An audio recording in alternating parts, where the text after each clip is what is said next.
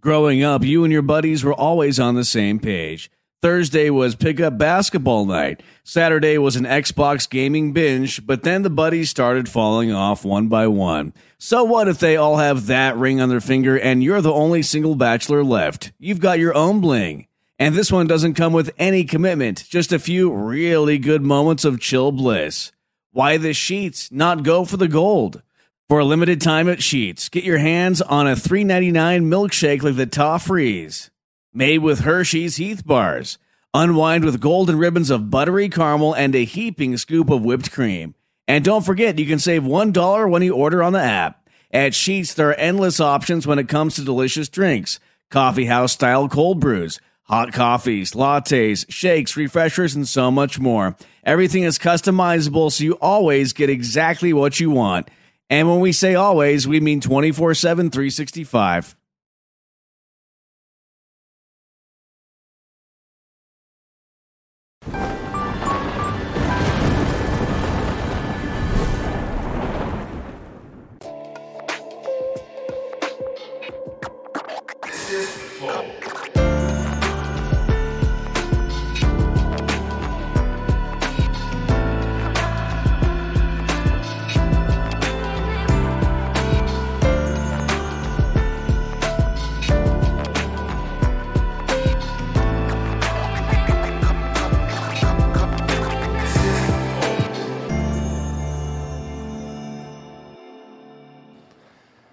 Salve, salve família, bem-vindos a mais um Flow. Eu sou o Igor. Hoje quem vai apresentar comigo aqui é o Sérgio Sacani. E aí, Sérgio?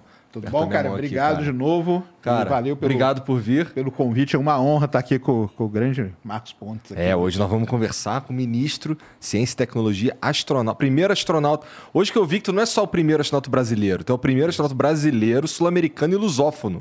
Pois é. Impressionante, cara. Pois obrigado é. por vir aí trocar essa ideia com a gente, cara. Eu que agradeço. Parabéns aí pelo programa. Eu que agradeço aí. Obrigado. Uma oportunidade de falar sobre ciência e tecnologia. Isso, Isso é sempre muito bom. É legal. E ia ter o Marcos Palhares aqui. O, é, o Marcos Palhares ia vir também, mas ele teve um contratempo, infelizmente não pôde vir. É, inclusive, isso reflete um pouco o nosso emblema de hoje. Cadê o emblema de hoje aí, Jean? Caraca, ficou maneiro. Ó. Tem movimento, é um GIF. É, tem movimento é. ali. É, na, na Pô, mas tá errado aí ó. que essa, essa terra aí não tá plana, né? Tá errado. Tá bem, tá bem, né? Essa tá mais correta. Tá mais... um pouco mais correta. É. Bom, o código para você resgatar isso daí é fecha com ET, tá bom? É os caras que fecha com ET. Então é só você ir lá em resgatar.flow Resgatar. Oh, agora tem um link novo. É? nv99.com.br barra resgatar. nv99.com.br barra resgatar. A gente está começando a usar a plataforma nova é, agora, tá? Então vocês podem entrar lá nv99.com.br barra resgatar e usa o código fecha com ET 100% de graça e você é, só precisa ter uma, um perfil lá na plataforma que está começando a sair do papel de verdade agora, hoje. Tá bom? Então, se você entrar lá, se você entrar em flowpodcast.com.br, você vai ver que tem um botãozinho para acessar a NV99. Tá bom? Ó, a gente também está é, sendo patrocinado hoje pelo Felipe Mid. Aqui, ó. Galera aqui do Hidromel, tá bom? Inclusive, nessa semana do consumidor, esse, esse sabor aqui de hidromel hoje, ele tá com desconto de 20%. Então você entra lá em hidromel, em philipemid.com.br e o, e o hidromel do tradicional suave vai estar com 20% de desconto.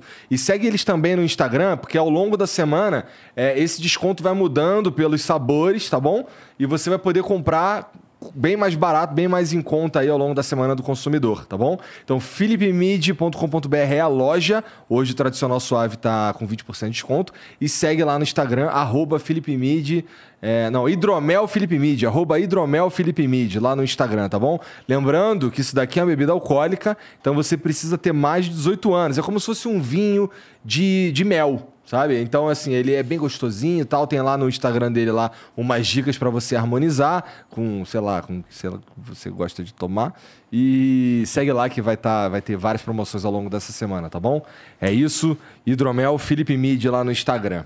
Beleza. Cara, eu acho que você já devia começar contando do tiro que você levou na cabeça. Ah, é verdade. Aí, aí que tá, aí que tá. É que hoje é o dia do careca, né? Hoje é dia do careca e você não veio Eu tô fora desse né? time, meu irmão. Você não veio me Agora eu tô no time dos cabeludos. Tá certo, tá certo.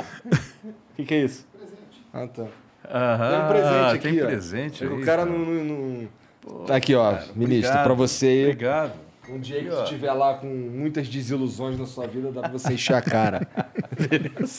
Obrigado, meu. Obrigado, meu. Cara, isso inclusive tem a ver, assim, não, não tem nada a ver, na verdade. Mas assim, a primeira pergunta que eu queria te fazer, a gente já vai falar de ciência e tecnologia e tudo mais, mas pô, por que que tu virou político, cara? Não tava legal astronauta? Pelo Brasil, rapaz. A gente precisa. Eu lembro que quando eu cheguei lá, deixa eu até né, uma- um, um lance que pouca gente sabe. Quando eu cheguei lá na NASA em 1998, eu fiquei 20 anos lá, em 1998, eh, tinha acabado de pousar a STS-95, onde estava a bordo John Glenn, que era o segundo voo dele. Voou lá em dois- 1962 e aí voou em 1998, já tinha 77 anos de idade. E aí, lógico, pô, o cara era herói nacional lá, todo mundo em volta. Eu nem chegava perto, eu era novato ali, tipo, o cara tá lá, eu tô aqui. Não... Mas aí um dia, né, eu tô lá, fui pegar uma impressão, que a sala de impressão não tinha impressora dentro da sua, do seu escritório na NASA, vai ficar longe. Aí eu fui lá pegar uma impressão, tô passando no papel, no, passando no corredor com papel na mão assim. Aí ele veio sozinho, uma coisa, ele veio sozinho, olhou para mim, viu a bandeira do Brasil no braço, falou assim: Ei, você que é aquele astronauta do Brasil? Eu, Sim, senhor. Vem cá. Aí ele sentou literalmente em cima da mesa, assim, ele é um cara alto. Aí sentou em cima da mesa, chegou para mim: Pô, você já pensou em ser político? Aí, não, senhor. Putz, cara. O que eu estava pensando naquela hora era, pô, voar, entendeu? Ir lá, Aham. fazer um treinamento, voar. Falei, não, não pensei não. Pois é, você devia pensar. Pô, né? Olha, eu, eu fiz o meu primeiro voo o pessoal é, me colocou na, na espera. Aí eu fui ser senador, ele foi senador por acho que 24 anos nos Estados Unidos. E eu consegui ajudar muito mais o programa espacial do lado do Congresso do que dentro do programa. Então eu consegui muitas coisas para a NASA através disso. Você devia pensar em ser policial primeiro lá do seu país, você devia pensar em, em entrar na política. Eu confesso que quando eu- ele falou isso, eu falei assim, ah, não, deixa para lá, isso vou pensar depois. E você vê, estou aqui hoje como ministro né, de Ciência e Tecnologia, e eu vejo quanto que a gente consegue realmente ajudar programa espacial nesses últimos três anos, né, enquanto no- na minha gestão, o programa espacial teve uma série de coisas novas. Está chegando muitas outras coisas aí, né, com, agora com recursos para investir em satélites nacionais, foguetes nacionais. Nosso Centro Espacial de Alcântara está literalmente Ah, decolando. todo mundo fala desse lance de Alcântara, É. cara. Tem uma galera que fala que lá que, que, que a gente meio que desperdiça um puta potencial, né? Olha, foram 36 anos de espera. Né? O Sérgio acompanha essa história, Acompanho 36 muito. anos de espera. Aquilo me deixava agoniado de ver né, a possibilidade que nós temos, é extremamente bem localizado tal. Aí eu cheguei lá, falei assim, pô, eu vim com essa missão, a gente tem que fazer funcionar. Então a gente instituiu o que a gente chamou de Plano de Desenvolvimento Integrado de Alcântara. Isso envolve vários ministérios, envolve várias organizações, eh, federal, estadual e- e municipal ali, inclusive a Federação das Indústrias do Maranhão. Aliás, preciso agradecê-los aqui, fazem um trabalho magnífico. A Universidade Federal do Maranhão, o Instituto Federal, os quilombolas, tem as vilas dos quilombolas também participam. E agora aquilo está mudando. A gente vai ter esse ano, por exemplo, o primeiro lançamento de um foguete internacional lá de Alcântara, é, de uma empresa coreana aí no Space, é, que deve lançar um foguete. Não me pergunte, não, não me pergunte para eu explicar esse tipo de propulsão, que eu não sei como funciona. Eu conheço propulsão líquida e propulsão sólida, ou foguete híbrido, que tem sólido e líquido. Aham. Agora eles estão lançando uma propulsão híbrida. É, é um, eu não sei se o Sérgio sabe explicar, mas eu não sei como é que funciona isso, mas estão testando lá esse ano e vão fazer série de lançamentos até o ano que vem. Que. Além disso, já tem quatro empresas, três americanas, uma canadense. Né, pra, o centro tem que ser um centro comercial. E isso abre um Ah, caminho isso o Sérgio, enorme. o Sérgio já tinha me falado mesmo, que tinha que ser algo um assim. caminho enorme para recursos para a região, para o programa espacial. Só falta um ponto nessa equação que a gente precisa resolver com a economia, que é a criação de uma empresa estatal chamada Alada.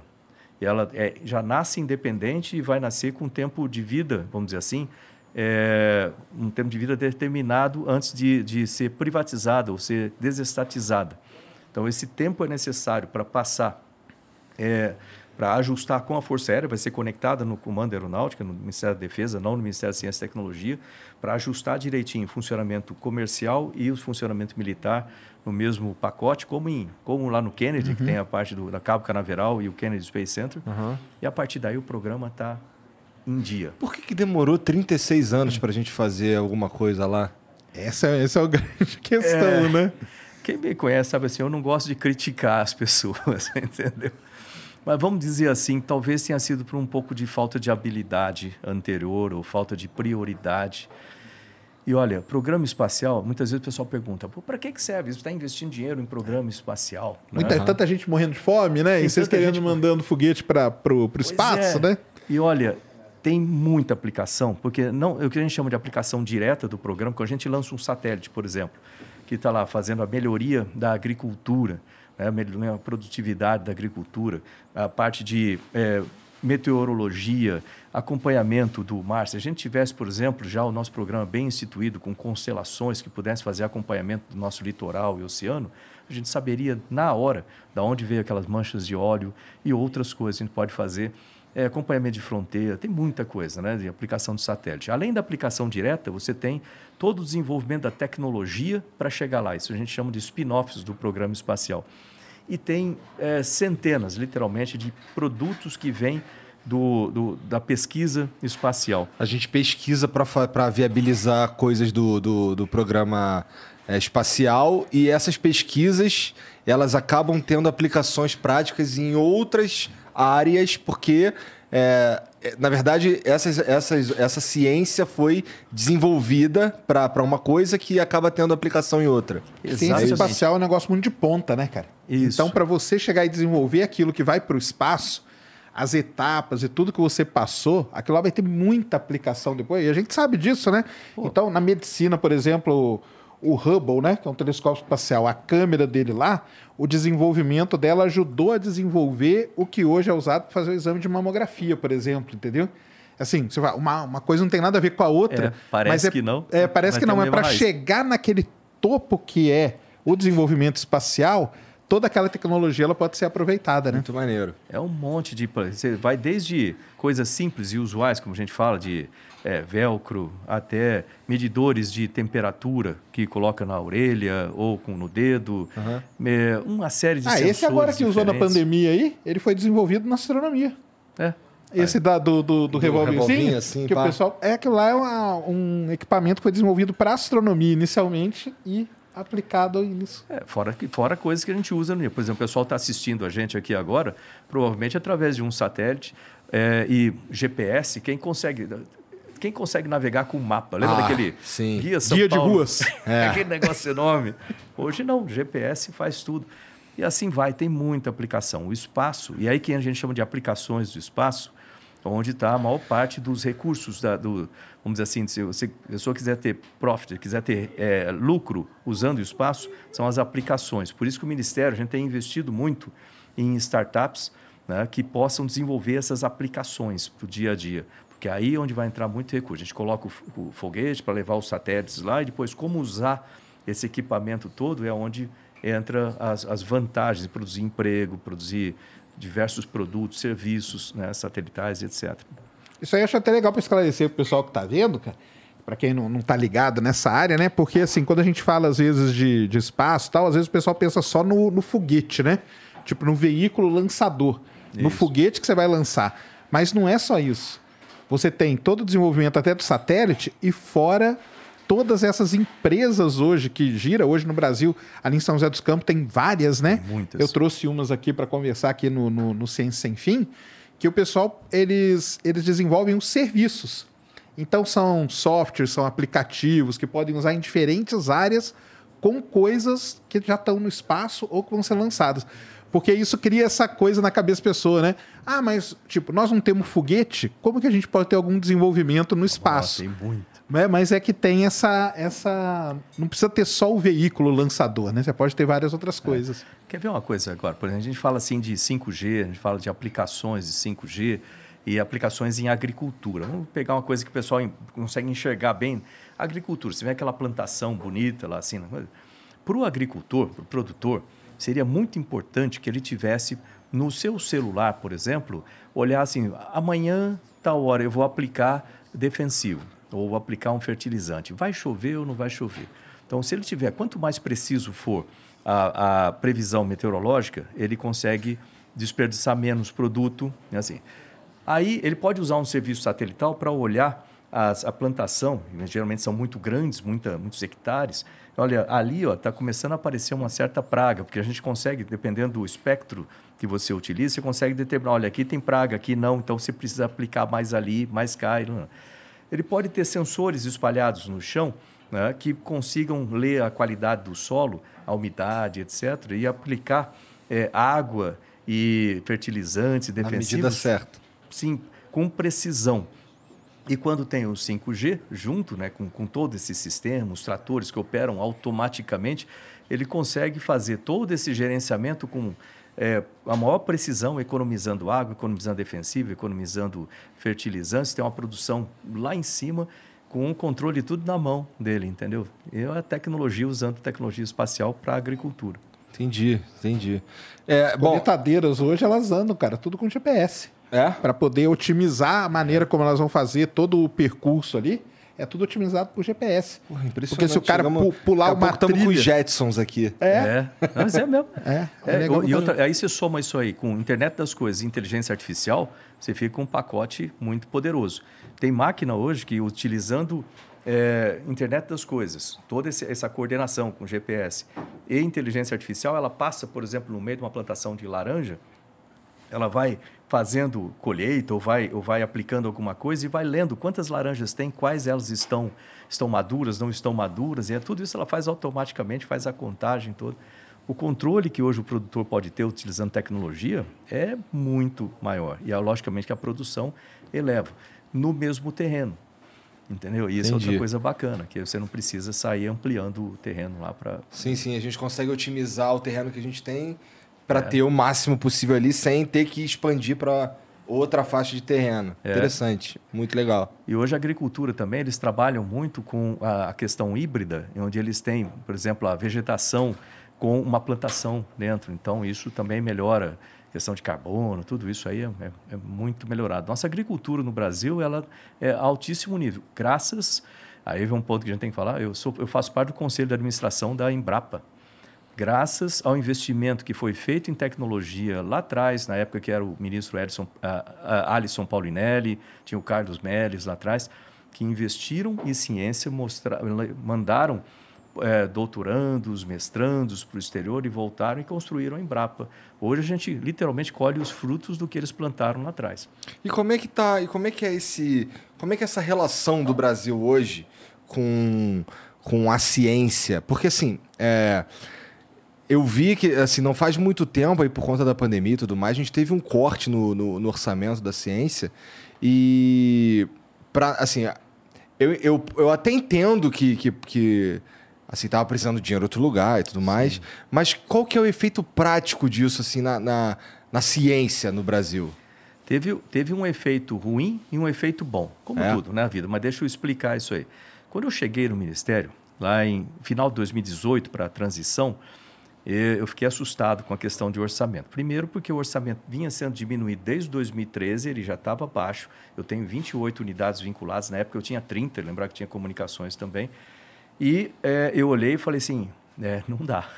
tipo assim, eu, eu- como é que eu vou colocar recursos para todas essas unidades? Tem que pagar custeio, né? Você tem que pagar luz, água, eh, uma série de coisas. Estou falando do discricionário, fora o obrigatório, que é pagamento de pessoal e tudo isso que já é reservado. Falei, Pô, vai ser difícil fazer isso aqui.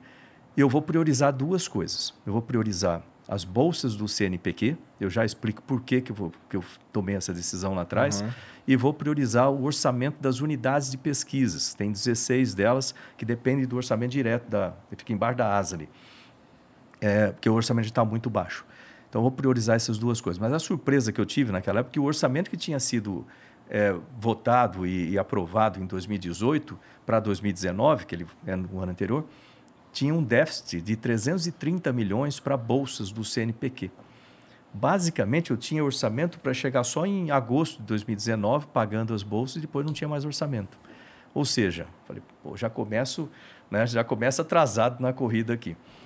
Aí deixa eu resolver primeiro isso. Para resolver isso aí, o que, que a gente fez? O pessoal começou assim, corta as bolsas.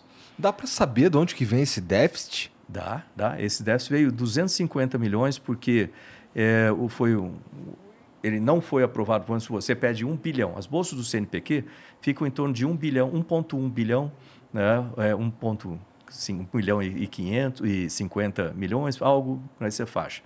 É, e o orçamento que foi aprovado, logicamente a gente sempre pede isso aí, mas o orçamento que foi aprovado faltava 250, foi aprovado 750.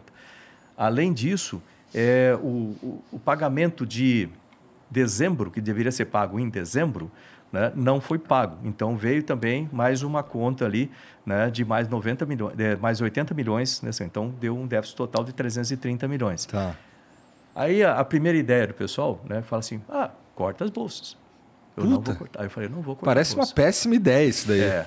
Por que, que é uma péssima ideia? Porque as bolsas do CNPq são bolsas de pesquisas e basicamente é o salário do pesquisador. Exato. Entendeu? Então, quando você corta uma bolsa, você está cortando o salário de uma pessoa é, que está trabalhando 24 horas, 7 dias por semana para resolver problemas importantes para o país.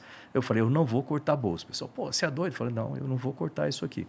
E aí foi uma briga, quem acompanhou lá foi aquela briga danada com a economia, com, com a, até e é, é normal, o pessoal fala que eu brigo muito com o Guedes, mas não, é que é porque foi normal, eu tenho que defender a ciência, ele defende o Cada um defende a gente sua, né? Faz parte, né? É aí. aí, quando chegou em agosto, eu não tinha ido recurso para o restante do ano. Aí eu consegui, peguei 82 milhões da área de fomento do CNPq, que é para eventos, essas coisas, tirei emergencialmente de lá, coloquei para as bolsas para pagar setembro, ou seja, estava realmente nos 47 do segundo tempo, e apostando que ia conseguir ainda, aí finalmente saiu um orçamento extra e eu consegui pagar todas as bolsas em 2019 sem atrasar nenhum dia e todas elas, sem cortar nenhuma. 2020 já veio normal, 2021 veio normal, mas o orçamento veio caindo. E é explicado, é explicável, como você falou, por causa da pandemia, foram mais de 600 bilhões aplicados no setor social, o que era extremamente necessário. Tinha gente morrendo de fome, sem, sem emprego, sem lugar, então precisava daquilo. Agora, uma, a coisa boa, eu- essa é a parte ruim. Deixa eu falar a, a parte boa. Toda necessidade você acaba utilizando.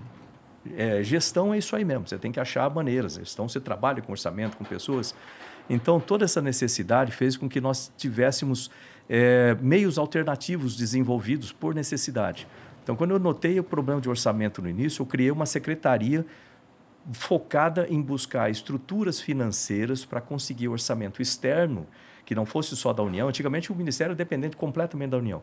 Hoje em dia a gente tem ferramentas que eu posso trazer, eu não, os projetos podem trazer recursos de setor privado, Legal. fundos, etc.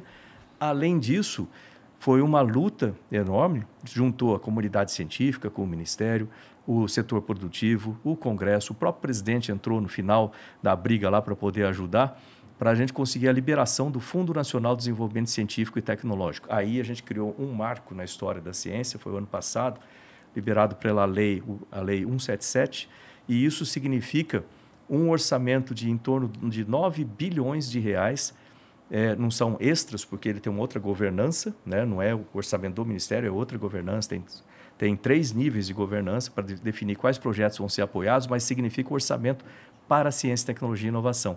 Então, hoje eu posso dizer que o, o- a carta de orçamento está equacionada dentro do Ministério. Embora deixa eu falar aqui com um disclaimer, né? Não, o orçamento pode ser, pode não deve ser melhorado, o orçamento do ministério. Então tem três fontes: o orçamento que vem na disputa com os outros ministérios, esse pode e deve ser melhorado. Eu tenho o orçamento que vem do setor privado. Hoje tem instituições minhas, tipo o Instituto Nacional do Semiárido, lá em Campina Grande, que ele já consegue arrecadar três vezes o seu orçamento. Vamos supor, o orçamento é de 5 milhões. Ele já arrecada 15 milhões nos projetos bem feitos do setor privado e outros setores. Isso a gente está se aproximando do que é a Coreia do Sul e etc. A Coreia do Sul é 78% privado, 22% público. E o, o FNDCT. Então, o fato de ter esses três orçamentos nos permite agora investir em coisas como um laboratório de nível de biossegurança 4 para o país. A gente não tem, né? Não tem A gente nenhum na América com a- Latina. Né? Com ela, com a Esther aqui, ela Nenhum falou, na né? Que América falta Latina. Esse é um negócio extremamente importante. A gente aprendeu muito durante a pandemia. Eu tenho um grupo de cientistas chamado Rede Vírus MCTI, que foi montado, essa, essa, essa rede, um mês antes de começar a pandemia. Eles foram, né, dia 10 de fevereiro, eles já estavam lá no Ministério, é, na primeira reunião. Dia 11 de março foi declarada a pandemia. Eles que nos deram todas as diretrizes, todas as estratégias para o Ministério seguir. E foi muito bom, porque eu fico tranquilo que eles são os especialistas em viroses emergentes. Tem médicos, cientistas, pesquisadores. E aí tudo o que eles falaram, que a gente fez, deu certo. Legal. Ah, então, esse, esse pessoal nos deu uma série de diretrizes, entre elas a necessidade da ampliação da infraestrutura de pesquisa no Brasil, de forma que a gente fique mais preparado para as próximas pandemias. E hoje eu posso falar com tranquilidade que o Brasil e vai ter outra pandemia, é bom o pessoal ficar ciente disso. Você teve aqui, né? Três semanas É. atrás falou a mesma coisa, né? É, a gente vai estar muito mais preparado, com estrutura melhor, com mais pesquisadores, com mais recursos, com capacidade de fazer vacina completamente nacional, 100% nacional, com tecnologia nacional, com um laboratório NB4 colado no Sirius, acelerador de partículas, que é uma estrutura única no planeta Terra, entendeu? Que os pesquisadores podem estudar vírus tipo ebola e ver o vírus em ação com a célula a nível molecular. E aquilo ele consegue dese- desenvolver remédio mais rápido, vacina mais rápido. Então tem um monte, monte de interesse internacional já sobre isso aí, é, com um monte de outras coisas que protegem o nosso país. Porra, legal pra caramba. É. Então, assim, então a gente está no, do, do ponto de vista de, de desenvolver ciência, desenvolver é, tecnologia, assim, pelo menos pelo que você está falando aí, relacionado à, à medicina e a, a, sei lá, pandemias e vírus e coisas do tipo, aí a gente está um caminho interessante, mas é engraçado, porque é, eu não tinha escutado nada disso antes. Para mim, isso é tudo novidade. É, por isso que é importante a gente poder participar. Aliás, eu agradeço novamente poder participar aqui e passar as informações para as pessoas. Inclusive, se me permitir, se o pessoal puder colocar aí o, o, o site do Ministério, gov.br barra MCTI, né, Ministério de Ciência, Tecnologia e Inovações, e tem muita informação lá, mas o pessoal não vê, não, não aparece na imprensa, infelizmente, essas coisas. E a gente tem muita coisa. Tenho o Centro Nacional de Tecnologia de Vacinas, que é esse centro que fica lá em Minas Gerais, É em Minas, que né? vai permitir o Brasil construir, eh, construir realmente a tecnologia de vários tipos de vacina. Daqui a pouco eu explico sobre essa questão de vacina, que é importantíssimo isso. É, nós temos, por exemplo, o Centro de Tecnologia para Energias Renováveis sendo construído nesse momento lá em Campina Grande também, no INSA. Hoje o Brasil também tem um centro de tecnologias para medicamentos sendo construído, né, sendo desenvolvido aqui em Botucatu. É, nós temos o NB4, nós temos o Instituto Nacional do Mar, coisa que não tinha há muito O tempo. que, que é isso? Desculpa. eu não Isso é o seguinte: você- nós temos esforços isolados de universidades, etc., com navios de pesquisas para o oceano, etc. E, mas nunca teve um instituto para pesquisa oceânica no Brasil, por incrível que pareça. É. Olha o tamanho do nosso oceano, né, o litoral todo, nunca teve. E essa era uma, era, uma, era uma aspiração da comunidade científica por mais de 15 anos. Aí, quando eu fiquei sabendo disso, eu falei assim, pô, vamos resolver agora. Aí, aliás, o Ministério, a gente está resolvendo problemas de décadas, assim, né? Então, vamos resolver, vamos criar esse, esse instituto. Aí a gente criou uma OS, uma organização social, que é bem mais prático para movimento, para poder operação, que vai juntar todos esses esforços, também junto com a Marinha do Brasil, para pesquisa de biodiversidade eh, nos oceanos, para melhoria de capacidade de produção sustentável nos oceanos e resolver. Essa é um- uma questão que para mim é muito cara, muito preciosa, assim. Eu fico indignado, por exemplo, com aquele pessoal que fala assim: ah, tem um emissário que joga lixo para dentro. O oceano não é lata de lixo. Né? A gente tem que ter uma maneira de acabar com essas coisas e uma maneira de limpar os oceanos, por exemplo, de microplásticos. Microplásticos. Olha, pô, o que, que é isso? Eu, como o nome diz, são microplásticos mesmo, né? E esse negócio, ele contamina a, a vida marinha, contamina os peixes, a gente vai lá, come os peixes, contamina o ser humano também e muitas outras coisas. Aí a pessoa fala, não, não adianta só limpar, a gente tem que cortar a fonte. E a fonte está na casa da gente. Aliás, é uma pergunta que eu faço em geral, né, pessoal? Né? Aonde que está essa fonte? Onde, onde, onde estaria na nossa casa a fonte de microplásticos? Na cozinha? Né? No banheiro? Onde você acha que está? Eu acho que tá na cozinha. Na cozinha. Cozinha É. também, né? É. Parece. né? Mas não, né? Está na máquina de lavar roupa. Ué? É, porque a pessoa lava a roupa, é, roupas com nylon, essas coisas todas, e ela solta esses microplásticos. Microplásticos, ah, muitos passam e outros são filtrados, ficam no filtro da máquina. Aí o que, que a pessoa faz? Vai lá no tanque, lava o filtro e vai, Vai embora, né? Tudo isso aí, somado a quantidade, além de outras fontes industriais, etc., vão para o mar. E aí viram esse problemaço aí de microplásticos. Então, eu coloquei como uma das, da- dos, um dos objetivos, uma das metas desse instituto é trabalhar internacionalmente. A gente fez até um acordo com a Agência Internacional de Energia Nuclear, que eles também estão preocupados com isso, e outros países, para a gente trabalhar junto, achar soluções para isso, limpar o planeta, né, de micro, os nossos oceanos de microplástico. Isso é só um exemplo de coisa. Quer ver? Ó, só em termos de data. 36 anos para resolver os problem o problema dos quilombolas lá em Alcântara, que foram era um tirados problema, de né? uma, da área onde está hoje o centro, foram colocados em agrovilas, embora eles não eles eram pescadores, não eram agricultores, então tem que também aprender a, a plantar, mas foram colocados em agrovilas. Eles e- foram pra lá numa boa? na época, sim, sim, sem problema nenhum. É só que 36 anos eles não tiveram nem posse e nem posse coletiva de terra. Entendeu? Então, você imagina a insegurança de você morar assim. E ainda com a ameaça toda hora, o pessoal ficava ameaçando como se tivesse para tirar de lá. Aí eu cheguei lá, fui o primeiro ministro que foi conversar com os, os quilombolas lá direto. Eu gosto deles lá, tem o professor Remédio, o professor Luiz e muitos outros. É, e acabaram ficando meus amigos ali. Falei assim, poxa, vamos resolver esse negócio. É a Força Aérea Brasileira, né, da qual eu também faço parte, é, o Comando Aeronáutico agora, né, decidiu é, fazer, a, a conseguir as terras e fazer a doação com titulação de terra para eles. Então, hoje não tem posse, não tem posse colher, tem titulação de terra individual. 36 anos, problema resolvido. Aí. 20 anos para ter o acordo de salvaguardas tecnológicos assinado. O que, que é isso? O que, que isso Esse, quer dizer? esse aí é o seguinte, Isso aí é, até bom explicar, porque dá uma confusão danada, né? É, o teve- pessoal falou: ah, vocês estão vendendo, vocês estão dando Alcântara, Alcântara, né? Alcântara, né? Estamos dando Alcântara. Para os tal. americanos. É. Isso é o seguinte, né? a gente quer que o Centro Espacial de Alcântara seja um centro comercial. Para ele ser um centro comercial e lançar foguetes e satélites de quaisquer países, eh, a gente tem que ter alguns acordos que protejam essas tecnologias. Então, eh, 80% desses foguetes e satélites lançados pelos outros países têm algum tipo de componente da indústria americana. Por isso que é importante fazer esse acordo com os Estados Unidos. Depois dos 20%, a gente pode fazer até acordo com outros países que têm componentes também. Mas esse acordo é muito simples, mas demorou 20 anos para ser aprovado no Congresso, que é o seguinte, é, os o acordo diz assim, os Estados Unidos é, permitem, ou concordam que o Brasil lance foguetes e satélites de quaisquer países que tenham componentes americanos, desde que o país se comprometa a proteger essa tecnologia para não ser roubada ou copiada, o que a gente faria de qualquer forma, diga de passagem. Só isso.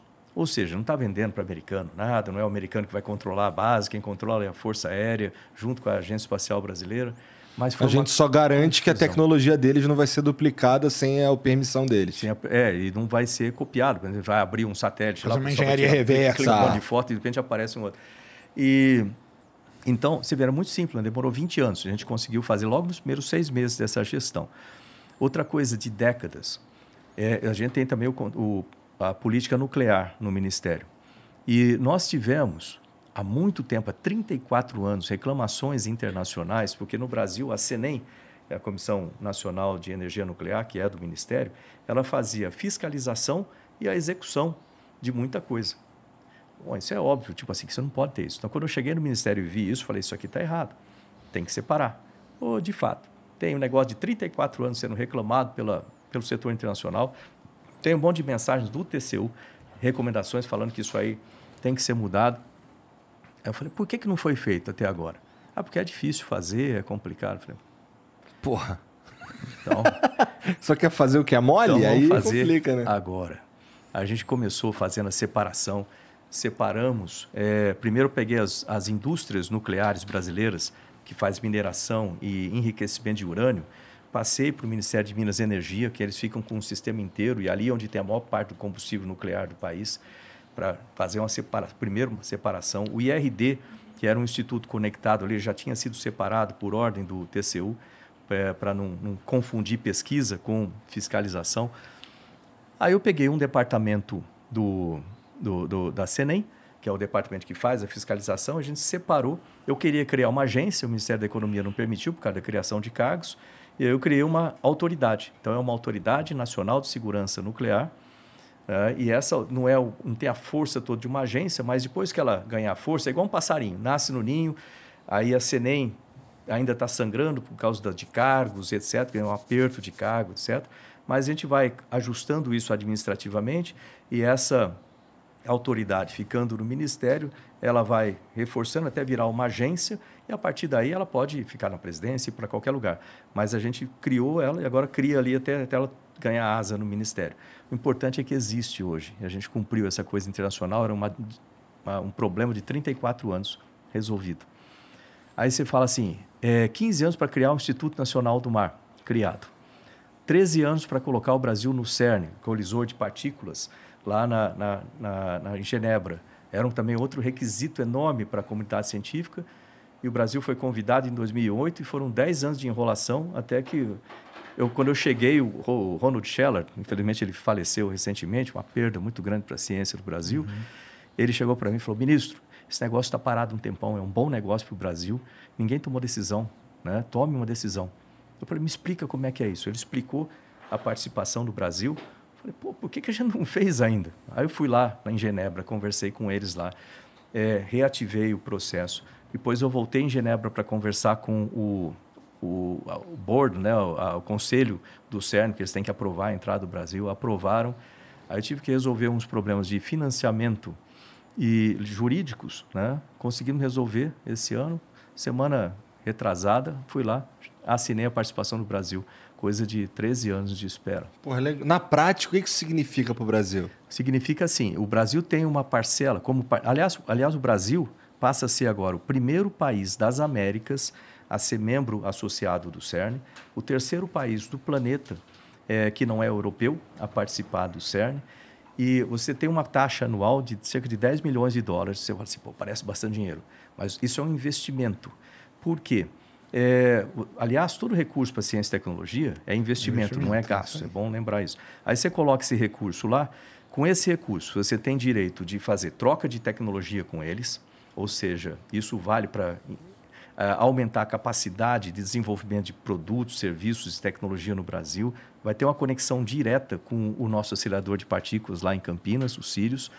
Além disso, é, você pode mandar pesquisadores para lá e eles para cá. Então, nessa troca de pesquisadores, para a academia, vamos dizer assim, as universidades é muito bom para pós-graduação, mestres, doutores, pós-doc, na área de física de partículas, que isso... Fala, pô, para que, que serve isso?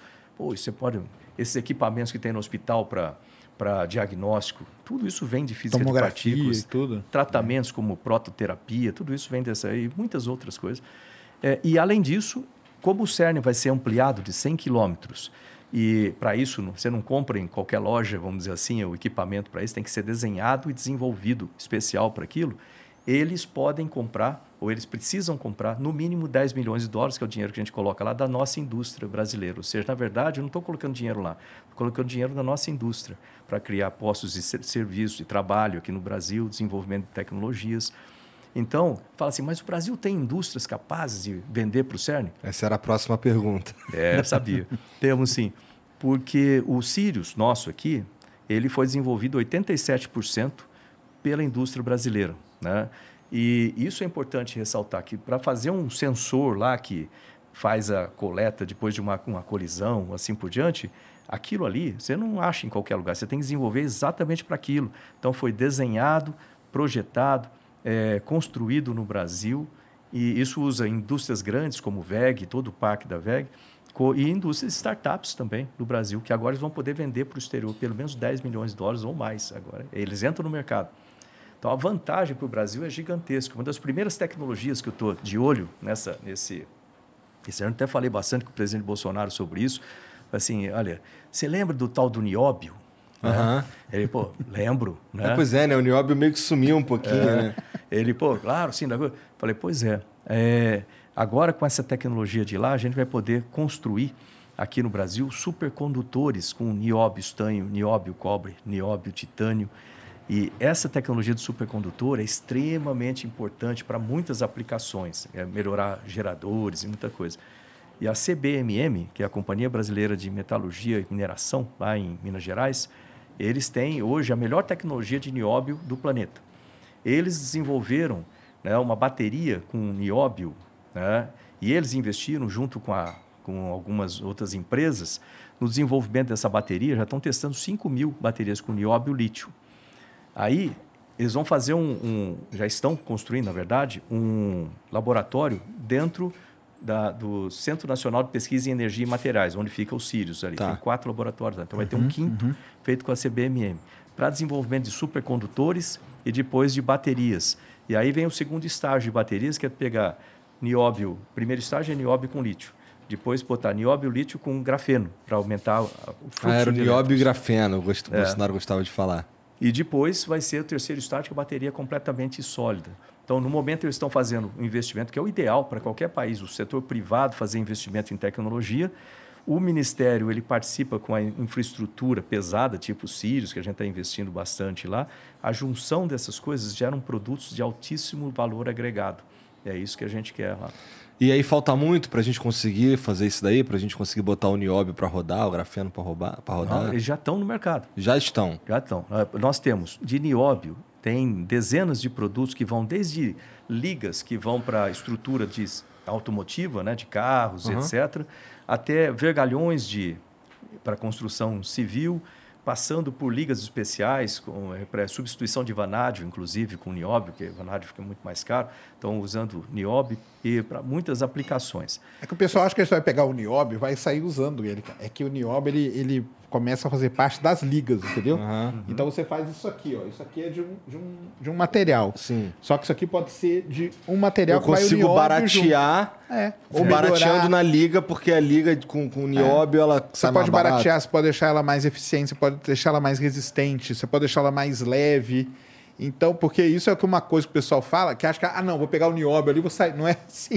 É, que o nióbio, ele, ele entra nessas ligas aí que o pessoal usa. É, é- E tem muitas aplicações, inclusive para tubeira de foguete, Sim, pra é, o metais essas- que precisam de alta resistência à temperatura, flexibilidade, maleabilidade. Então, isso ele tem que medir exatamente é, dosagem do nióbio. Às vezes é, é 0,02% de nióbio no lugar. Às vezes substitui um outro material. Aí, aí vem o grafeno. Grafeno é outro. O grafeno vai estar daqui a pouco em praticamente tudo que a gente tiver. Grafeno ele vem do, do grafite, né? Aham. Todos esses materiais têm três fases assim. Primeiro ele está lá na terra, né, como material bruto, minério. Por exemplo, né, o grafito está lá como grafita, mina de grafita, ou carbono de queima, qualquer tipo de carbono. Aí você tem que transformar aquilo em grafeno, que é o primeiro estágio. Para transformar em grafeno, você tem uma tecnologia própria. No começo, quando o pessoal ganhou o prêmio Nobel com isso, Isso. o que, que eles fizeram? Pegaram grafita, usaram é, tipo fita durex, fita adesivo, esfolaram o grafite e o, o carbono, ao ficar nessa superfície, ele se reajusta numa estrutura hexagonal, bidimensional, que eles descobriram que era super resistente, era supercondutora, tinha uma série de vantagens, né? Eu falei, pô, isso aqui é bacana, inventaram o grafeno, Você tá falando sério que foi com uma fita adesiva? fita adesiva. Nossa, que absurdo. Porque o cara. carbono, cara, ele é. um elemento que qualquer coisinha que você mexe com ele e do jeito que as moléculas se reajustam, então se ela se reajustar numa certa estrutura, ganha várias outras propriedades, entendeu? Entendi. Então é o grafite que você escreve, é carbono, o diamante é uma outra Isso é aplicação. tudo configuração de é molécula. tudo configuração de molécula de carbono, da Que maneira que, legal, ele tá. não sabia. Olha É. como eu sou burro. O carbono é Interessante. interessante porque ele, ele, dependendo das condições que ele tem de pressão, temperatura, Exato. É, inclusive é, de, de situação é, física também, né, bidimensional, etc., ele se reorganiza para aquela, aquele- Então, ele se reorganiza como grafeno. O pessoal fala, pô, isso aqui é um material muito interessante. Só que, obviamente, não dá para você produzir em escala fazendo Pelo amor de. Deus, né? É. Aí tem que ter técnicas para isso. Desenvolveram no Brasil 100%. Aliás, 99,98%, porque tem um português lá, o Hugo. tá.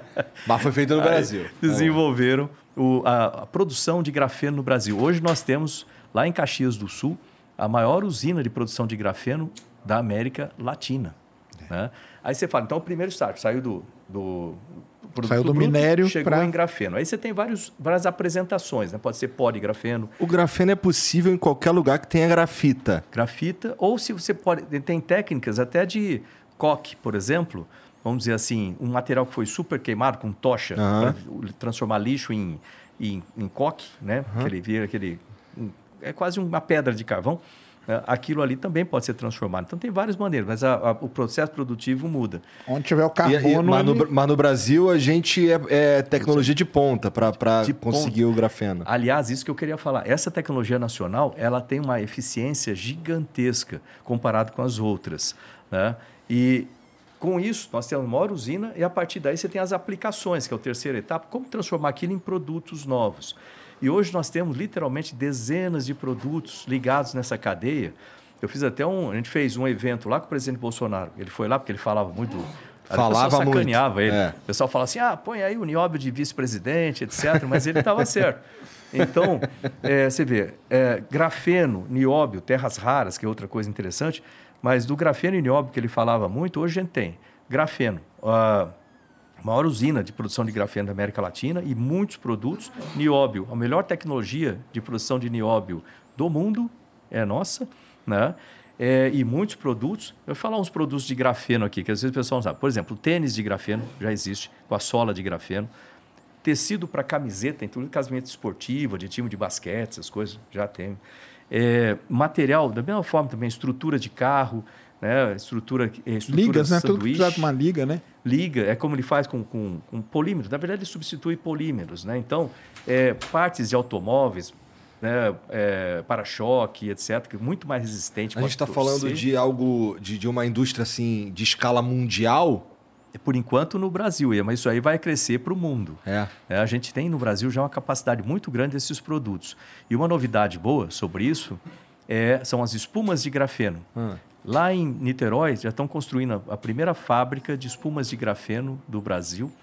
E essas espumas elas absorvem óleo, qualquer tipo de óleo, e não gostam de água. Com isso, é, eles vão criar é, tipo uma, imagina uma balsa gigantesca que tenha espumas de grafeno, né, em certo local, e façam captação de lixo. Então, todo o material sólido, tipo é, garrafa PET, essas coisas, vai sendo coletada e separada. E aí o óleo, aquela água suja com óleo, que é comum na Baía de Guanabara, que negócio vai passando pelas espumas de grafeno, Vai filtrando. absorvendo o óleo, soltando a água normal, e as espumas podem ser amassadas né, pela própria balsa e reutilizadas. Então, são espumas, obviamente, são negócios grandes. Mas isso é uma, também é uma coisa que muda o cenário né, para a limpeza. Eu, eu gosto muito dessa parte de poder limpar essa tranqueirada toda que está por aí. Importante. Então, uma utilização do grafeno também. Né? E assim vai, ou seja, tem muito tipo de utilização de grafeno. Sabe se existem outros, outros países interessados nessa tecnologia? É? Assim, ó. Isso é interessante. É, Tem muita gente interessada, porque tem muitos Porra, é produtos. legal pra caralho, assim, com todo respeito, mas é legal pra caralho ter o Brasil é, exportando tecnologia, porque geralmente, assim, eu não sei, eu não sou ministro da, da ciência e tecnologia, mas assim, pela minha, a minha percepção é que a gente importa tecnologia pra cacete. Isso, essa, esse negócio de importar, é eu fico louco com esse negócio. Deixa eu te dar um exemplo. Quando começou a pandemia, você lembra o sufoco para Aham. importar ventilador pulmonar, as pessoas morrendo porque não tinha ventiladores Sim. pulmonares suficientes. Aquilo me incomodou de um tal jeito que você nem imagina. Eu já chamei o ministério lá, tudo assim. É, falava meio esquisito, mas dá um esporro, e tudo, mas esse negócio não pode, a gente tem que, ser, tem que fazer as coisas no Brasil. E com isso, disparou uma série de estruturas, estratégias lá dentro para a produção de tecnologia nacional em áreas críticas. Né? No nióbio, por exemplo, a gente pode falar que o Brasil, graças à CBMM, né, o nióbio, hoje o Brasil tem a melhor cadeia, a melhor produção de nióbio do planeta. Cara, desculpa a burrice. CBMM é o quê? Companhia Brasileira de Metalurgia, de Mineração. Mineração e Metalurgia Tá. né? Fica em Araxá, se não me engano, em Minas Nossa. Gerais. Uma empresa gigantesca. Eles, têm 97, se não me engano, por cento do mercado do, do mundo. Isso aí, muito grande. Porra. E agora estão investindo em supercondutores com a gente e depois vai vir a É que são as continuação das minas cara. baterias. As minas dele, é isso mesmo. Legal. Aí, é, quando eu vi aquilo no começo, eu falei, gente, não pode ficar nessa dependência toda. A gente tem que mudar isso. A rede vírus falou assim, isso é inaceitável, a gente tem que investir. Então, eu investi é, até desenvolvimento de equipamento de produção individual, equipamento de produção coletiva, testes diagnósticos, que a gente tinha que importar, até faltou teste, enzima para fazer teste PCR para Covid, eu não conseguia importar. Desenvolvemos no Brasil, desenvolvendo teste com inteligência artificial, com biosensores, é, medicamento, né? Testamos medicamentos nacionais, a gente chegou no resultado da nitazoxanida, que muita parte da imprensa falou um monte de bobagem sobre isso, falar, ah, isso aí é um vermífugo só, não tem nenhum efeito. Foi comprovado por cientistas nacion- brasileiros, doutora Patrícia Rocco, uma das maiores sumidades do planeta, com mais de 400 artigos publicados internacionalmente, ela fez as pesquisas até o final. A gente começou com 2 mil medicamentos, 2 mil, para Na testar. época, lá no comecinho Lá no da começo, pandemia, a gente março. foi testando coisas. Mas Vamos testar, porque eu, eu pedi assim para eles: vamos achar um medicamento só para o Covid? Pô, vai demorar muito. Vamos achar um que já existe que talvez sirva para Covid. Aí isso chama reposição de medicamento. Testaram 2 mil medicamentos, usando inteligência artificial, um negócio bonito para feito lá pelo Laboratório de Biociências, lá no CNPEM também, junto com os Sírios, para ver como que a proteína do, do vírus encaixa né, no, no, dentro do, da célula, do, como, que a proteína do, como que o medicamento encaixa na proteína do vírus, etc. Chegaram, de 2 mil, acharam cinco. Falou, talvez esses cinco funcionem. Os cinco testaram com células humanas. É, e chegaram à conclusão que uma talvez funcionasse, que era a nitazoxanida, com 94% in, in vitro, né, com células humanas, que reduziria uhum. a carga viral. Ótimo, mas célula é diferente do corpo humano inteiro. Claro. Tem que testar com o ser humano. Entra Anvisa, aquele negócio todo para testes clínicos. Fizeram testes clínicos, os cientistas, com metodologia científica, obviamente, com cerca de 400 pacientes. Chegaram à conclusão que sim, reduz a carga viral. Aí, quando foi anunciado isso, você imagina, um anúncio que a gente está falando de, olha, esse medicamento que é simples, o pessoal chama de Anita aqui no Brasil, né? esse medicamento simples reduz a carga viral. Né? Aí eu mostrei um gráfico lá assim, né, que é era para ser um gráfico logarítmico com uma escala muito complexa, um monte de cálculos desse tipo de coisa. Eu falei, vou botar o gráfico só para mostrar que reduz, que aqui começa e aqui termina mais baixo. De tudo aquilo que eu estou apresentando, igual você falar assim, vim trazer a cura do câncer. Pô, mas você veio trazer, mas você estava sem óculos. Eu falei, pô. né? Falei, não, é, você mostrou um gráfico sem número. Eu falei assim, era só para remostrar a redução. Todo o foco ficou no gráfico sem número, sendo que a gente estava apresentando um remédio que reduz a carga viral. Foi publicado um artigo internacional em outubro de 2020 pela doutora Patrícia Rocco e a equipe dela. Ótimo. E em março de. E depois veio a crítica: então, isso é um remédio, é um vermífugo. Na verdade, uhum. é um antiviral que funciona como vermífugo também. Né? Ele trata é, outros tipos de, de, vírus, etc. E agora, aliás, testaram nos Estados Unidos, saiu na, naquela, no Lancet, uhum. é um negócio muito interessante que esse mesmo medicamento serve também para influenza. Um monte de coisa para influenza, mas tudo bem. Aí isso foi em outubro de 2020. Em março de 2021, a Argentina fez os mesmos testes, independentemente, logicamente, chegou à mesma conclusão. Reduz a carga viral. A Europa fez o mesmo teste lá, lá eles chamam de NT300, November Tango 300. Chegaram à mesma conclusão e pediram entrada no, no FDA para poder usar como tratamento da coisa. E aqui veio uma crítica, nunca ninguém usou, mas está aí. Esse foi um dos coisas, nitazoxanida. Aí, desenvolvimento de medicamentos nacionais, monoclonais, por exemplo, que é extremamente importante, não serve só para Covid, serve para um monte de coisa. Então, desenvolvendo a tecnologia aqui no Brasil. Monoclonais. É, monoclonais. É um tipo de, de medicamento que é utilizado para o Covid, pode funcionar, mas para muitas outras coisas também. E eu pedi, falei assim, pô, vamos reforçar esse negócio no Brasil, que a gente só importava, ou fazia por PPB, tal, tal. E agora está é, sendo desenvolvido aqui no Brasil. Então, tive uma conversa faz um tempo já com a pesquisadora responsável por isso, que essa tecnologia o Brasil tem que dominar.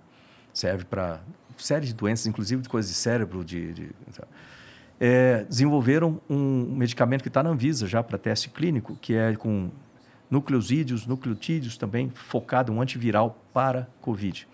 Desenvolveram... Esse deve ser aquele que a Esther falou, né? Que é, né? Que estava é prestes a sair aí é. tudo, é. Desenvolveram tratamentos com é, soro de cavalo, igual o tratamento para picada de cobra, né? Com soro de cavalo, é, plasma convalescente.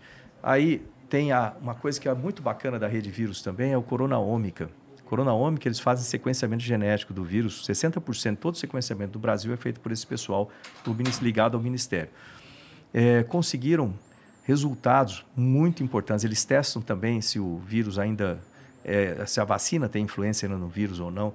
Então, isso 60%. Tanto que agora assinei com a Organização Mundial de Saúde né? Eles estão interessados justamente nessa, nessas tecnologias e na produção de vacina nacional. Eles também fizeram testes, fazem constantemente testes com água de esgoto, porque as pessoas às vezes não têm não tem sintoma, mas têm Covid, ou já teve Covid. Uhum. E não fez o teste, mas você vendo a água de esgoto, você sabe quantas pessoas, aparentemente, aproximadamente, se aquilo aumentou ou diminuiu naquela Sério? água. Sério? É. Caralho, pela água de esgoto. água de esgoto. Outra coisa, animais, animais silvestres, morcegos, etc., uhum. para ver se não passa de animal para ser humano, para ser humano para animal. É, toda a parte de estudos socioeconômicos também, pelo pessoal de ciências sociais e humanidades. Toda a parte de acompanhamento da doença e dos efeitos de vacina. Agora, durante muitos anos, eles vão fazer, a gente financia isso aí. O desenvolvimento de vacinas nacionais é a melhoria da infraestrutura. Né? Infraestrutura, a gente aumentou 18 laboratórios de nível de biossegurança 3 mais 13 laboratórios de campanha. Nosso ideal é chegar a 30 de cada um desses lados, mais o NB4, formação de pessoal, ou seja, tudo isso feito lá. Eu deixei a vacina para o final, porque esse é um parágrafo à parte. O que, que acontece? O Brasil sempre foi dependente de vacina, comprar vacina do exterior. Aí, na, quando eu, eu vi. o- Ah, sim, os, Eu também não sabia disso. Eu achava que a gente conseguia, tinha tecnologia para resolver o nosso problema É, eu com também. vacina. Que é um também. insumo, né? Um Eu insumo também. você. Eu achava que o Brasil era um grande produtor de vacina, para falar a verdade. Aham. Ah, outra coisa, ventiladores também. A gente desenvolveu ventiladores no Brasil. Hoje a gente não depende de nada disso. E não só o ventilador pulmonar, com toda a tecnologia nacional, mas também toda uma estrutura. Vamos supor que na próxima pandemia o problema seja rins, tem que desenvolver sistemas de diálise no Brasil. Já tá Agora tudo- a gente já tem tudo preparado. Se precisar, a gente ativa a estrutura para produzir no Brasil. É, agora, vacina. Eu achava que o Brasil era um grande produtor de vacinas. Tanto que quando eu falei disso, o pessoal, cientista que conhece, falou para minha cara. Coitado. Não, mas eu nunca produziu nenhuma vacina. Como não? Não, nunca produziu nenhuma vacina. O Brasil produz vacina de febre aftosa, por exemplo, para a área veterinária e produz. A vacina, para ser produzida, ela tem três fases. É, a primeira fase é você fazer, vou até utilizar isso aqui. A primeira fase é você fazer a tecnologia da vacina. Vai lá desde o conceito que o cientista inventa até os testes clínicos com voluntários. Aí tem a certificação, patente, aí você tem uma tecnologia de vacina. Com aquela tecnologia, você faz o insumo farmacêutico, o xarope da Coca-Cola. Você faz o insumo farmacêutico. Aí você fala 3 mil litros daquilo, aí você pega aqueles 3 mil litros de vacina, vai para um instituto, tipo Butantan, Fiocruz, vai para lá e ali é envasado e depois distribuído pelo Programa Nacional de Imunização. Então, são essas três fases da produção: tecnologia, produção do insumo, distribuição. Aí, baseado nisso, você tem três tipos de vacinas. Tem a vacina internacional, que é aquela em que a tecnologia, por exemplo, a Coronavac, tecnologia chinesa, pela Sinovac, a China produz insumo farmacêutico lá na China, é, traz, manda esse insumo via, via avião para cá, chega aí 3 mil litros, e aí o Butantan invasa, distribui. Isso é uma vacina importada. Ou a Pfizer, que não precisa nem fazer essa última parte, que já vem separado no vidrinho. Né? É, essa é uma vacina importada. Vacina licenciada é que a tecnologia ela é importada, tipo a AstraZeneca. Tecnologia é europeia.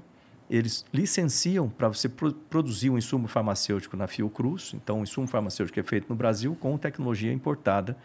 E aí você faz o envasamento e distribui. Essa é a licenciada. Já é melhor porque você não tem a logística de... A vacina nacional. é Essa tecnologia nacional, o cientista nacional, nós temos o controle da tecnologia. Né? Se tiver uma mutação diferente, a gente rapidamente muda tudo aqui. Produção, produção do insumo farmacêutico no Brasil por empresa nacional, produz nota fiscal e produz empregos no país, e a distribuição feita aqui. E o controle completo do sistema. Essa é a Butanvac? Não. Não? Essa aqui é a. nós invest- Nós investimos em 16 tecnologias de vacina. Tá. Para conhecer, vai desde vírus irradiado, que é a mais antiga, vírus atenuado, passando por proteína recombinante, até chegar em RNA. Tá. É o modelo, vamos dizer assim, o tipo mais moderno de Sim. Todas essas tecnologias, é, a gente investiu, e não foi muito, foi 37 milhões para em 2020, e nos nossos in- Institutos Nacionais de Ciência e Tecnologia, os nossos cientistas desenvolveram essas tecnologias aqui. Dessas 16, ainda no desenvolvimento da tecnologia, cinco delas já é que é uma corrida de cavalo, vai saindo uma mais na frente, aí de repente a outra ultrapassa. Ciência não dá para você falar assim, olha, amanhã você tem, tem que estar pronto, né? Porque nem construir um prédio, né? É diferente. Aí é, delas cinco chegaram na Anvisa já para fazer testes clínicos, porque o sistema é assim: primeiro você testa no laboratório o conceito, aí você testa em animais, chama pré-clínicos, né? aplica lá no animal até ajustar aquele negócio para ficar perfeito, está seguro e tal. Aí você entra com a papelada toda na Anvisa, eles vão olhar toda a parte do laboratório, todos os testes foram feitos e vão autorizar fazer os testes com seres humanos, testes clínicos. A gente está falando de, de vacinas para a Covid. Qualquer tipo de vacina, mesmo tipo. Tá. Funciona da mas, forma. mas assim, essas que você está falando que, que a gente está no processo Ah, são sim. para Covid. É, nós investimos em 16 tecnologias para a Covid, mas as tecnologias podem ser usadas para qualquer Pra coisa. qualquer coisa. Também. Tá. É, é igual a metodologia para fazer. Porque a gente, pra, pra gente, pra gente botar, pra gente testar isso daí com sucesso hoje no Brasil, eu imagino que seja mais difícil, seja um problema, na verdade, porque a gente tem a população brasileira já quase que toda vacinada Ah. contra o Covid. Mas, mas dá, dá para fazer. Já, É? já explica essa parte. Aí, é, entraram, cinco entraram na, na Anvisa. A Anvisa tem quatro que ela está esperando ainda, uma ela já autorizou. Né? Aí o pessoal falou assim, uma delas era a Versamune, desenvolvida em Ribeirão Preto, que foi a primeira que entrou na Anvisa. Pô, por que, que a Versamune atrasou um ano? Atrasou um ano porque é, eles fizeram todos os cálculos, fizeram tudo para fazer teste com 120 pacientes em fase 1 e 2, e a Anvisa falou, não, quero 360. E aí tem que pegar aquele lote todo que foi importado dos Estados Unidos, jogar e pedir uma outra importação de 360, e aí entra para o final da fila lá e demora um ano. É, tudo bem. Aí dessas cinco, uma já passou na Anvisa, é, que é uma vacina chamada RNA, MCTI, Cimatec HDT, tem o nome Nossa. de todos os parceiros. e essa vacina é feita em Salvador, Bahia. Dr. Badaró é o cientista-chefe, né? Sensacional, o cara é uma sumidade, assim. E aí nós já fizemos a aplicação, começou na fase 1, né? São fa três fases para você testar com pacientes. Fase 1 e fase 2 é para segurança, mais ou menos 300 pacientes, 400 pacientes, ou pacientes não, voluntários. Na fase e depois 3 a fase é um grupo 3, bem maior. Um grupo maior para testar a eficiência. A gente está falando em 3 mil, 5 mil, 10 mil, dependendo do tipo de vacina. É nessa fase que a gente aplica placebo também. É, no começo, você pode, quando, quando você não tem a população vacinada, você usa placebo, né, que, ou seja, que não, não, é, nada. não é nada, é, é soro, vamos supor, e a vacina para comparar depois as duas populações, né, vacinado e não vacinado os efeitos. Quando você tem já uma população vacinada, eles usam outras técnicas que você compara, é, usa como reforço e você compara a imunização, né, o capacidade de imunização de uma que já está aplicada com uma nova sendo utilizada ali. Então, eles, os cientistas conseguem fazer isso. Então, eles estão fazendo isso, ou para a pessoa que não foi vacinada, ou para a pessoa que já tem as duas doses e assim por diante. Então, foi aplicado, um momento histórico, no dia 13 de janeiro, a primeira vacina com tecnologia nacional é, num brasileiro lá em Salvador. Eu, pô, eu confesso que é, não vou falar o que eu pensei assim, mas exatamente, mas eu confesso que pô, é, foi um momento extasiante. Tá. assim, quando ele aplicou lá, falei, pô, vacina nacional, 100% nacional. Que pode ser uma tecnologia que pode ser é, modificada para fazer várias outras vacinas várias diferentes, para vários outros problemas. E olha só, essa é RNA, por exemplo, aí, ela é de terceira geração ela usa uma dose pequenininha, uma dose minúscula comparado com as outras RNA. E por isso ela é mais barata para fazer. E outra coisa, ela pode a, assimilar cinco mutações diferentes numa mesma vacina, o que, o que é, possivelmente vai dar maior longevidade na eficiência da vacina à medida que as mutações aparecem. Outra coisa, ela é aplicada no braço, uma dose pequena, e ela fica no braço, nos músculos do braço, ela não distribui pelo corpo e ela produz é, anticorpos imunizantes a partir do braço. Então, é uma vacina mais segura também, de forma geral. Além disso, como ela pode ter várias mutações, essa mesma tecnologia a gente já está olhando para aplicar com dengue, por exemplo, fazer uma vacina de dengue. A dengue tem quatro mutações. Uma vacina só, você cuida das quatro mutações. Aí você fala, como é que eu vou passar da pesquisa, né, nessa parte de tecnologia, da pesquisa para chegar no final de um, fazer um sistema eficiente. E aí onde nós criamos lá no Ministério né, o Centro Nacional de Tecnologia de Vacinas, que é uma organização social ligada é, ao, à, Universidade Federal de Minas Gerais, Isso.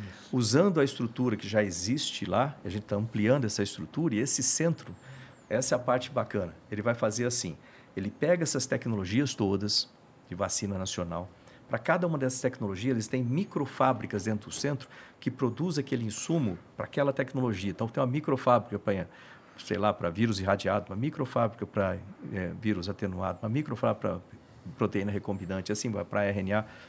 Qual a vantagem disso? Para não acontecer como com a que não tem essa. No Brasil tem que trazer esses pequenos lotes de insumo para fazer testes lá dos Estados Unidos. Aí atrasa aqui, atrasa lá, para tudo, a gente fica na mão. Agora não, faz ali dentro da própria, do próprio centro de vacinas. Junto com o centro de vacinas, tem a Anvisa trabalhando também, já vendo todas as práticas de laboratório, para, vamos dizer assim, para fazer o processo eficiente do começo ao fim. Junto com a, ali também, no mesmo instituto, você tem as empresas, as farmacêuticas trabalhando, fala assim, a minha, minha empresa, por exemplo, eu consigo fazer RNA, a dele consegue fazer vírus irradiado. Uhum é, e outros, a sua faz, sei lá, proteína recombinante. Então, quando sai uma vacina daquela tecnologia, eu falo, isso aqui está comigo, eu vou fazer a produção em escala. E a indústria, ela trabalha junto para o cara não desenvolver uma tecnologia aqui que a empresa não consegue escalar. Então, já desde o começo, ela já nasce escalável, vamos dizer assim, para para a tecnologia. Então, isso aí vai acelerar o processo de produção de vacina no Brasil de uma forma estupidamente é, eficiente. Então, o Brasil, a partir de agora, passa a ser independente em vacina. Se o mundo não quiser vender vacina para a gente, a gente vende para o mundo. A gente vai fazer vacina para dengue, zika, chikungunya, febre amarela, malária, tuberculose e etc. Não adianta esperar que a Noruega vai fazer vacina de dengue. Eles não, Eles não têm esse problema, né? Nós precisamos fazer. E a gente vai poder vender ou fornecer vacinas para o Brasil, para os países da América do Sul, para a África, se a gente precisar. E quando isso feito aqui, é um insumo farmacêutico, né, feito com essa tecnologia, produz emprego, produz nota fiscal no Brasil. E quando eu quiser ajudar, por exemplo, um país da África, por exemplo, para combater a dengue lá, e eu, como governo, quero doar essas vacinas. Ou eu posso fazer um acordo com essa empresa, ou eu posso pegar daqui diretamente, mandar para a Fiocruz e faço a produção na Fiocruz. Aí a desvantagem é que eu, como governo, tenho que pagar uhum. o OPEX também, mas eu posso fornecer lá Dá, 100 milhões de doses de graça. Entendi. Olha como que isso aí é para o Brasil. Esse é um negócio assim, é uma mudança de paradigma no país. Pô, muito legal. Mas é. assim, para mim o mais legal de tudo é que tu, em quatro anos de, de ministro, aprendeu isso aí tudo. Mas aí foi a necessidade, né? A foi a necessidade. A necessidade faz a. É verdade. Porque, porra, a tua história ela não tem muito a ver com vacina, né? A tua história não. é outra coisa. Tu era. Tu saiu tenente-coronel da, da, da, Força, da Aérea. Mas, né? mas teve a necessidade de aprender russo aprender em quanto tempo? russo rápido, em três meses. Aí, três meses. Três meses. Aprender para falar, para a missão. Mas olha, essa é a coisa importante. Você vê que a gente passou isso. Lembra que eu falei do orçamento? O aperto do orçamento teve um resultado positivo. A gente tem sistemas hoje que nos permite dar um salto na parte de. Isso é o spin-off do bem aí da pandemia, né, cara? É. Porque criou toda essa, essa cadeia de coisa aí, que igual foi. A, a Esther teve aqui, já falou, e uhum. todo mundo fala. Tipo, vai ter uma outra pandemia, né? Vai. E aí nós vamos estar preparados, né? Ainda mais se tiver esse laboratório de nível 4 junto com tudo isso de produzir vacina aqui no Brasil e tudo, isso aí dá uma. Nossa, na próxima nós vamos estar. Na próxima a gente mais. sai bem mais na frente, muito né? Muito mais na frente. E agora a gente tem que investir, eu já comecei a fazer isso, na formação de pessoal. Formação de pessoal. É, agora vê, essa galera tem que passar, né? Esse passar, conhecimento. A gente tem que trazer os nossos pesquisadores, vamos dizer, se eles quiserem voltar. Porque galera do CNPq? Do CNPq. Tá. Muitos pesquisadores nossos foram trabalhar no exterior, porque não tinham condições aqui no Brasil. É, e agora a gente vai, com, essa, com a introdução dessas estruturas no Brasil e ah, os recursos do FNDCT, que nos dá, é, vamos dizer assim, uma, uma, um investimento estável na criação e manutenção dessas estruturas, vale a pena para eles virem ao Brasil. É melhorar o valor das bolsas, por exemplo, o número de bolsas, que é outra coisa importante. É, ter essas estruturas grandes. Por exemplo, o nosso NB4 colado nos Sírios, isso vai atrair os pesquisadores de volta e vai atrair muito estrangeiro para trabalhar aqui também. É o único da América Latina, é o, né? É o único do mundo que vai ser o NB4 com Ah, junto com, com, com um acelerador. acelerador, vai ser é. o único do mundo. Ele é aí. é diferente por causa disso. Além é. dele ser um NB4, ele ainda é junto com o acelerador de partículas. Aí, ou seja, esse pessoal vai vir trabalhar aqui. Quer ver outro projeto que vai chamar muitos estrangeiros? É o SALAS. SALAS é o Sistema Amazônico de Laboratórios Satélites. São 50 laboratórios sendo construídos ao longo de onde os cientistas quiserem, na, na Amazônia. É, e tem dois tipos. Metade deles vão ser laboratórios de selva, que a gente chama, que são fixos no chão, e metade laboratórios flutuantes, que podem ser levados para onde for. E não é um laboratóriozinho, é um laboratório de última geração. Podem conter os de flutuantes, né? podem conter os de céu, pode conter muito mais, mas flutuante de 10 a 16 pesquisadores, com todo o conforto, com o laboratório bem equipado, que pode ser trocado de acordo com a pesquisa que eles vão fazer, pode ser levado para onde precisar na Amazônia, com sistema de satélite, com sistemas de drones, câmeras, é, tudo pronto para fazer pesquisa de biodiversidade, é, trabalhos com as comunidades locais, que tem 22 milhões de pessoas vivendo na Amazônia. Então, o pessoal fala muito de desenvolvimento sustentável. Lá no Ministério, a gente põe na prática desenvolvimento sustentável. Eu falo, o que tem esse laboratório a ver com desenvolvimento sustentável? Né? Tem porque eles vão trabalhar com as comunidades também, levando tecnologia e usando as tecnologias tradicionais para trazer melhor qualidade de vida e renda para a população. Em que pé está isso aí? Está tá bem avançado? Já, eu fui lá inaugurar alguns deles. Não, também você não deve ter visto, né? mas tem lá. Já fui inaugurar o Vitória Regia, que é um desses flutuantes. já já tá em, os outros já estão em construção. Eu vejo o jornal todo dia, cara. Eu entro tem. nos sites, entro no- no- nos portais para ler todo dia. E eu não, Não tava tem. sabendo disso. Se entrar no site do Ministério, lá e procurar salas, você vai ver lá. É um negócio que eu, olha, eu confesso que eu fiquei também maravilhado. Eu nunca tinha ido, a não ser para fazer sobrevivência como militar, que é Aham. uma coisa, eu nunca tinha ido lá para ter fé, por exemplo, no Instituto de Desenvolvimento Sustentável Mamirauá, que é uma das nossas organizações sociais. E quando você vê esse pessoal em ação, com esse laboratório no meio da, da floresta, no coração da floresta, né? É, pô, cara, é, dá orgulho de ver aquela floresta nossa lá. É, tem, sim, desmatamento ilegal que precisa ser reduzido e para isso o Ministério trabalha fazendo monitoramento por satélite, nós que fazemos. É, para isso que a gente tem sistemas como... Você sabia que, por exemplo, a, Reserva de Desenvolvimento Sustentável Mamirauá, que tem 2 milhões e meio de hectares, né, que é fiscalizada, é mantida lá pelo Instituto Mamirauá, é a primeira reserva do planeta que é monitorada 24 horas, 20, pô, é, 7 dias por semana, em tempo real, usando câmeras, microfones, inteligência artificial.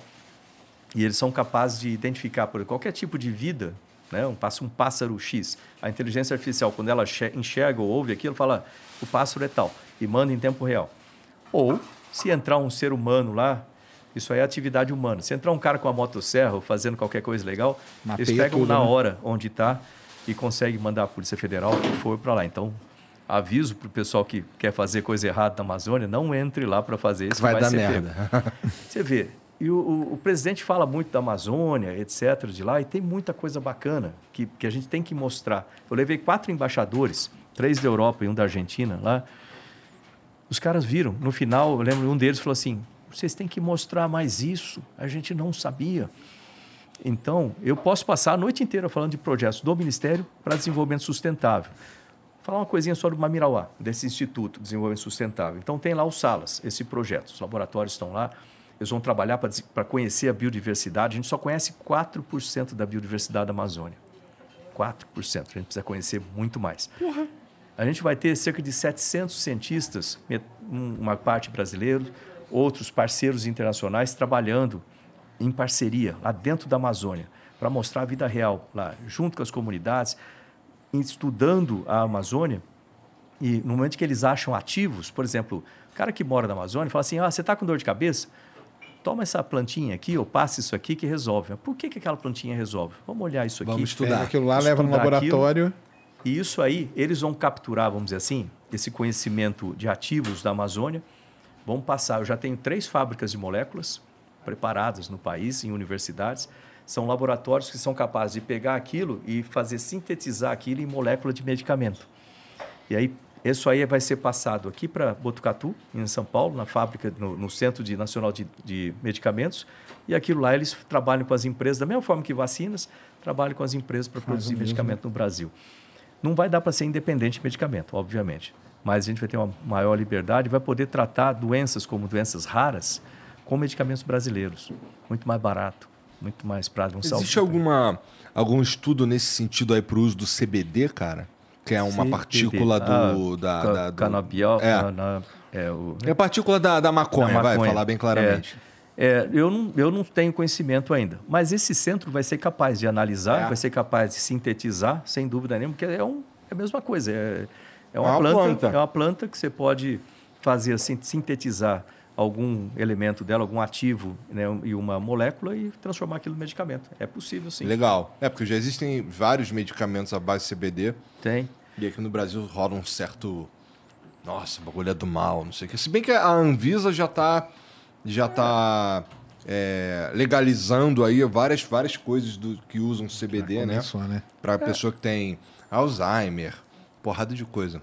É, então é uma Isso é planta, muito legal, porque você pega- consegue A gente pega coisas que a gente já tem lá na Amazônia lá há muito tempo e transforma e a gente usa isso de forma sustentável. com Coisa... sustentável. Ah, sim, essa é a parte importante também. O, o- o morador local, ele vai ter chance, a partir do momento que você descobre uma coisa dessa, de vender isso aí, participar comercialmente desse negócio. Sim, ele pode plantar o bagulho que, É. que, que vira Então, remédio, né? Ele pode, essas plantas locais de lá, ele pode cuidar daquilo. Ou seja, quer ver outro exemplo do. é, que eu lembrei aqui também do desenvolvimento sustentável, Mamirauá, lá? a, pro- a população de pirarucu, né, o peixe grande lá da Amazônia, ela vinha caindo é, assustadoramente com pesca predatória, sem controle nenhum. Aí o governo foi e falou assim: não, é proibido pescar pirarucu. Resolveu? Não. A única coisa que fez, colocou milhares de, pesquisador, de, de pescadores fora da lei. E continuou a cair. Aí entra o Instituto Mamirauá no meio para fazer essa coisa, para fazer manejo de pirarucu. Aí eles começaram a trabalhar com os, pesquisa, com os pescadores de lá, com o conhecimento dos pescadores e com o conhecimento de fora. Aí foi engraçado o negócio que o cara contou lá, que foi assim, né? Pesquisador, né? Chega lá e fala, pô, vamos contar, na época da baixa, vamos contar quantos pirarucus tem, né? formam lagoas, assim, eles acabam ficando presos lá. Quantos pirarucus tem aqui para a gente fazer uma média, fazer estatística toda. Aí como é que faz? Ah, Você passa a rede, pega todos eles, eh, marca todos eles, conta, né? E devolve para lá. Ótimo. Aí os pescadores olhando aquilo. Por que, que você está fazendo assim? "Ah, Porque é uma maneira de contar. "Ah, a gente consegue contar sem tirar isso da água, não precisa tirar da água. Como é que vocês fazem? Ah, a gente olha para a cara deles, quando ele bota a cara para respirar, a gente olha para a cara e fala, pô, né, um, dois, três, quatro, assim, eles têm cara diferente. Você está de sacanagem, você faz reconhecimento facial no? Faço. Duvido. Pega o grupo aí. Também aí, duvido. Aí eu. Aí foi lá o pessoal, fizeram as medidas todas, né, num, num laguinho lá. Fizeram, pô, aí tem, chutar aqui, 69 pirarucu. Ok. Aí os caras passaram a rede. Chama agora Tinha os 69 mesmo. Coincidência. Vamos Porra! tentar em outro lugar. Quantos tem aqui? 42. Não, 42. Não é que os caras contam mesmo? Aí, é, isso é só um exemplo, para ver que o conhecimento tradicional Conhece- é válido. usar o conhecimento local, né? local. Aí eles conversaram, fizeram todos os. O que, que acontece? Então, hoje em dia, os pescadores são registrados, né? Eles- só eles podem, têm outros benefícios, e eles protegem as áreas. Por exemplo, a área de reprodução, nada pode acontecer por ali. O tamanho do, do, do peixe que pode ser pego, eles fiscalizam. Então, esse é o ideal. A a população consciência fazer neles, o né? desenvolvimento sustentável. É, além disso, a gente tem projetos como no Bailink, onde a gente tem toda uma, uma área de desenvolvimento de tecnologias para pirarucu, tambaqui, açaí, eh, castanha e etc., com melhor ciência até o último uso daquilo. Pirarucu para fazer até pele para bolsas e etc. eh, e assim vai. Então, eles pegaram todas essas coisas, colocaram junto. Sem desperdício, né? Resultado dessa manobra toda. Hoje, quem toma conta de todo esse negócio são os pescadores. O pirarucu voltou a crescer, a população hoje está maior do que era antes. O tamanho médio do pirarucu passou de 1,27m para 1,95m. Porra. Então, é porque eles estão tomando conta. Aquilo é o ganha-pão deles, entendeu? Então, eles tomam conta da floresta agora. Olha a diferença do, do Sim. approach. Pois é, porque você usa a população que já está ali mesmo. E que se não É. fosse. Se não fosse. é, se eles não tivessem essa atribuição, eles estariam fazendo o contrário, que era uma pesca predatória e tudo mais, né? É. Legal, o fato deles interessante. perceberem isso e trabalharem com um instituto confiável, que está ali dentro, trabalhando dia a dia com eles. Quer ver outra coisa legal do, do Mamirauá? É, as crianças na, na ribeirinhas ali tinham uma- uma- um índice de mortalidade muito alto. Morria de dor de barriga, etc., diarreia, porque tomavam água contaminada. Você fala, ah, tem muita água lá, mas água de qualidade é outra coisa. Pode ter muita água, mas tomar água Não é, qualquer água que você toma, né?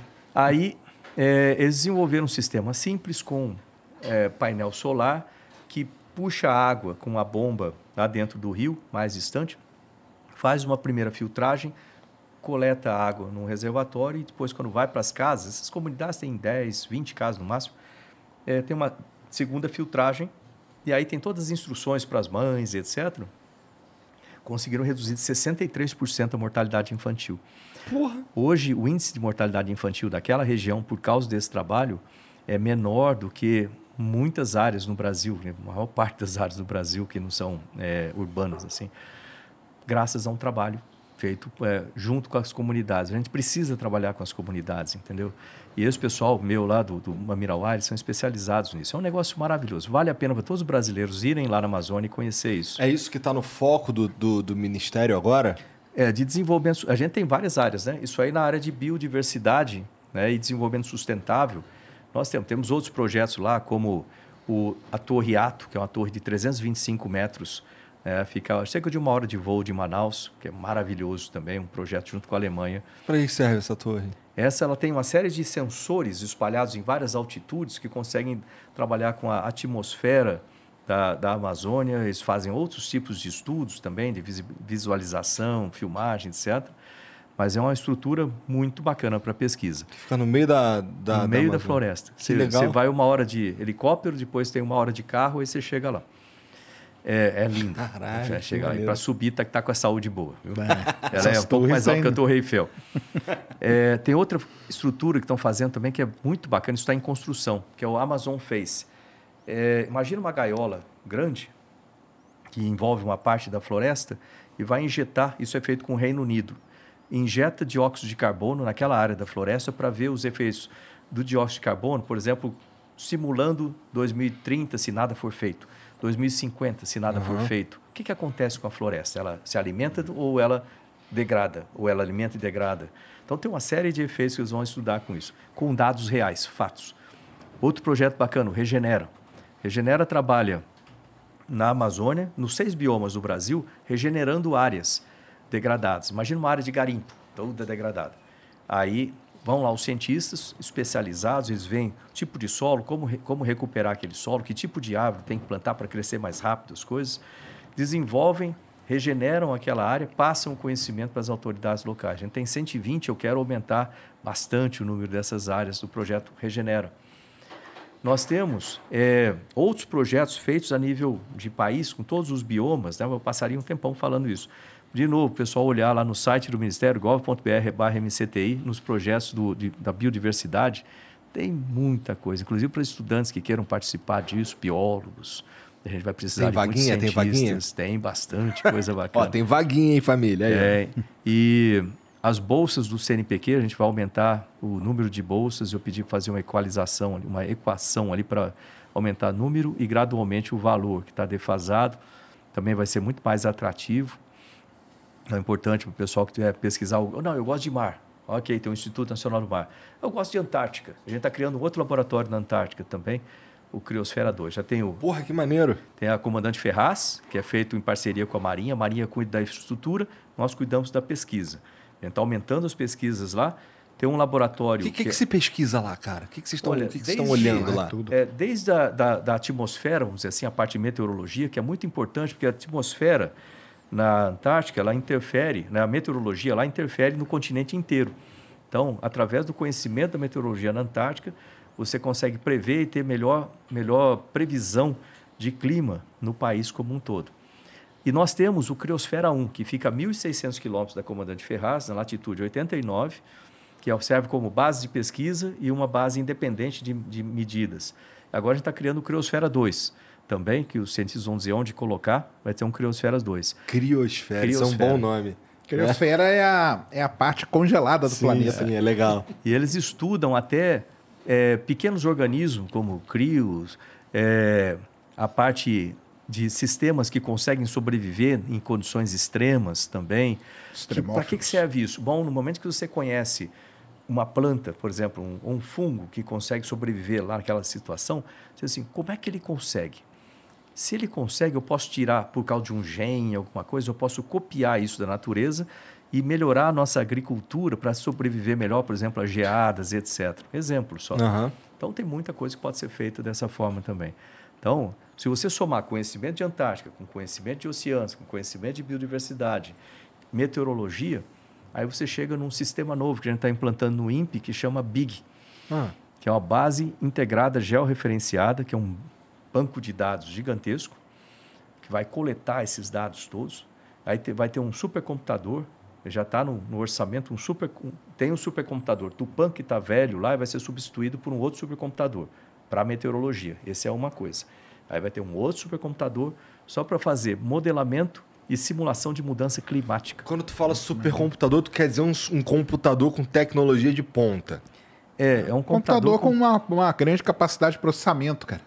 Porque esses modelos aí meteorológicos, climáticos, eles são muito pesados para rodar. É. Então, se você rodar em computador normal, mesmo que você junte várias CPUs, GPUs e tal, Não dá, tem que ser um supercomputador, porque o processamento tem que ser rápido, senão a gente rodaria esses modelos, demorariam anos para rodar. Mas é uma tecnologia, então, que é, que é basicamente ela serve para isso. Serve pra isso. Não tá no mercado para, sei lá, você comprar. Não, não. Entendi. Você, Fica à vontade, fica à vontade, pô. você, você precisa. É, você tem. São poucos, né? No mundo tem alguns lugares que tem supercomputador.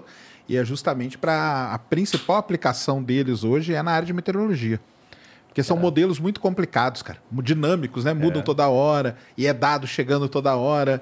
E é dado vindo da Amazônia, da Antártica, dado diferente, tudo. Então, para processar isso, tem que ser uma, um supercomputador. Entendi. Ele tem uma capacidade de processamento, ele processa muito rápido uma grande quantidade de dados. É, outra utilização grande para fazer sequenciamento genético de vírus, por é. exemplo. Você tem toda a questão de DNA. Para fazer rodar isso aí num computador normal, esquece. Tem que ser um supercomputador. Então, o nosso Santos Dumont, que fica lá em Petrópolis, é um supercomputador, de está entre os primeiros aí no, no planeta, vamos dizer assim. E, mas isso passa rápido. Logo mais já começam a aparecer outros mais rápidos. mais- Tecnologia hoje, né? Tá. e nós conectamos também uma rede de supercomputadores no Brasil. A gente tem quantos? Tem, é, eu não sei o número certo, mas tem vários. Então, no INPE, por exemplo, vão ter esses dois. Tem lá o Santos Dumont. Lá no Senai Cimatec tem um monte deles, né? Tem vários deles que trabalham com empresas, mas tem um, um, um- valor ali de percentual de computação que pode ser passado para pesquisa. Então, a gente faz essa rede de supercomputadores no Brasil, feito pela RNP, que é uma organização social do Ministério, que é a rede de pesquisa e estudos, né? Que ela faz ligação com fibra ótica pelo Brasil todo. É, e a gente fez a conexão também entre Fortaleza e Sines, com um cabo submarino de última geração. Nós entramos nesse pacote, o Ministério que fez o pagamento para o Brasil, né? É, no nome do Brasil nesse programa. Por que, que isso é importante? Porque a gente consegue transmitir dados com rapidez e uma- um volume muito grande com a Europa. Por que, que eu estou fazendo esse big aqui? Porque ele vai usar esses dados todos fa- factuais, né? não é chutômetro, para fazer modelamento e simulação de mudança climática. E se a gente, a gente desenvolve esse modelo aqui no Brasil, aí eu quero que eles desenvolvam um modelo semelhante lá na Europa, outro semelhante na Oceania, na Ásia. E a gente vai conseguir ter no nosso nossa Global, né? espaçonave Terra esse negócio sendo mapeado e calculado no mundo inteiro. Aí a gente vai poder falar, baseado em dados científicos, olha só, para eu reduzir as mudanças climáticas, eu tenho primeiro que fazer o quê? Ah, eu tenho que reduzir o desmatamento aqui no Congo, tenho que eh, reduzir a emissão de carbono na Europa, nos Estados Unidos, na Ásia, assim por diante. Mas o que em sequência que vai dar o melhor resultado? Entendeu? A gente vai ter dado factual para trabalhar com mudança climática. Isso Entendi. vai ser uma revolução aí também no planeta. Entendi. Não tem, não, tem, não tem outras nações fazendo algo semelhante? Igual a isso, não. Então, É. a gente vai lançar o nosso modelo aqui. Eu tenho falado com outros países.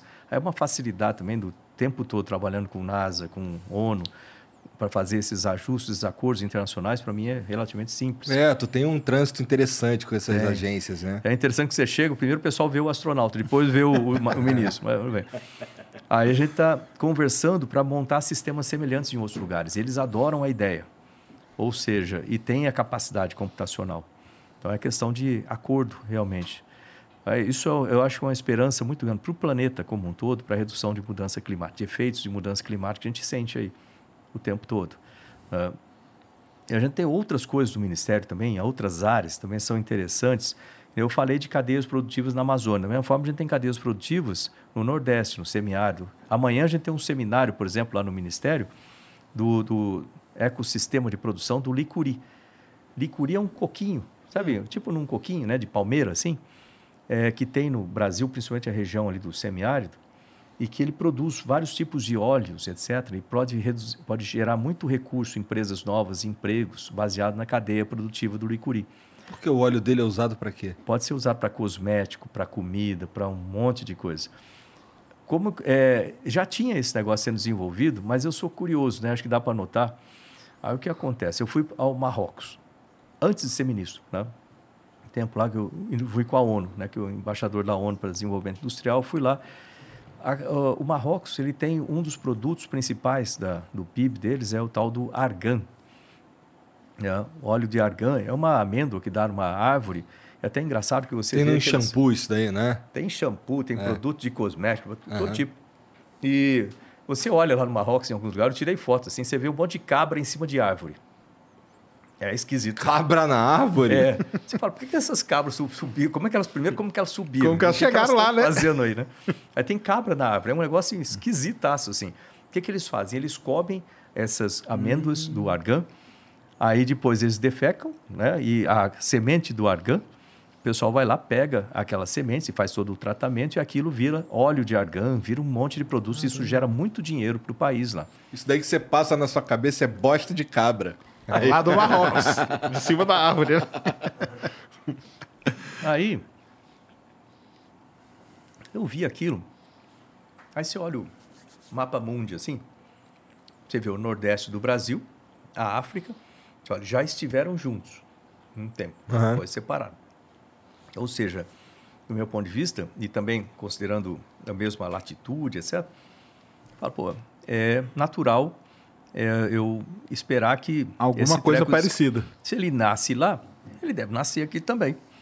Aí quando eu cheguei, eu já estava no Ministério, na primeira semana de Ciência e Tecnologia, lá em Brasília, fui conversar com o pessoal do INSA.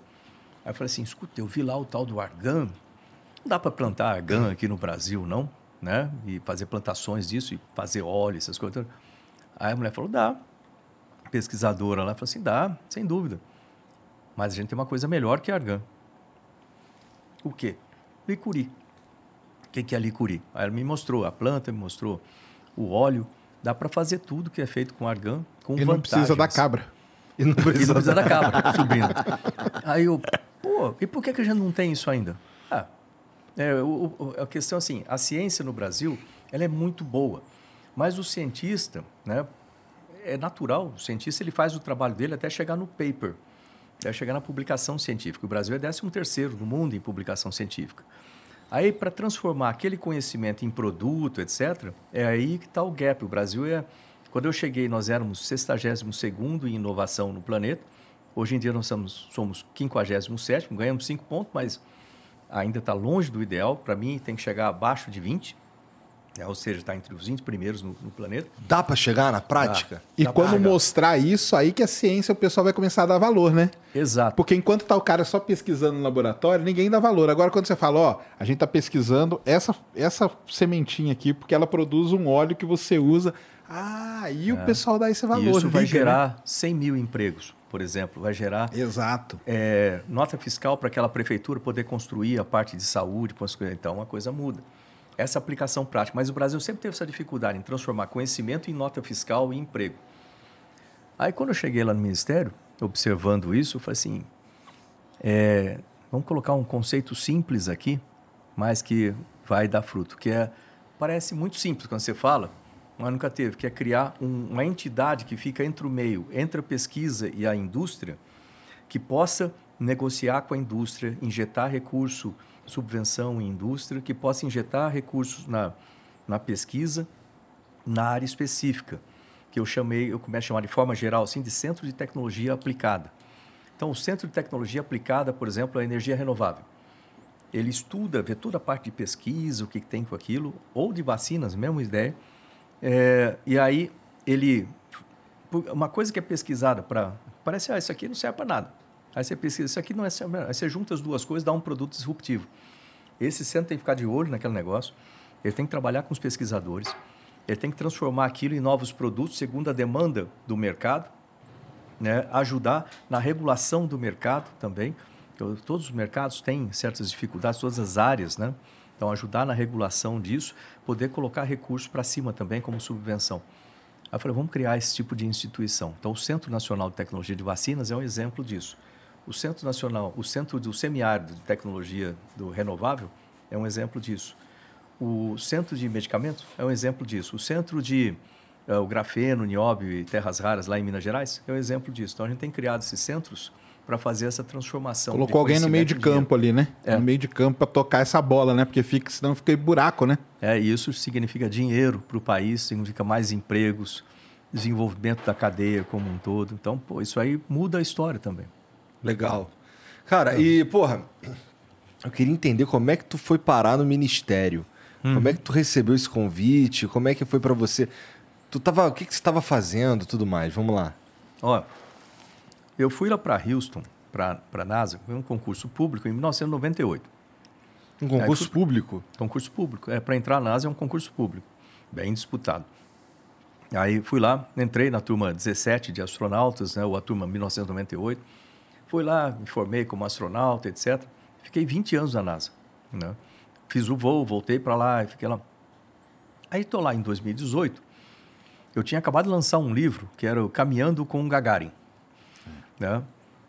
que conta as histórias, ah, né, é, conta histórias lá de, da- do treinamento na Rússia, inclusive curiosidades, como como faz para ir ao banheiro, é, como faz o treinamento de é, baixa pressão, como faz centrífuga, para que que serve, etc. Aí fui lá, é, É especial o jeito de ir no banheiro lá? é, daqui a pouco eu explico. Mas Só o tamanho do lugar, é. curiosidades do espaço. E aí, é, eu tinha ido a Brasília fazer uma palestra, se eu não me engano, de manhã, lá no Exército. E o meu voo era só às 5 horas da tarde ou 6 horas da tarde. Eu falei, ah, vou dar uma passada lá no Comando Aeronáutica, só para dar um abraço no pessoal lá. E o comandante na época era o Rossato, que foi do terceiro do décimo grupo de aviação, que eu também fui lá, o Esquadrão Centauro. Falei, vou lá dar um abraço e vou dar um livro para ele. Né? É o que eu cheguei lá, fiquei esperando. Aí vem o auxiliar, o ajudante de ordens. Olha, ele vai te receber daqui a pouco. Aí demora um pouco, demorou, demorou. demorou. Eu vejo só intendente, né? Intendente é o oficial que, de administração. Aham. Aí eu vejo, entra intendente, sai intendente, o cara, o cara com uma cara meio assim, falei, ixi, está acontecendo alguma coisa. Aí de repente vem o agente, olha, ele pede mil desculpas, mas não vai dar para ele te receber, que está enrolado o negócio. Eu falei, não, não tem problema não. Assinei lá um, um livro lá, só entrega para ele aí e tal. E aí eu fui embora, eu falei, pô, ainda tem tempo. O que eu vou fazer nesse período, né? Aí a Cris estava comigo, ela falou assim, vamos lá no, Vamos lá no Congresso, só para dar um abraço nos deputados que ajudam. Tem os deputados que ajudaram o programa da estação, etc.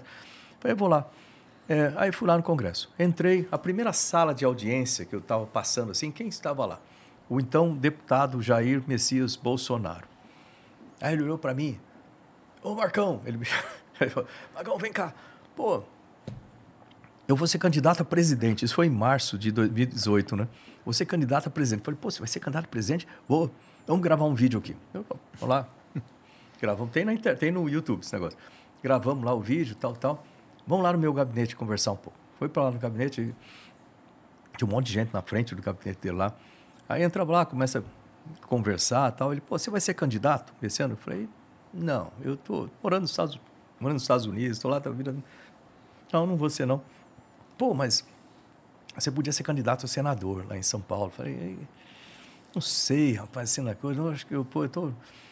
Aí eu falei, eu, eu falei assim, meio de, meio de brincadeira, eu falei assim, ó, o que eu gosto mesmo é ciência e tecnologia. Minha vida inteira foi ciência e tecnologia. Eu gostaria de ser ministro de ciência e tecnologia. Tá aí, se eu for eleito, você pode ser o ministro de ciência e tecnologia. eu falei, sério? Ele, sério? Vamos ali fora perguntar. Aí tem na internet essa parte de fora, tem, na, tem no YouTube também. Vamos lá fora conversar com o pessoal. E tinha um monte de gente assim e tal. Teve um cara até que jogou um óleo na cabeça dele, um negócio assim, ali. Gente, vocês conhecem esse cara aqui? Ah, conhecemos, um astronauta, tal, tal. Vocês conhecem o ministro de Ciência e Tecnologia? Um olhou para a cara do outro. Não. Aí ele fazia uma piada tá, ali com o sabe? Assim, pô, pô, o cara não sabe a diferença entre gravidez e gravidade, né? Pô, sacanagem, mas tudo bem. Aí virou, Porra. aí virou para mim e falou assim: o que, que vocês acham desse cara ser o ministro de Ciência e Tecnologia? Tem lá na internet isso aí. Ah, isso é bom. Falou, ótimo, vem cá. Entramos lá, olha, sério mesmo, se eu for presidente, então você pode ser o ministro. Isso foi em março de 2018. Aí veio campanha, aquela coisa toda. Eu fiz até a campanha junto com o Major Olímpio também. Eu acabei sendo suplente do Major Olímpio, o segundo suplente do Major Olímpio. Infelizmente ele faleceu, né? agora eu sou o primeiro suplente do, do Giordano lá para o Senado. E, e assim foi que eu acabei, né? foi eleito, eu fui, eh, me indicou lá para Aham. ministro eu entrei e entrei com esse monte de ideias vindo. Você vai falar, de onde você tira essas ideias? Pô, metade da minha vida trabalhando com NASA, com ONU etc. Ou seja, observando tudo isso lá. E não precisa inventar muito a roda, só você ver o que funciona lá fora e adaptar aqui para as nossas condições, né? Eu tenho feito isso. Olha, eu posso dizer assim que o Ministério está muito alinhado agora, está tudo certinho, né? as engrenagens todas funcionando bem, né? uma com a outra. É uma máquina agora de produzir resultados aí para o Brasil. Infelizmente, a gente não vê muito isso na imprensa. Não. Mas tem lá no site do Ministério, o pessoal entrar lá, tem muita coisa interessante. Aliás, uma coisa, tem muita oportunidade. O pessoal às vezes deixa passar, porque eu tenho lá chamada do CNPq. Por exemplo, agora está aberta. né, nós tivemos a chamada universal com 250 milhões para pesquisadores. Nós tivemos a chamada para os Institutos Nacionais de Ciência e Tecnologia, foram mais 280 milhões. Agora, no último mês que eu coloquei isso. Nós temos aberto ainda, acho que está aberto ainda, já fechou, estava para fechar no dia 22 agora, a parte de parques tecnológicos. É importante essa parte no Brasil, Claro. que serve também como um centro de tecnologia aplicada, se você entender. É aquele que tem lá na UFRJ, lá atrás, É, na. Federal da Bahia, Tem, tem. vários, tem lá o César lá em cima, né, que é o, o- lá no, no em, em Recife, Recife, tem o Tecnopuc lá em Rio Grande do Sul, tem o Sapiens lá em Florianópolis, tem vários Tem deles, são vários. muito bons. E a gente precisa de mais, e precisa ver esses esses parques tendo sucesso, né? Eles, nós tivemos um investimento governamental de 2003 até 2013, 10 anos em parques tecnológicos. O total investido pelo governo foi 169 milhões nesse período. Aí eu falei, vamos retomar os parques. Então a gente colocou recursos pela FINEP, agora, numa tacada só, 180 milhões para parques tecnológicos, na retomada de parques tecnológicos. De quebra, foram mais 50 milhões também para centros de inovação. Também a chamada aberta aí para as prefeituras que estiverem nos ouvindo, né? Está aberto aí também isso aí. Colocando mais 100 milhões para universidades, centros de pesquisas, para a parte de infraestrutura de pesquisa, laboratórios. Colocamos também mais 50 milhões para também universidades, centros de pesquisa que têm salas controladas ou salas com ambiente eh, com pouca, pouca partícula, etc. Mais 50 milhões. Colocamos mais 30 milhões lá na Amazônia para bioeconomia e transformação digital. Né? Eh, se você for somando, né, e tem muito mais coisa por aí, São editais, né, que estão são abertos, os é editais isso, né? abertos. Isso aí dá, dá fácil, mais de quase 2 bilhões colocados aí recentemente. E você vê o efeito disso em cima das startups. A gente tem muitos editais da FINEP para startups, inteligência artificial. A gente criou oito centros de inteligência artificial e a gente investe muito em startups. Teve startup, por exemplo, que a gente investiu no programa Centelha, está aberto também o programa Centelha, que é assim, a pessoa tem uma ideia de garagem. É, ou é, o cara está fazendo o mestrado dele, está no, no trabalho dele, por isso aqui pode dar um bom produto. Ele pode entrar no programa Centelha, que está em 25 estados, é uma parceria FINEP, que é do Ministério, com as fundações de amparo à pesquisa dos estados, e receber um financiamento para dar partida naquele negócio, transformar aquela ideia numa startup. Depois, quando começa a crescer, para passar a zona da morte, tem lá o Startup Brasil, que é nosso também, para ampliar o financiamento e tem toda mentoria e, e tudo. É, uma empresa dessa aí, por exemplo, nós investimos 120 mil no, no, no Centelha.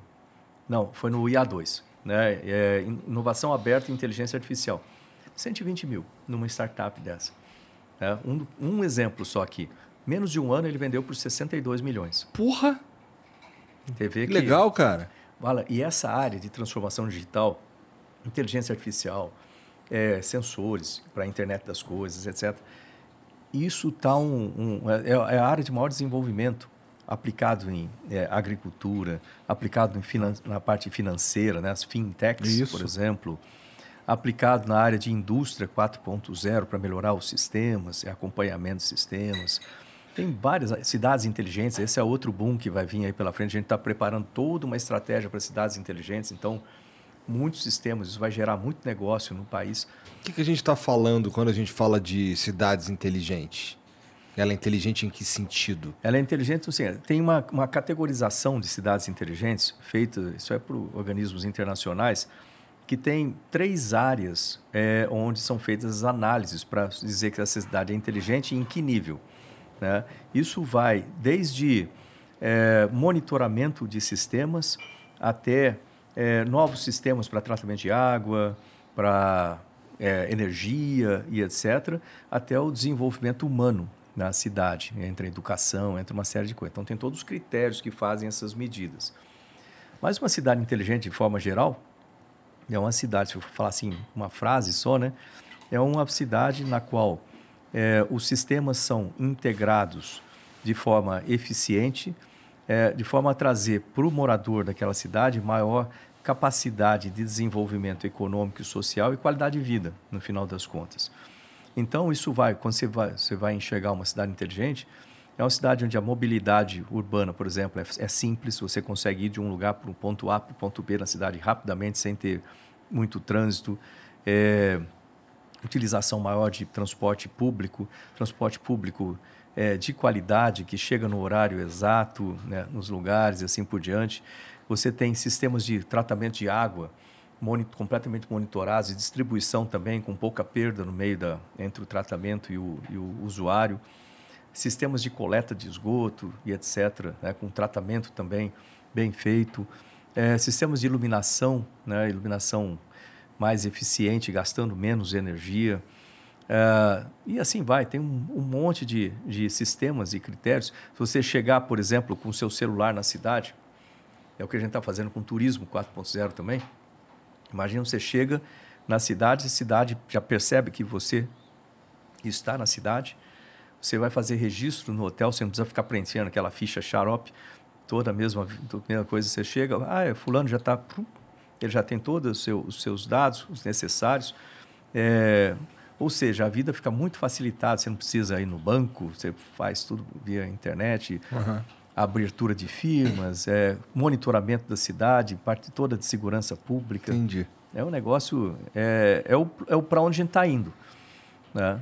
E o nosso, nossa visão estratégica para isso é trabalhar com cidades menores, tipo é, até 30, 40 mil habitantes, fazer todo o planejamento, todos os sistemas, de forma que aquilo lá, a cidade já cresça de forma sustentável, cidade inteligente e sustentável, cresça de forma sustentável, a qualidade de vida das pessoas fica boa, as empresas vêm para lá, já tem emprego no local, etc. E que isso gradualmente faça é, a atração de moradores de cidades grandes, mais conturbadas, para o interior, para morar nessas cidades Entendi. melhores, com mais qualidade de vida. Aí você reduz o problema também nas cidades grandes. Sim, interessante, é. isso é legal. É, pô, isso é, isso é o futuro. Então, muitos desses sistemas com inteligência artificial, internet das coisas, blockchain. A gente meio que cria, cria cidades satélites que, assim, que são mais interessantes de morar que as grandes cidades. É, no interior. O interior é mais gostoso de morar, você tem. Uhum. Agora imagina com um emprego melhor lá, imagina com a qualidade de vida, que já tem uma qualidade de vida melhor, mas uma qualidade ainda melhor com tudo isso, com segurança, que você anda na cidade uhum. com mais segurança, tudo. Para que, que eu vou ficar morando numa cidade enorme? Entendi. Cara, ó, a gente até agora é, falou de coisas legais que o Ministério de Ciência e Tecnologia tem feito, mas não é possível que tu não teve nenhum pepino grandão para resolver lá, cara. Eu tenho um agora. né? é, quer dizer, agora. Isso é desde o começo que eu tenho falado sobre isso. É.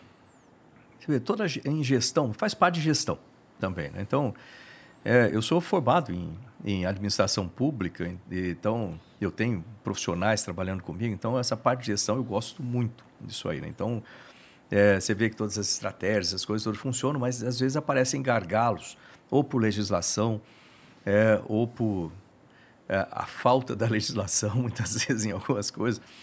Então, o problema de gestão você pode olhar por cinco, cinco eixos assim: né? orçamento pessoal, infraestrutura, que é, é, é super é, importante também. É, legislação e regulação, pode colocar isso tudo num pacote só de documentação. E coordenação, a, a governança de todo o sistema. Então, a gente ajustou a governança no Ministério, é, a gente equacionou a questão de orçamento, a parte de infraestrutura está melhorando agora com o orçamento, que é uma variável um tanto dependente disso também, então está melhorando também. A regulação e a legislação, a gente tem feito toda a parte interna. É, nós criamos o que a gente chama de livro azul, que é, são políticas, estratégias, planos, programas, colocando tudo isso no papel, de forma que quem chega lá tem um manual do ministério, vamos dizer assim, tudo fique uhum. bem coordenado. Se tiver, no, vamos lá, que daqui a um tempo venha um outro ministro, ele tem ali a melhor maneira. aprendidas, né? É, ele sabe tudo como, como funciona, as, a, qual a política do Ministério na área nuclear. Bom, tem isso, isso, isso. Como que é feito embaixo do, do HUD aqui, uhum. né? Como que isso, funciona esse motor? Funciona assim. Aí você tem, lógico, a parte externa também, as políticas, estratégias externas, que juntam mais ministérios, etc. A gente tem trabalhado nisso também. É um processo longo e, e sofrido até você ajustar tudo isso. Agora, tem uma parte que é complexa, que é pessoal. Pessoal é difícil. Por quê? É, quando você fala de pessoal administrativo, é relativamente mais fácil você contratar um pessoal para administração, formar o pessoal, treinar e etc. É, mais simples. Mesma coisa para engenharia, né? para parte técnica. Você, você forma um engenheiro, você, no dia seguinte você já pode botar ali para fazer um projeto, assim por diante. Tá? Aham. Pesquisador é um caso especial. Porque o pesquisador, você não forma de um dia para a noite. Assim, ele tem todo um período de aprendizado e dentro de uma, vamos supor, um instituto de pesquisa, você tem os pesquisadores mais velhos que têm o conhecimento de maturidade, como né? aquilo funciona. Você tem que ter uma, um, um período que o mais novo chega, o mais velho passa aquele conhecimento, depois o mais velho aposenta e o mais novo assume tudo aquilo lá. É, e isso na área de pesquisa é muito forte e complexo de fazer. O problema é que a gente não tem tido concurso público para pesquisador, é, se eu não me engano, desde 2013. Qual que é o ano do teu concurso público, Sérgio? Não, mas o meu ali, o meu é diferente porque o meu é, é estadual, né, cara? É? Aqui na Unicamp, né? É, Mas aí faz quanto tempo que tu entrou Aí também? É... é, eu entrei faz, faz um tempo já. Uns tempão. Cinco, seis anos já. é. Mas aí é diferente, né? Porque o que ele tá falando é das, das federais, né? das federais. As universidades, porque tem as universidades federais e tem as estaduais, né? Eu tô numa estadual, aqui em São Paulo a gente tem nessa tem uma vantagem muito grande, né? Que as três grandes, aquelas são muito boas, né? Que é a Unesp, USP e Unicamp, né? Então, assim, no estado, isso aí funciona diferente, entendeu? Entendi. Mas na Universidade Federal é que tem um É, a grande universidade problema. e o centro de pesquisa. Eu tenho 16 centros de pesquisa, administração direta. É, o que, que eu quero dizer com administração direta? Eles não têm uma autonomia de contratar gente, de fazer contrato com o setor privado, etc. Tudo passa pelo setor público, pelas leis do setor público. E aí, é, a maneira como eu tenho de trazer pesquisadores é concurso público. E a gente não tem. Pra, pra- eu, eu peço, né, logicamente eu peço todo ano, faço os pedidos de números de, de concurso público, acabei de fazer um. Isso tem que passar pela economia e dependendo do, do, da- de como é feito, como que é a política econômica, os concursos públicos são bloqueados. Aí E aí depende eu- do ano, depende, depende se do tem ano, eleição ou não, depende do. Cara, é, porque, lógico muito fator É, para liberar uma- essas vagas. Um impacto né, fiscal, porque você contrata uma pessoa, você tem um, Claro. uma responsabilidade né, trabalhista em cima daquilo. O fato é que, é, vamos dizer, a- a- o resultado disso é que eu tenho institutos como o Instituto Nacional da Mata Atlântica, eu tenho 14 pesquisadores, sete deles já podem aposentar. Se aposentarem, eu não tenho como repor. E o Instituto para. Entendeu? Você cria Então, um é buraco assunto de idade violento, porque Problema, você começa né? a ter gente muito velha É, e aí você vai ter um gap. E, e esse gap é principalmente, na, na pesquisa a gente até fala isso, que é talvez no momento onde a pessoa é mais ativa como É. pesquisador, você não tem. não tem E aí, às vezes, você. Vamos supor que daqui dois anos tem um concurso. Desde 2013, vamos supor que seja o ano que vem. Você vai ter 10 anos de gap. gap. Então você vai ter um- uma galera que vai ter uma certa idade que é muito produtiva que você não vai ter. Você vai ter uma turma muito velha e uma turma muito nova chegando. Então essa, essa zona de transição Entendi. É você não tem, complicado. cara. Isso é muito E você complicado. perde competências também. O o cara sai.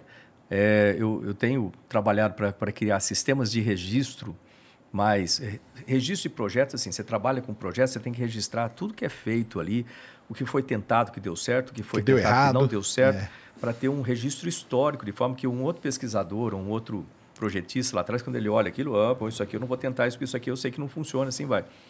E esse sistema de registro, geralmente, nem, a NASA tem um, registro, um sistema bom disso aí. São os tenham famosos inventado- relatórios, né? É, eles É têm os inventado o relatórios PMI. que- né? Isso, isso Tá? mesmo. Mas o, o que é um sistema de gerenciamento de projetos. É. Mas mesmo assim, a NASA tem dificuldade com isso. Fala assim, constrói um Saturno 5 agora. Tá aí o James Webb, né? O problemão que deu, né? Que a gente- Pois é. e até o cara falou outro dia, vocês não aprenderam nada com o James Webb? Vão, né? Então, O que acontece. aconteceu com o James Webb? Não, esse atraso gigantesco que Tá. ele teve, e agora na missão Artemis o pessoal começou a falar desse negócio de atrasar de novo. Aí o cara no congresso aí há duas semanas atrás falou: Cara, mas vocês não aprenderam nada com o James Webb, cara? Pois é. É, isso aí, é o, é o sistema de gerenciar um projeto. Gerenciar é um projeto negócio parece complicado. simples, mas não é. É por isso que a gente instituiu, por exemplo, o escritório de gerenciamento de projetos profissionais em cada uma das nossas unidades para poder atrair investimento. Então, é uma, é uma cultura toda. Mas voltando às pessoas, o que acontece é que você vai perdendo competências dentro da instituição é, e começa a ficar numa situação crítica. Agora, acabei de pedir alguns cargos, é, alguns um concurso público para isso, E eu tenho trabalhado com outra solução em paralelo. Paulo Guedes deve ficar assim, porra, de novo. Pô, Marcos Pontes é chato pra caralho. Na moral, de novo. Mas é, ué, faz parte da, da coisa. Ele, eu gosto dele, a gente brinca pra caramba com essas coisas.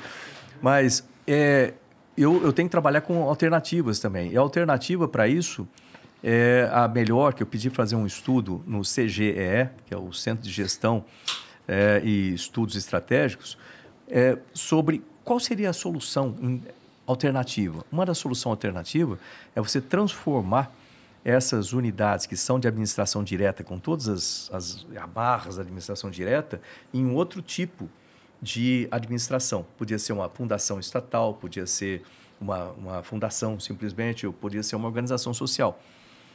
E aí a gente estudou nesse modelo, conversamos com todos os diretores dos institutos de pesquisas dos nossos centros.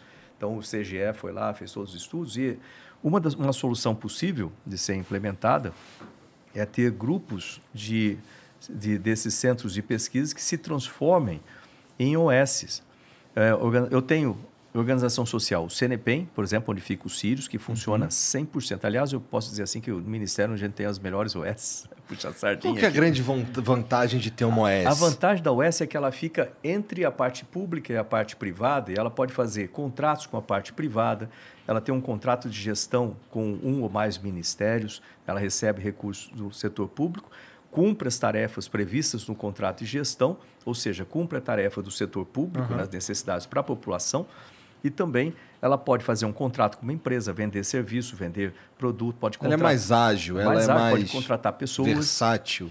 Pode contratar pessoas. Uma pessoa que está num instituto de pesquisa que vai aposentar, ele pode aposentar e ser recontratado pela OS. Pela OS. Aí você mantém aquele cara velho ali trabalhando enquanto os outros vão chegando para ter essa transição, Entendi. para passar esse conhecimento. Porque senão o cara aposenta, vai embora e o conhecimento Vai embora também. Vai vai, com embora, ele, vai né? com ele, cara. Entendeu? Quando chegar o cara novo ali, passou no concurso ano que vem, vamos supor, e, cara, ele vai chegar lá e aí. É, e com isso, o que, que você tem? Você tem é, uma instituição mais flexível, mais ágil, mais é, capaz de fazer uma série de coisas, mais vantagens para as pessoas que trabalham ali, porque ele pode é, agora receber, vamos dizer, após aposentado, ele pode receber também Um salário, né? parte, pode ser recontratado, ele pode fazer é, outros tipos de trabalhos ali, é, que não poderia, vamos dizer, sendo funcionário público, agora ele pode fazer, porque ele está no setor privado também.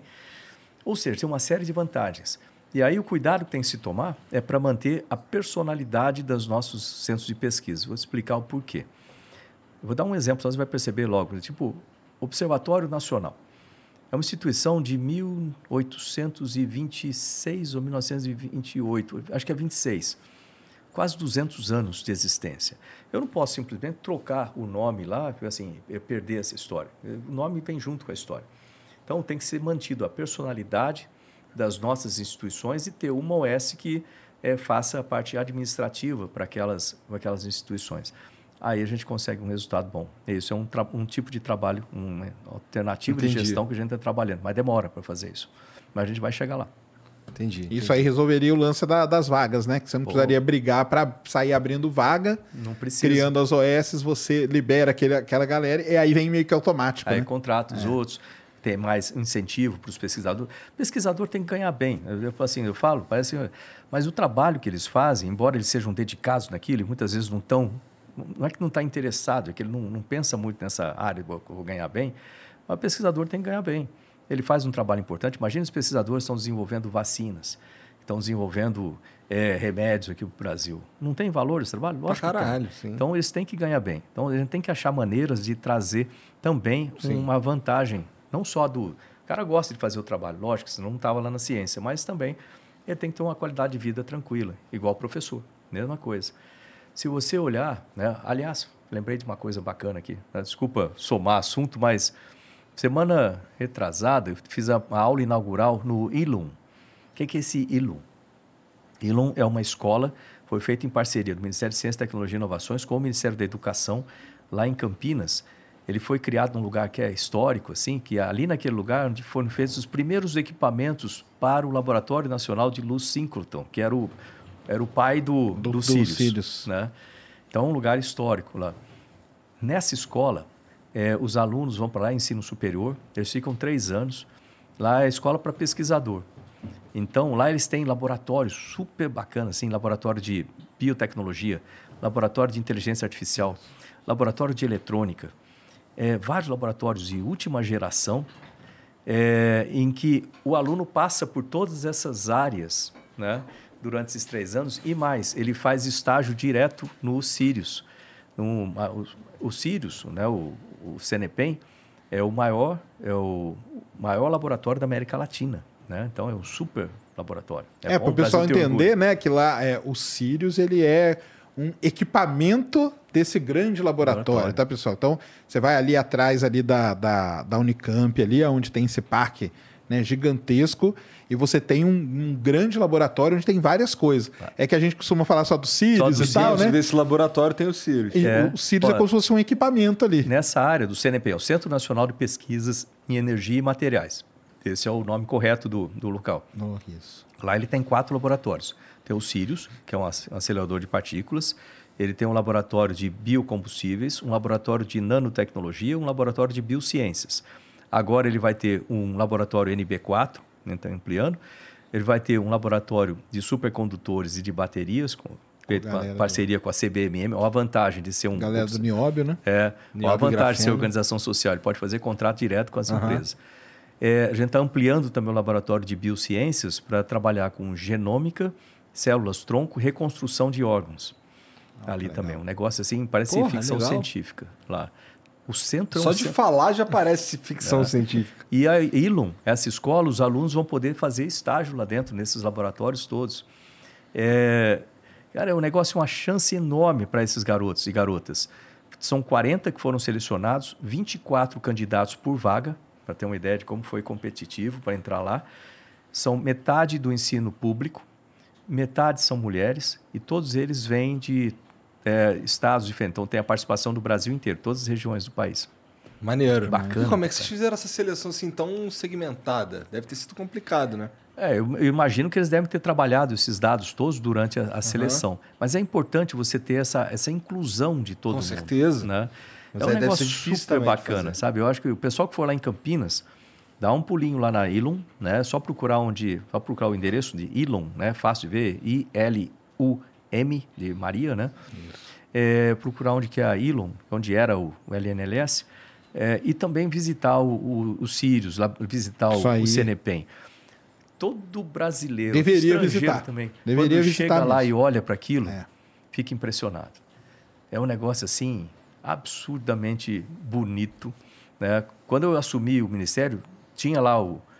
Parece um estádio de futebol olhando por fora, né? Tamanho de um estádio de futebol, mas não tinha nenhuma linha acesa ainda, mas estava a construção já feita, que é um negócio que demora né? mais de 2 bilhões de reais para fazer aquilo. E é um investimento que dá um retorno altíssimo. É, eu olhei e falei, pô, que negócio bacana tal. Aí, em três anos, a gente criou seis linhas. Agora a gente está acendendo a sétima linha. né? Já explico o que são essas linhas. É. E até o final do ano agora a gente vai ter 10 linhas acesas. Da primeira fase são 14 linhas. Então, 2023 completa a primeira fase inteirinha. Cada linha dessa, o que, que é? Você imagina o acelerador de partículas, negócio do tamanho do, de um estádio, onde você tem uma, uma, uma- um condutor, vamos chamar assim, onde correm elétrons lá. E eles são acelerados nessa, nesse tubo, né? É, e eles dão 600 mil voltas em um segundo.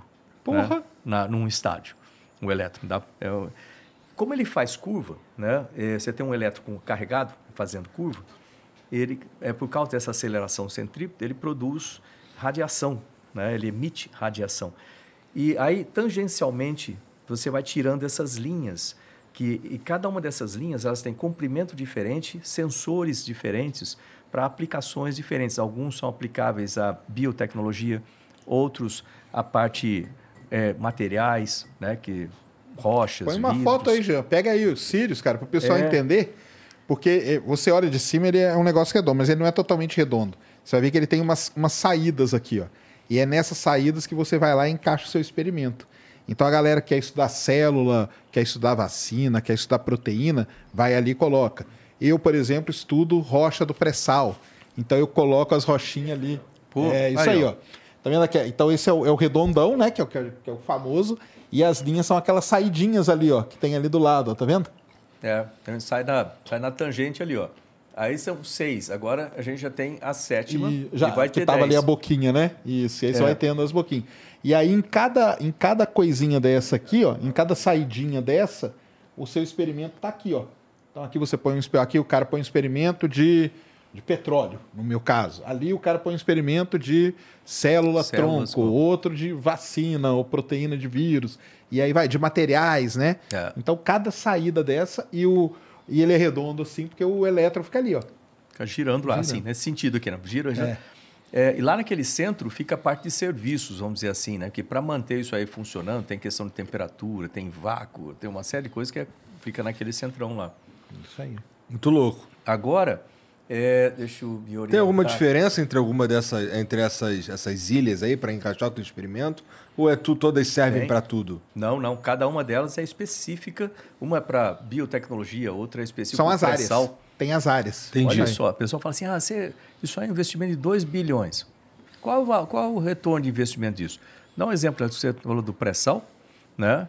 É, quando você. Eu achava, é outra coisa que eu não sabia. Eu achava, por exemplo, que o óleo ficava. Eu não entendia nada de óleo e gás. Eu achava que tinha uma cavernona grande cheia Todo de mundo óleo acha. lá. Você Tem uma botava um- piscina. Um, tubo lá dentro, puxava aquilo e está resolvido. Não ficar incrustado na pedra, na rocha, quer dizer, né? Na É, pedra. fala pedra não. Rocha. É, explica um pouquinho sobre isso que eu acho interessante o pessoal saber, porque fica numa esponja e você tem que tirar ele de lá. É, E a rocha ela tem os poros, aumentam. né? Ela É. tem os poros e o petróleo tá ali e você fura aquilo ali. É como se você estivesse pondo um canudo numa esponja e sugando. O problema do pré-sal é que essa rocha do pré-sal é uma rocha que a gente não conhece ela muito bem. É. E ela tá muito profunda e tudo mais. Então o que, que você pega? Para você entender o, o interior da rocha, você põe a rocha numa daquelas saídas ali. É, mostra de novo lá que eu queria mostrar um negócio legal também que eu vi naquela última. Isso. Vai, vai. vai, Aí você põe a rocha numa dessas saídas. Aí esse- essa radiação que é gerada, na hora que ela atravessa a rocha, ela dá pra gente um mapeamento direitinho de como que é o caminho do petróleo ali dentro. E com isso a gente consegue entender, produzir o petróleo da melhor forma possível, gastar menos para explorar e tudo. Então ela tem um impacto gigante na, na exploração. Isso dá um rendimento, segundo o pessoal de lá, de 7 a 10% a mais na eficiência do pré-sal. Imagina quanto dá isso em trilhões Porra, de que reais. foda, muito legal. Agora, isso é uma novidade. O pessoal é, vai gostar disso. Eu lembro que eu falei do NB4? Aham. Tá vendo aquela parte ali Ah, da aquele aterramento ali, né, É. que estava aparecendo. Ele vai ser nivelado. Aquilo vai ficar o laboratório, já está fazendo a terraplanagem. Novembro a gente começa a construção. Bom, legal, porque aí não, não- tu não tá só prometendo, tá? Tá rolando agora. Tá lá. Porra, legal, cara. Entendeu, gente? Não, isso aqui é um negócio que isso é, isso é uma coisa séria, cara. Todo, todo mundo devia ir lá conhecer, porque é um negócio sensacional. Eles abrem durante para você conhecer, tem os períodos e tudo, sabe? Eu trouxe o Galante aqui, eu conversei com o Douglas Aham. Galante, que é um dos caras que meio que comanda tudo isso aqui e ver quais os experimentos que vão rodar e tudo. Aliás, porque é uma, não é fácil também você colocar um experimento para rodar. Não. Você tem que fazer um projeto, ele tem que ser muito bem feito para ser aprovado, para entrar ali. Mas é um negócio sensacional, que isso aqui é um negócio de ponta que a gente tem e aqui do lado, né? Que é Campinas Que aqui. doideira, né? Pois é, um pouco. Vai um pouco na contramão do que a gente. Da, da, da sensação que a gente tem do Brasil, né? Que é tudo meio bosta. Né? Ah. Porra, legal, cara. Maneiro. Muita coisa bacana. Isso aí, quando as pessoas entram ali dentro daquela área, é, aliás, para fazer isso aí, a, a base, alicerce, sei lá, o nome, a base disso é muito importante, né? Muito, é, ela é, ela tem que ser extremamente precisa, hum, sei lá, nanômetro, É. micrômetro de diferença em distância grande e, e estável, né? Não pode ter nenhuma variação, não pode ter trepidação, não pode Sim, ter tem que nada para funcionar isso aqui. O presidente Bolsonaro foi lá duas vezes. Lembra a primeira vez que ele foi? Porque sabe o que? Não vai o presidente em algum lugar, é uma complicação. Vai a, a tropa antes lá para verificar o espaço. Aham. Aí marca, não, ele vai ficar dois minutos aqui. Aí ele vai andar para lá, vai ficar mais cinco minutos ali, tem toda aquela coisa. né? Tudo marcadinho. É. Aí o pessoal fala assim, não, ele não, ele- acho que ele não vai ficar muito tempo nesse negócio, não vai. Aí ele chegou lá, é, ele gosta de ciência, ele chegou lá e ficou, é, pô, caramba, que legal, assim, não... Aí eu lembro que uma das pesquisadoras... com o planejamento inteiro dos caras. Eu lembro que uma, uma pesquisadora foi explicar para ele é, o manacá, né, o como que faz, que tem um é, o, a, amostra fica aqui, vem, né, Vem feixe. aqui, um negócio e depois dali você consegue tirar os, os desenhos da proteína daquilo. Aí ele olhou para aquilo e falei, pô, né? Você via assim um olho brilhando, né? Que ele nunca tinha visto aquele negócio funcionar. E detalhe, tudo aquilo lá desenhado, construído na empresa brasileira. Tem até uma, uma startup que fez também vários dos sensores Sim, dali. Os sensores foram por, por startup, isso É. mesmo. É, isso, Isso, é mesmo. gostoso de ver, cara. Você Legal. vê que eu, eu, eu- A vida é ciência, né? Então, quando eu, eu vejo essas coisas, eu- o ânimo que a gente tem para isso.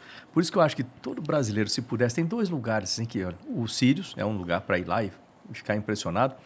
E outra coisa é ir lá no meio da Amazônia. Também nunca fui nenhum dos dois. Pô, isso é bacana. né? É, o Ô, ministro, ó, eu não, eu não quero encher muito teu saco. Eu não sei como é que tá teu tempo. Tá tranquilo aí, gente? Falar do Não quê? Do sei. espaço? Ah, então eu quero falar, exatamente. é, eu quero falar do espaço. Então se a gente tem tempo pra falar do 500 espaço... assuntos, né? Não, eu quero, eu queria... Porra, olha só.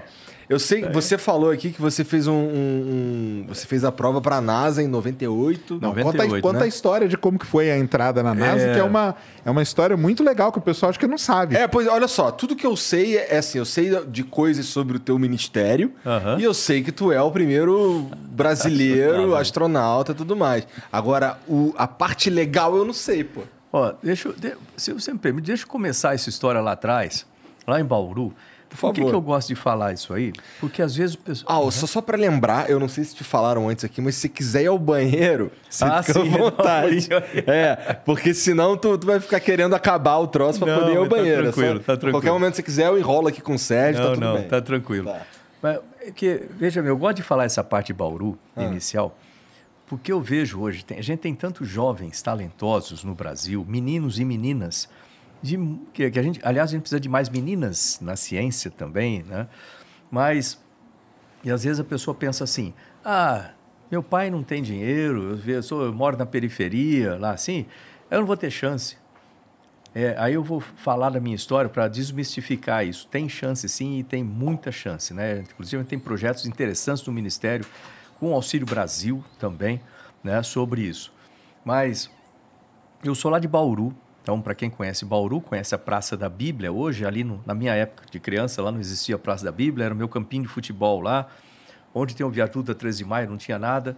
Onde tem a Avenida da, da Nuno de Assis, também não tinha nada, era só o rio que vivia enchendo. Pô, tá denunciando a idade, ministro. É, pô, é, quase 60 já.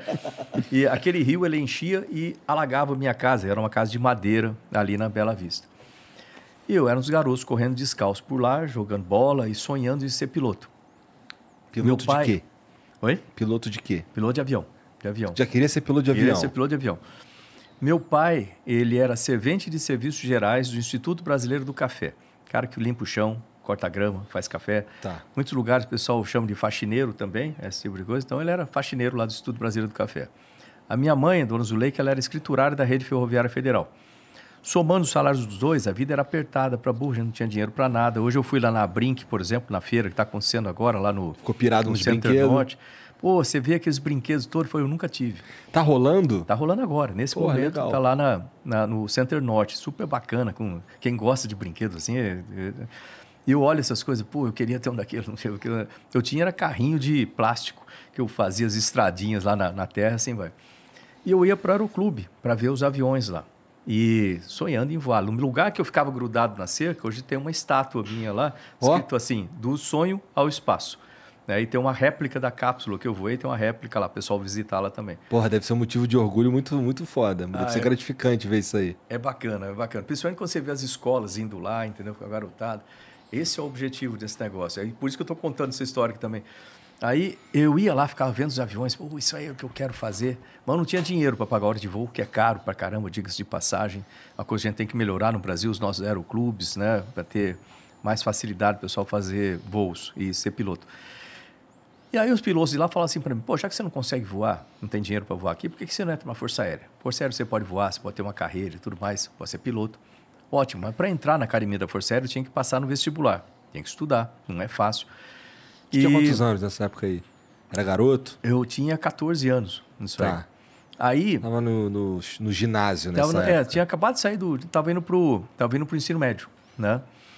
Aí, é, além disso, eu tinha que ajudar em casa. O que não é diferente da vida de muitos desses jovens, né? Você tem que trabalhar para ajudar, tal, tal.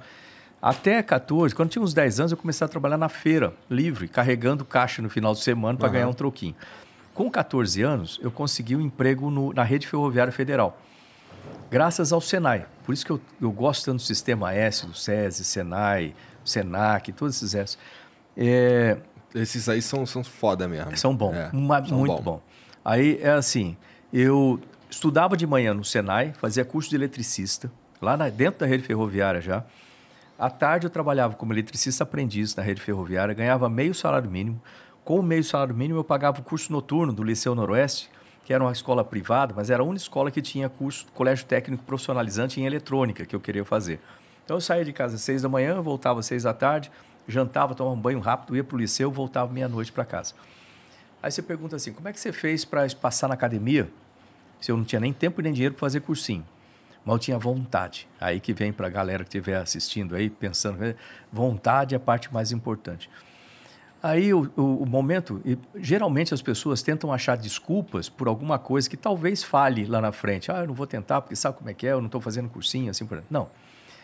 Ache uma solução. A solução que eu achei era o seguinte: no momento que eu tinha de folga dentro da locomotiva lá, com o motorzão funcionando atrás, eu trabalhava entre o motor e, a- e o painel, na parte de trás ali do painel. Eu acendia a luz de manutenção, pegava aqueles livros do Ramalho, Ivan, Nicolau, Toledo, lembra de Fundamentos da Física? Estava lá estudando, cheio de graxa, aquela coisa. E É, eu fiz algo semelhante assim, para passar numas provas aí. Mas é, isso É daí. isso. A, gente, acha, encontra um momento para correr atrás. Exato. é ver- Aí teve um dia daqueles que eu saí com o livro embaixo do braço, assim, na da locomotiva. Aí tinha uns caras que já trabalhavam lá um tempão. Olha pra mim, ó moleque, tá estudando o quê aí? Falando, tô estudando para fazer a prova da academia. Não vou ficar aqui não, vou ser piloto. você vai ser piloto. Cara, na real, esse negócio é para filho de rico. Você nunca vai conseguir, você vai ficar que nem a gente aqui na oficina, você vai ficar frustrado, larga a mão desses livros aí. Quando você tem um sonho, você fala para as pessoas do seu sonho, geralmente eles, eles acham dificuldades do ponto de vista deles. E se a gente deixar essas, essas ideias ruins criarem raiz na cabeça da gente, é aí que você não consegue fazer as coisas. Mas eu era novinho, eu cheguei em casa aquele dia, estava jantando lá, uma de galinha, eu lembro até hoje, assim. Aí minha mãe, dona Zuleika, chegou do trabalho. Ela era italiana, com os olhos azuis, assim, brava pra caramba. Olhou pra mim e falou: O que, que foi? Então, não fala, fala logo o que que foi. Eu falei, não, falei para eles lá que eu quero ser piloto. Eles falaram que é impossível. Acho que eles têm razão, não estou fazendo cursinho. Como é que eu vou comprar? Para, para, para, para, para. Presta atenção, ela me falou. Eles têm a vida deles, eles fazem o que eles quiserem com a vida deles. Você tem a sua vida. E eu te digo mais: você pode ser tudo o que você quiser na vida, desde que você estude, trabalhe, persista e sempre faça mais do que esperam de você. Quatro coisas. E ela estava certa. Eu estudei, passei na prova da academia, contrário a todas as. eh, Passei em segundo lugar no país Na AFA, né? na AFA, né, lá em Pirassununga. Fui para lá, fiz o curso, né, saí como piloto. De lá eu fui para Natal, fiz curso de piloto de caça, né, ala da aviação de caça. Dali eu fui para Santa Maria, no Rio Grande do Sul, terceiro do décimo, já como piloto operacional. Aí eu me formei como líder de esquadrilha, você pode liderar quatro aviões, instrutor de aviação de caça, instrutor de liderança, oficial de segurança de voo, trabalhar com investigação e prevenção de acidentes. É, a vida estava estabilizada, eu já era piloto, piloto de caça, casei, meu filho Fábio Já tinha conseguido o que tu queria, que era ser piloto. Conseguido. A maior parte das pessoas, quando chega numa situação dessa, o que, que faz? Desa é, vai desanima. É, Desacelera. Desacopla. Fala, ah, tá bom, já cheguei aqui, tá bom. Aham. Aí eu lembrava da minha mãe também, falando assim para mim, olha, se você quer ser bom em alguma coisa, né, realmente, você nunca se acomode onde você estiver. Sempre tem alguma coisa para ser melhorado, sempre tem alguma coisa para ser melhorada. Né? Aí eu pensei, falei lá com o meu comandante para fazer, eu quero fazer um curso de engenharia. Falou, pô, aonde? Falei, lá no ITA, Instituto Tecnológico de Aeronáutica. Aí ele olhou para mim e falou assim, ah, você não vai passar lá. Você- lá só tem gênio. Eu não sei, eu devo ter cara de burro, coisa É que o ITA é foda mesmo, né? É difícil de entrar ali. Pô, mas É. posso fazer o vestibular? Pode. Eu falei, tá bom, vou lá. Se você passar, você entra. Fui lá, fiz o vestibular. Passei para engenharia aeronáutica lá no ITA. Mas tu já era oficial da. da- Eu já era oficial da Força Aérea, já era piloto de caça. Tudo. Qual que era teu. Tu era o quê? Capitão? Eu era tenente. Tenente. É, tenente, primeiro tenente. Aí fui para lá e eu tinha notado uma coisa aí que é importante para a galera que estiver assistindo aí. Tem que estar varrendo o mercado, vamos chamar assim, o tempo Ah. todo. O que, que eu posso fazer com a minha qualificação? O que, que eu posso aumentar a minha qualificação para fazer alguma coisa que eu queira? Então eu notei que lá no DCTA, na época era CTA, onde tem o, o ITA, lá tinha a divisão de ensaios em voo, onde são feitos os testes dos aviões da Força Aérea. Lá tinha o piloto de testes e o engenheiro de testes. Não tinha nenhum que era piloto e engenheiro do mesmo corpo. Falei, pô, se eu, eu sou piloto de caça. se eu me formar no Engenheiro. Eu vou lá para ser, eu vou, posso ser um piloto de testes com engenharia, posso ser o primeiro dessa, dessa nova categoria. E foi o que eu fiz. Aí eu criei oportunidade. Isso é importante. Às vezes o pessoal fica esperando a oportunidade cair no colo. Ela não cai, você tem que criar. Aí eu criei essa oportunidade. Com isso, eu voei praticamente todos os aviões que o Brasil tinha na década de 1990. Eu tive chance de voar nos Estados Unidos. Eu voava, voei F-15, F-16, F-18 com a Marinha Americana. Qual que é o mais maneiro? Eu gostei mais do F-15 na Força Aérea. Por quê? Porque ele é Porque mais é avião de rápido, mais brabo? Não, ele é a vamos dizer assim, a- as qualidades de voo dele são melhores do que os outros do ponto de vista do piloto. Então, um avião bimotor, um avião que pô, você sobe eh, de zero até 35 mil pés, por exemplo, em dois minutos no máximo. Você sobe quase na, na vertical com ele. Ele é supersônico e ele ele voa exatamente da maneira como você espera. Você está voando um avião, você comanda uma curva para a esquerda. Você espera que ele comece a reagir, dependendo da velocidade, imediatamente, ou ele tem um pouquinho de retardo, mas ele vem, tem uma certa força no comando. Tem aviões, o F-16, por exemplo, que eu voava lá, O F-16 é era um famoso. F-16A, ele era, da primeira versão, ele tinha ainda o stick, o, o joystick dele era fixo, não era nem móvel. Então ele trabalhava com a pressão da sua mão. E como ele voa, pode- ser um pouquinho é, mais, mas para explicar, Pode. ficar um pouquinho Claro, mais claro, técnico claro, assim, Claro, claro, que é o seguinte: é, o avião ele tem é, rolamento, certo? Ângulo de rolamento, por exemplo, 30 graus à direita, 30 graus positivo, 30 graus à esquerda, 30 graus negativo. Ângulo de rolamento, ângulo de arfagem e ângulo de guinada. Tá? São os três eixos do avião. Ângulo de, arfa... ângulo de arfagem é nariz, Nariz para cima. Para cima, para baixo. pra baixo. E, E, aí, o outro é o quê? Guinada. guinada. É girar no eixo. Guinada, você gira no eixo aqui. Tá. E aí o que acontece? É, geralmente, intuitivamente, como piloto, quando você está voando aqui o avião, quero fazer uma curva à esquerda, se você olhar no, no gráfico que mede a- o comando dele, né? É, e a força no comando, você vai notar o seguinte: quero fazer a curva à esquerda. Você comanda aqui, mancha à esquerda. Ele movimenta o aileron, né? E você começa, depois vai ter um retardozinho, ele começa a vir para a esquerda. Quando ele chega no ângulo que você quer parar, por exemplo, 30 graus, mas não se sente aqui, se você olhar o gráfico, então vira assim, ó, foi à esquerda, então pum, comando negativo aqui para a esquerda. Aí eu mantive aqui à esquerda. Aí ele começa a inclinar. Quando ele chega no ângulo, geralmente o que, que você, você dá um comando, você, você volta mais do que o neutro para parar ele no movimento, depois você chega em neutro. Então faz assim, tá? Ou seja, intuitivamente a gente comanda ângulo, ângulo de rolamento, ângulo de arfagem, etc. Ótimo, isso é intuitivo e o F-15 funciona exatamente dessa forma. Ele tem comando reversível, ou seja, é, é- ele não, vamos dizer assim, ele não é comando direto, ele funciona com hidráulica, né? Você comanda, você comanda no sistema hidráulico, por causa da força no comando, mas ele funciona exatamente da maneira como você quer, em ângulo. Ótimo. F-16. F-16, imagina que você vai fazer a mesma coisa com o F-16, tá? Você quer, quer fazer uma curva e parar em 30 graus. Aí eu boto uma força, porque você não consegue fazer isso aqui, você bota uma força no joystick para a esquerda. O que ele interpreta não é o ângulo de rolamento, mas a, o, o phi ponto, a, a razão de giro para lá. Caramba. Como ele interpreta a razão de giro, se eu tiver parado, significa para ele mantenha no ângulo que está. Se eu empurro um pouquinho, com um pouco de força, significa eu quero girar com mais velocidade, com pouca velocidade. Bastante força, eu quero girar rápido. E se eu tirar a mão no manche, ele para onde estiver. Então, quando você vai voar um avião desse jeito, em que você comanda o phi ponto, você comanda as, as razões de, de giro, razão de ângulo, é, é diferente, não é intuitivo na mente. Então, o que, que acontecia? Quando você decola com o F-16 no começo, você tem tendência a sair batendo asas, assim, porque você quer parar ele, você acaba dando um comando para lá, ele começa a virar para o outro lado, não, para cá, até você alinhar. Então, dá um gráfico assim. Entendi, entendi. Então era mais difícil de voar o F-16. O F-15 não, é perfeito. É enorme, né? tem qua- quase 3 metros de, do, da, da- do canopi, né? do, da nacelle até o chão. Então, para eu que sou baixinho, ou eu me pendurava para sair dele em caso de emergência, ou corria por cima, corria pela asa e pula pela ponta da asa. Entendi. Né? Caralho. Agora, maneiro, cara. é muito legal esses aviões. Aí eu vou o MiG-29 também, que é outro aviãozaço russo, né? É, aí voltei ao Brasil, fiz um mestrado lá com o professor Santo em, em otimização de trajetórias orbitais lá no ITA. Aí depois fui para os Estados Unidos para fazer mestrado e doutorado em engenharia de sistemas, né? Mas Até aí ainda não tinha papo de ser astronauta. eu tinha vontade, mas não não, Não efetivamente, teve- porque o Brasil nunca teve astronauta. Essa vontade saiu da onde, Marcos? Porque assim, você falou pra mim que você, É. no começo você queria ser piloto. Queria ser piloto. Em algum momento tu quis ser astronauta. Eu vou dizer um momento que foi muito característico assim. Eu estava voando lá em Santa Maria fazendo uma interpretação, uma, ah, in- uma é, interceptação noturna, né? Uma noite aquela clara assim, sem só estrela, uma lua enorme, lua cheia assim enorme.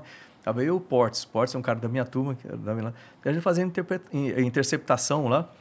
O controle vai te falando, é curva para trás, curva para trás, você achar outro avião, entra em combate, depois separa. E de repente eu estava voando assim, eu vejo aquela lua.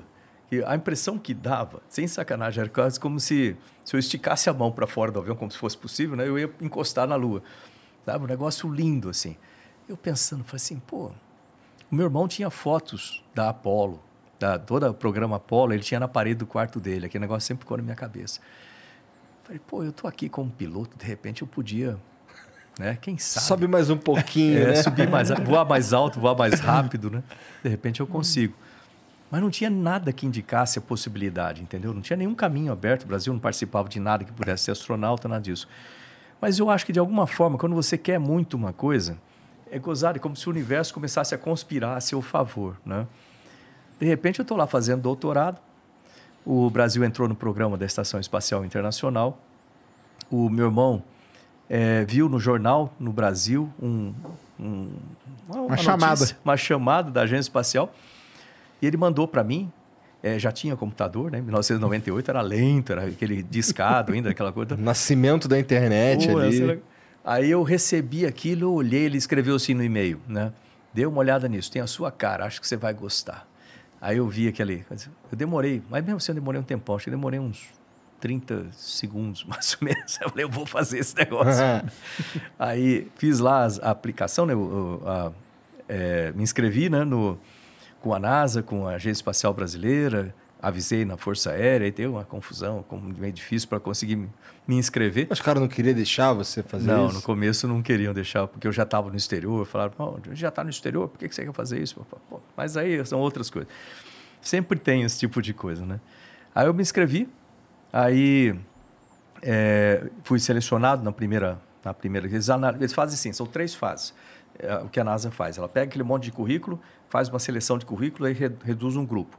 Aí pega aquele grupo, faz exame médico, físico, psicológico, tal, tal, reduz mais, porque muita gente fica fora nesses exames. Exame médico, por exemplo, ou psicológico. Tem certas características para astronauta que são muito específicas. Você não pode ter uma pessoa, por exemplo, que não se dê bem com outras pessoas em situação de estresse. Né? Que vai dar, vai dar merda no espaço. Então Sim. você tem que ter um grupo que trabalhe, uma pessoa que trabalhe bem em grupo, né? e etc. E depois eles pegam aquelas pessoas reduzidas e vão fazem uma entrevista. E aí dessa entrevista, que é ah, em grupo e isolado, dessa entrevista eles fazem a escolha. Geralmente, eh, as turmas da NASA acontecem a cada dois anos, em média, não é, não é, não é escrito em pedra. A primeira turma foi a turma 1, lá dos eleitos, lembra aqueles sete? A minha é 17. É, eles escolhem uma média de 20, 20 astronautas a cada uma dessas escolhas. A minha tinha 32, já teve turma de 12, por exemplo, turma menor, então, para fazer uma média aí. E Toda aí, aquela galera lá, por exemplo, da turma 17, toda aquela galera lá se tornou astronauta. quase todo mundo. A gente perdeu dois no caminho. Tá, mas o previsto é que todos se A tornem. ideia é que todo mundo se tome. Tá Eles bom. fazem uma seleção muito rígida, justamente para não ter muito atrito, como a gente chama, não perder muita gente no Tá. caminho. O curso ele é pesado, né? Eu fui selecionado, aí fui lá para Houston. O curso demora dois anos para se formar como astronauta profissional. Foi, sele... Ele- é, foi selecionado primeiro aqui no Brasil, É. porque teve essa parceria. Aí depois ele foi tre- ser treinado na turma que a NASA criou. Aí podia ter gente do Brasil, tinha gente de outros países além dos Estados Tinha, Unidos? tinha, tinha seis. Mas para mim, uma surpresa que eu tive, a primeira coisa quando eu cheguei aqui, eu falei assim: mas eu vou ser selecionado sozinho? Não tem um backup? Não tem uma outra pessoa? Não, é você só. Aquilo deu um certo frio na barriga. Falei, pô, eu não posso falhar, né? Não posso fazer merda. Eu não posso falhar, eu não tenho nenhum outro comigo. É o primeiro ponto que achei. Segundo, que eu cheguei lá achando, pô, já fui selecionado, Que legal. né? Tá tudo legal. Cheguei lá, não, você vai fazer os testes de novo. Eu, pô, de novo? É. Aí fiz os testes de novo lá no NASA para poder. Que testes? Aí os testes físico, teste Entendi. médico, teste psicológico. É, o Palhares, Entrevista. quando ele veio aqui, ele falou que ele tinha que ter um certo currículo com determinadas habilidades para poder participar de, de, de, de Os treinamentos. voos que ele está assim. querendo fazer, exatamente. ele é, fa- ele fez alguns desses testes aí. Não com a mesma rigidez, É. talvez, mas alguns, né? É, tem, um- tem algumas diferenças. E aí vão, vão surgir, por exemplo. Né, é, Depende você- no que, que você vai voar também, É. né? Se era no ônibus espacial, se é numa cápsula, né? E hoje em dia está abrindo muito o mercado para muita coisa interessante. Né? Por exemplo, é, eu sou um astronauta profissional, treinado pela NASA, treinado pela Roscosmos, né, para ser é, um tripulante de estação espacial ou de qualquer outro veículo, tem a responsabilidade em cima do veículo, fazer manutenção, pilotar, acompanhar, fazer. É igual o piloto do avião. Então você vai pegar um avião, sei lá, pegar um voo da Gol, da, da TAM, Latam agora, né? É, você, você entra lá, o piloto é responsável em pilotar o avião, resolver qualquer pane que tiver, e você tem os comissários responsáveis ali pela segurança da tripulação. O pessoal acha que eles são responsáveis para servir cafezinho. Não, é segurança da tripulação. Isso é para isso que serve o comissário da tripulação, segurança dos passageiros. Então, esses são é, aeronautas profissionais. Aí você tem os aeronautas passageiros, que são os, quem paga a passagem. Você não precisa, obviamente, para ser passageiro do avião, você não precisa fazer um curso de pilotagem do, do 320, por exemplo, do Airbus 320, vai fazer toda uma carreira ali de né, piloto privado, piloto comercial e etc., que demora muitos anos. né? Não, você basta você pagar a passagem, entrar e prestar atenção no que o comissário fala. Né? Pô, no caso de emergência, de despressurização, máscaras vão cair. Primeiro coloque em você, depois coloque na criança. Feche a mesinha, né? coloque a cadeira na posição vertical. não- eles não falam, mas é para você não atrapalhar o fluxo de, de, de saída em emergência da, da aeronave, assim por diante. Então, o passageiro ele só tem que ter o conhecimento básico do, de segurança de emergência para poder voar. É a mesma coisa em termos de astronautas. Você tem os astronautas profissionais, que é o meu caso, tem o- os turistas espaciais, que é o caso do Palhares e outros, que agora vai surgir bastante disso. São pessoas que eles pagam para fazer um voo, mas lógico que não tem que fazer o treinamento todo que a gente faz, porque senão ninguém não teria nenhum, né? Então, eles fazem treinamento de duas semanas para conhecer o sistema e assim vai.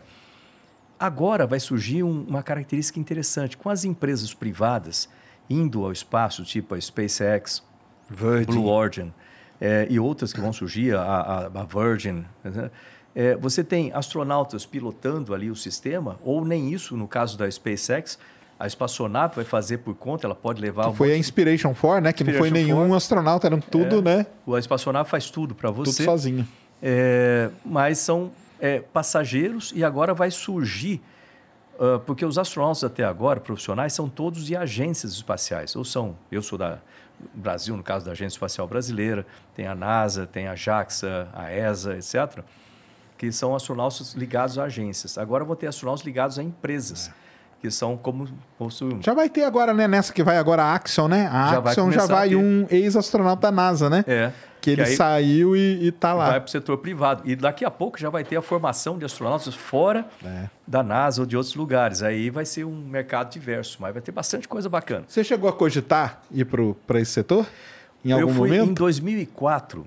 Olha a situação, né? Eu lá teve o acidente em 2003 da Colômbia, a chance de voar era praticamente zero, né? Eu esperava voar em 2001, não aconteceu, 2002 não. O Brasil foi quase expulso do programa da estação, a agência espacial foi muito mal naquela época. Hoje eu posso falar isso porque a agência, olha que- como é a vida da volta, né? Hoje a agência está subordinada a mim. né? a vida da Mas na época ali passou um problema, né? Mas naquela Não época, agregar caras as fizeram coisas, merda, né? foi? naquela Fizeram. época foi complicada a Fizeram, situação. fizeram. Mas assim, assim sem, sem, sem, sem, se não quiser dar muitos detalhes, tudo bem, mas os caras fizeram Não, merda. mas isso aí tá, é público, todo mundo sabe. É. Ele E sabe. arriscaram o, o perder esse perder lance. tudo. A gente Que tinha doideira. que fazer um investi- A nossa bandeirinha não tá mais, né? É. Foi tirada. Foi tirada lá, porque a gente precisava fazer um investimento, eram 120 milhões eh, que ia ser pago a uma, às empresas brasileiras para produzirem eh, seis partes, entre elas o Express Pallet, que seria o primeiro a ser entregue para ser instalado na estação. Express Pallet é uma prateleira. É uma prateleira de Prateleira onde vão colocar os experimentos, é Tá, isso. Do lado Ah. externo da estação. E o que acontece? né, isso teria que ser feito nas empresas brasileiras. Então, esse investimento, o pessoal fala, ah, vai pagar para a NASA. Não, não paga nada para a NASA. Você paga para a Embraer ou para as outras empresas fazerem isso no Brasil. E aí você entra com a espécie, né, vamos dizer, com aquele, com aquele equipamento para participar da, da, da parceria. Mas aí foi um rolo da agência espacial com a Embraer, com outras coisas. Nada- Resultado, nós não entregamos a prateleira. Nunca. Nunca entregamos É. essa prateleira. E eu lá desesperado tentando ajustar. Enquanto isso, ele tem. merda. Não, e tem até uma, uma injustiça. tipo, que- É, não, tem Porra, até uma é a injustiça própria que faz- razão pra É. que exista essa porra desse, desse projeto. É os caras não cara. entregaram. Não entregaram. Uma- E era uma prateleira, cara. cara. Era uma prateleira, tá? Era Você isso tá aqui, zoando, você tá A zoando. prateleirinha. Ou Entendeu? seja, Que doideira. Você imagina a minha situação lá esperando, pô, não vai dar certo, aí tem que mudar, aí tem que mudar o projeto. Aí eu consegui ajustar lá para a gente produzir, eram uns adaptadores, né? Que um, é um tipo de um, é um adaptador externo, né? Para colocar equipamento em cima, etc.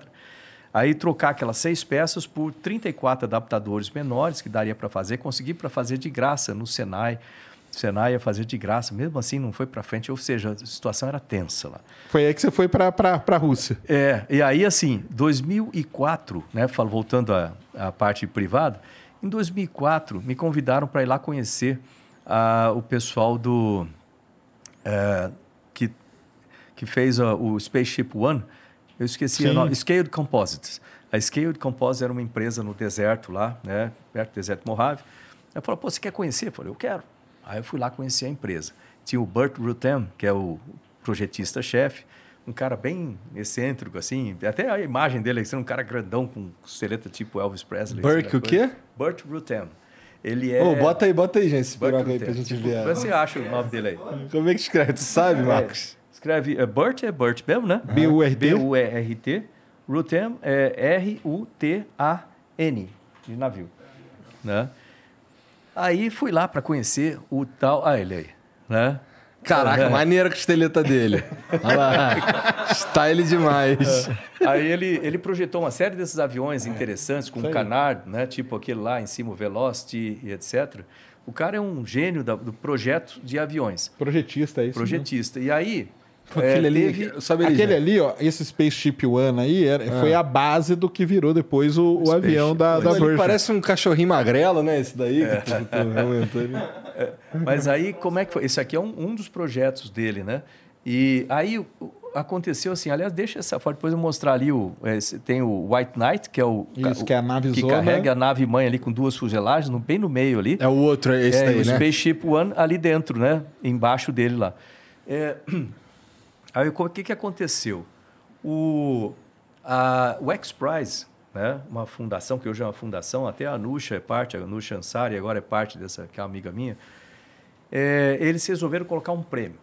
Vão ser 20 milhões de dólares para a primeira empresa privada que conseguir colocar, fazer três voos, levando uma carga de 30, é, acho que três pessoas, de três bonecos de 80 isso quilos né, dentro, acho que era algo assim, e que suba acima da linha de Karman. Linha de Karman é o que define o espaço, tecnicamente. É 100 quilômetros a linha de Karman. A NASA até aceita 80, 80, né? quilômetros. Mas, oficialmente, para você estar no espaço, você teria que passar 100 quilômetros. Isso daí é o limite da, da atmosfera. É, como se for. é, acaba não tendo limite, mas é tipo assim, oficialmente Foi eles definiram. convencionado. é um, o limite Convencionado. convencionado da atmosfera, É. tá? Aí é, participaram várias empresas, inclusive a Scaled Composites dele. Aí. É, teve apoio da Microsoft na época, Legal. daquele vice da Microsoft, eu esqueci o nome dele. O, o Paul, Paul, né? Isso. Paul lá. Aí. Que tá, né? Que é envolvido com essas coisas de espaço também. né? Então eles financiaram e eles conseguiram fazer os três voos. Mas é, eu fui lá, o Spaceship One estava lá, que eu imaginava que fosse grande, ele é menor que essa sala aqui assim, né, aquele que está ali embaixo. Ele tem uma visibilidade de cabine muito ruim. Você tem aquelas janelinhas redondas assim na frente. Fica difícil para você pousar, que você tem que ficar buscando como que está a melhor Ah, esse janelinha. aqui, É, esse troço aí. aqui, ó. Ah lá, Esse tá coisa em vendo? cima ali, ó. Tá vendo a janelinha tudo? É. Entendi. E ela tem um motor interessante, esse motor foguete dele, que é com O dele é plástico. híbrido, né? É o híbrido, dele é híbrido. É tá. esse Não, tá. híbrido aí da, da Coreia, né? E começou a ser desenvolvido lá com outra empresa, que esqueci o nome, que eles estavam desenvolvendo um, um outro veículo espacial que o segredo todo era esse motor. Né? E aí fizeram os três voos, o piloto do último voo era o Brian Binney, que foi o cara que me mostrou o voo. O problema que eles tiveram é que no, na subida, que basicamente como é que acontece esse voo? Você vê que tem o White Knight ali, que é aquela duas fuselagens, Aham. que carrega no, na parte de baixo dele a espaçonave, Aham. vai até uns 40 e poucos mil pés. Dali ele libera a espaçonave, tem uma separação. A família pode ficar vendo as pessoas, essa é ideia, ficar olhando, pessoa dá tchau ali tudo, né? Aí libera a espaçonave. Não é que libera, que você tem uma queda livre de alguns segundos e ela depois ela começa- liga o motor e vai embora. Ela começa a pegar a velocidade e aí aciona o, o motor, inclina, sobe com 70 graus, né, com o motor acionado. Aí, quando ele chega a aproximadamente 110, 107 quilômetros, acaba o propelente, o motor apaga, e aí ele entra num tipo uma, uma, uma parábola né, lá em cima de uns 7 minutos. Aí dá para o pessoal soltar o cinto, olhar, e paraná, ter, ter uma, uma ideia ali de 0G. E aí depois, o segredo dessa espaçonave vem aí, ela começa a fazer a reentrada, as asas dela, você vê que ela fica naquela configuração que ele está ali, ó. Aham. Ela fica numa cima. cons- configuração de, de peteca. É, da onde veio isso? O, o, o Burt, né, ele explicou o seguinte, que a ideia que ele teve para colocar a espaçonave sempre no mesmo ângulo para ela entrar, para o piloto não ter que ficar achando o ângulo exato. O ônibus espacial tinha que entrar com 40 graus, por exemplo, senão queimava e né, desintegrava na reentrada. Então, para não ficar ajustando o ângulo com o piloto, como ele tem aquela reconfiguração, eh, ele anda sempre no mesmo ângulo, né, considerando que ele está com a distribuição do centro de gravidade ok. O que mexe é a asa. né? E a asa configura com ele. E a ideia que ele teve foi vendo, acho que o neto dele, jogando peteca. Pum, você joga a peteca de qualquer jeito para cima, ela como tem aquelas peninhas e uma parte pesada, você joga de qualquer jeito, ela pum, e cai sempre do mesmo É que jeito. nem jogar um gato pra cima. Tanto que é o nome é Feather, né? Que ele Feather. chama, né? É. É. o nome da asa dele, é, fe é, o, é o estilo Feather para fazer essa configuração aí. Aí ela vem, faz um voo espiral descendente e pousa, né? Obviamente, durante a reentrada ele posiciona a asa de novo na posição normal e pousa como fosse um avião. É, Que isso dá uma hora e quarenta, um mais ou menos de Mas voo isso aí é um, é um rolé de, de civil, não é? Isso daí é algo que. Então, mas isso aí era o Spaceship 1, cara. É, que Spaceship era isso 1. aí. Aí o que aconteceu foi que quando foi fazer o primeiro voo de teste, Ah. é, a asa não, não funcionou como eles Puta que esperavam. pariu. E aí? E aí deu problema. É o piloto que você conheceu? É, o Brian Binney. Olha só. O Brian Binney, o que aconteceu? Durante a subida, aí ele foi lá, 70 graus, até aí tudo bem. Aí durante a subida, se você vira a filmagem daquele terceiro voo deles, durante a subida ele começou a ter um rolamento estranho. Começou a girar. Pô, por que, que ele está girando? Aí ele diz que lá na hora, no, no, mas ele tentando segurar o rolamento e não tinha jeito, não tinha jeito, e não tem cadeira de injeção esse negócio, ele falou, pô, não deu muito certo isso, né? E aí, de repente, entrou os sistemas, ele conseguiu estabilizar e voar e fazer, completar a missão. Mas isso acabou sentenciando ela a não ser utilizada e criaram um Spaceship 2, teve problema no Na primeiro volta teve um protótipo. acidente. Morreu foi o copiloto que morreu. É, O copiloto acabou protótipo morrendo, é. Mas o que acontece é que durante é, essa subida tem uma fase que a gente pode chamar de interface, né? O que que acontece? Você tem comandos, comandos aerodinâmicos, né? Aileron, assim que você vê ali nela, e você tem foguetes de controle de atitude. E essa interface, é, até um certo ponto, como você tem pressão atmosférica adequada, você consegue controlar a atitude usando aerodinâmica, né? Ótimo. A partir de como a pressão aerodinâmica vai reduzindo, né? A pressão do ar vai reduzindo. Quanto mais alto você tiver, menos eficiente Isso daí para de funcionar. E aí você tem que usar foguetes para fazer controle de atitude. Então, um foguetinho, ele faz isso, ou gira, né? faz rolamento, com foguetinhos. E a transição é quando passa do controle aerodinâmico para controle de foguete e depois no regresso de controle de foguete para aerodinâmico. É mais simples o regresso do que a subida, nesse caso. Subir é sempre mais difícil. E então ele teve problema de controle na atitude, e isso então fez com que essa espaçonave fosse então para o museu, está lá no Smithsonian, né, na posição de destaque. Mas o pessoal me convidou para ir lá, o Brian Binney mostrou a, a, a espaçonave toda, e a ideia é que eu fosse, que eu trabalhasse com eles como piloto de testes lá. Caramba. E é isso que, eu, que eu- a gente estava olhando isso. Mas como eu- em 2004, né, que foram feitos esses voos, eu estava começando a sentir que talvez mudasse alguma história, né, e de fato mudou em 2005, quando eu tive o convite para ir voar com os russos, né? É, aí eu falei, putz, não, eu vou ficar lá ainda, tal, tal, e aí a aposta foi correta, aquelas decisões na vida que você tem que tomar. E eu acabei ficando na NASA e de lá, então aí correu outro caso. Em 2005 veio, a, eu lembro que o, era o Meyer, que era o chefe da estação espacial. Toda vez que ele me ligava, eu via no, no Caller ID ali, eu falei, ixi, é alguma coisa complicada. com isso." era sempre para cobrar alguma coisa. Aí toca o telefone, eu atendi, né? Aliás, teve... Cadê a prateleira? É, Cadê a prateleira? é, toda vez era comprando alguma coisa. Eu, das reuniões lá, eu ficava cada vez mais para trás, assim, para não. Né? Deve ter uma sido uma situação complicada, né? Imagina, eu tava com a cara lá, né? Aí teve uma reunião que foi interessante, que uma reunião, teve uma ligação que ele fez para mim que foi interessante. Ele ligou e falou assim: o seu, é, o seu ministro acabou de colocar que você vai voar com os chineses. Você lembra? Era o Roberto Amaral. né? Caramba, lembro, lembro. Aí saiu no jornal, eu nem sabia disso. Aí eu falei, sério? Ele, sério. E a gente vai ter que conversar sobre isso. Aí, conversar o quê? Pô, transferência de tecnologia. Eu falei assim, mas por quê? Eu não vou levar nenhuma tecnologia. Pô, tecnologia é você, pô, tá na sua cabeça. Ixi, é mesmo, tal, tal. Mas acabou que não rolou nada com, com essa parte com os chineses. E eu acabei, depois, né? Passou mais alguns anos que teve essa situação toda, eu acabei sendo. Ele ligou e falou: olha, você vai voar com os russos. Na época não era comum, né? Na época.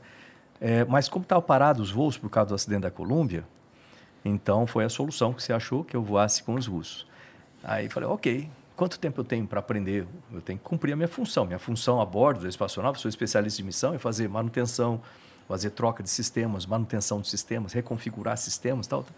Eu conhecia muito do lado nosso, vamos dizer assim, não dos lados russos, que eu só conhecia a parte de emergência lá, porque é eles que faziam essa manutenção. Falei, quanto tempo eu tenho para aprender o lado de lá? Um ano e meio? Um ano? Ele, Não, você tem cinco meses só. Ah, é assim mesmo. Quando você está chegando perto do seu objetivo, é quando você tem os maiores desafios. A vida é assim. Pensa como piloto de caça. Né? Você vai chegar no objetivo, a antiaéreo não vai estar do seu lado aqui, vai estar perto do objetivo, para defender o objetivo. Então, ali que você vai tomar tiro. Né? Ah, tudo bem. Aí, no final da conversa, ele falou assim, mas você sabe que na Rússia o pessoal fala em russo, né? Claro, sim, senhor. Imagino, né? Imagino É. que sim, né? Você fala russo? Eu, não, senhor. Agora falo. Então, é, nos primeiros três meses, em paralelo com o seu treinamento técnico, você vai ter que aprender russo lá, suficiente para voar. Sim, senhor. Né? Aí fui lá para a Rússia, né? para falar em. Lógico que todo o treinamento, mas tinha que aprender a falar em russo também, né? É o que não é fácil. Né? Eu imagino que não, né? né? Otintrudny, de... gavarito na ruska musique. Puta. É difícil falar em russo. Se tu não fosse ministro, eu ia falar que é a tua mãe. É, é, é. E assim foi. Eu fui para lá, é, fiz o treinamento e a parte final é no Cazaquistão, você faz os últimos testes lá no Centro de Lançamento de Baikonur. Uh, aí, dia 29 de março, eu estava lá sentado num foguete daquele, Soyuz, esperando para decolar. Tensão, dá medo, dá medo. Lógico que dá medo, você não é doido, você sabe o risco que você corre, você tem que ter. Se não tiver medo, duas coisas. Ou você não sabe onde está, ou Exatamente. você é doido. Ô, que não é Marcos, bom. mas deixa eu te perguntar uma parada. Que assim, é, você estava previsto para voar, é, deu problema lá da Colômbia e tudo mais. A tua missão era, era o, o lance da prateleira que você É, falou. a prateleira era o, era, o, era, o, era o acordo que tinha do Brasil Aham. com, né, com a, a O Brasil ia fazer parte Estação Internacional Espa, Espa- Internacional. Então vários países faziam parte. É. Só que você tinha que entregar alguma coisinha, né, cara? E É. aí não, não entregou, deu todo É, que não é. Não, não, aí. fa- não, assim, não ia mandar você lá só de turismo. É. Né? Não. E Era para você co- começar a fazer parte, né? O Brasil começar a se inserir nesse, nessa É. coisa toda. E aí, isso daí passou, é, passou pro lado, assim, agora o nosso parceiro é a Rússia e a ideia é a mesma. Foi isso que aconteceu? Foi feito um acordo com a Rússia Ah. né, para que eu voasse né, sob um pagamento para a Rússia. Né, era 10 milhões de dólares na época lá. Aí a Rússia aumentou esse preço demais. Depois os americanos começaram a pagar para voar com os russos. Chegou a mais de 60 mil É, milhões de 80 dólares. milhões pra eles cada- pagavam no final agora, para cada poltrona. pra cada poltrona nos Estados Unidos. Ou seja, a gente pegou um, ainda Pegou uma promoção, situação né? dessa.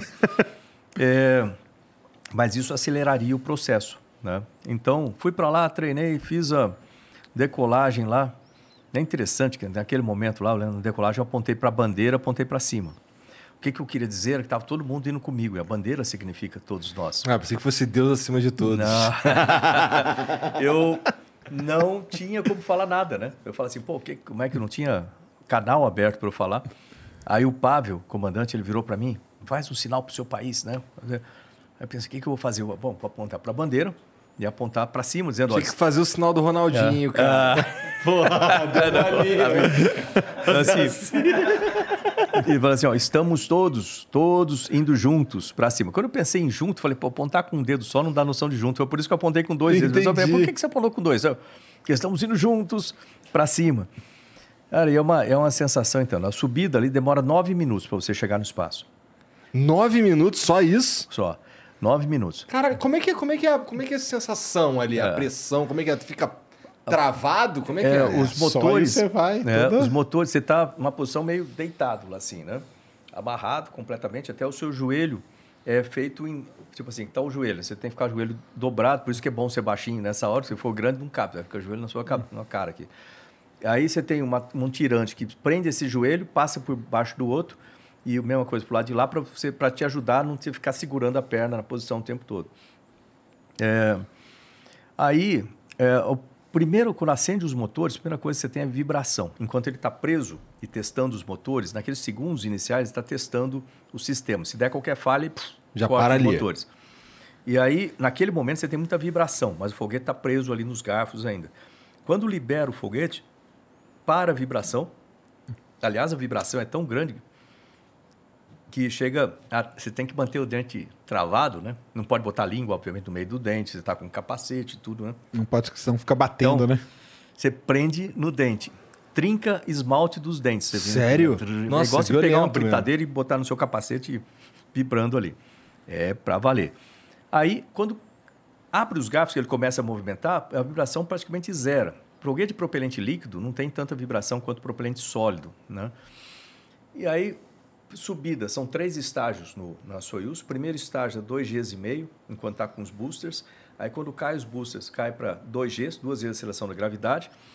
Aí, no terceiro estágio, é interessante que tem um... É menor do que pilotando um caça. É menor, menor. E você está numa posição mais adequada também. Vamos dizer assim, caça você tem longitudinal, lá você tem Você não sente, é ma- mais tranquilo de sentir. É então. mais tranquilo. Só tem que tomar cuidado para não deixar vazar o ar todo do pulmão, que senão você não consegue trazer de volta.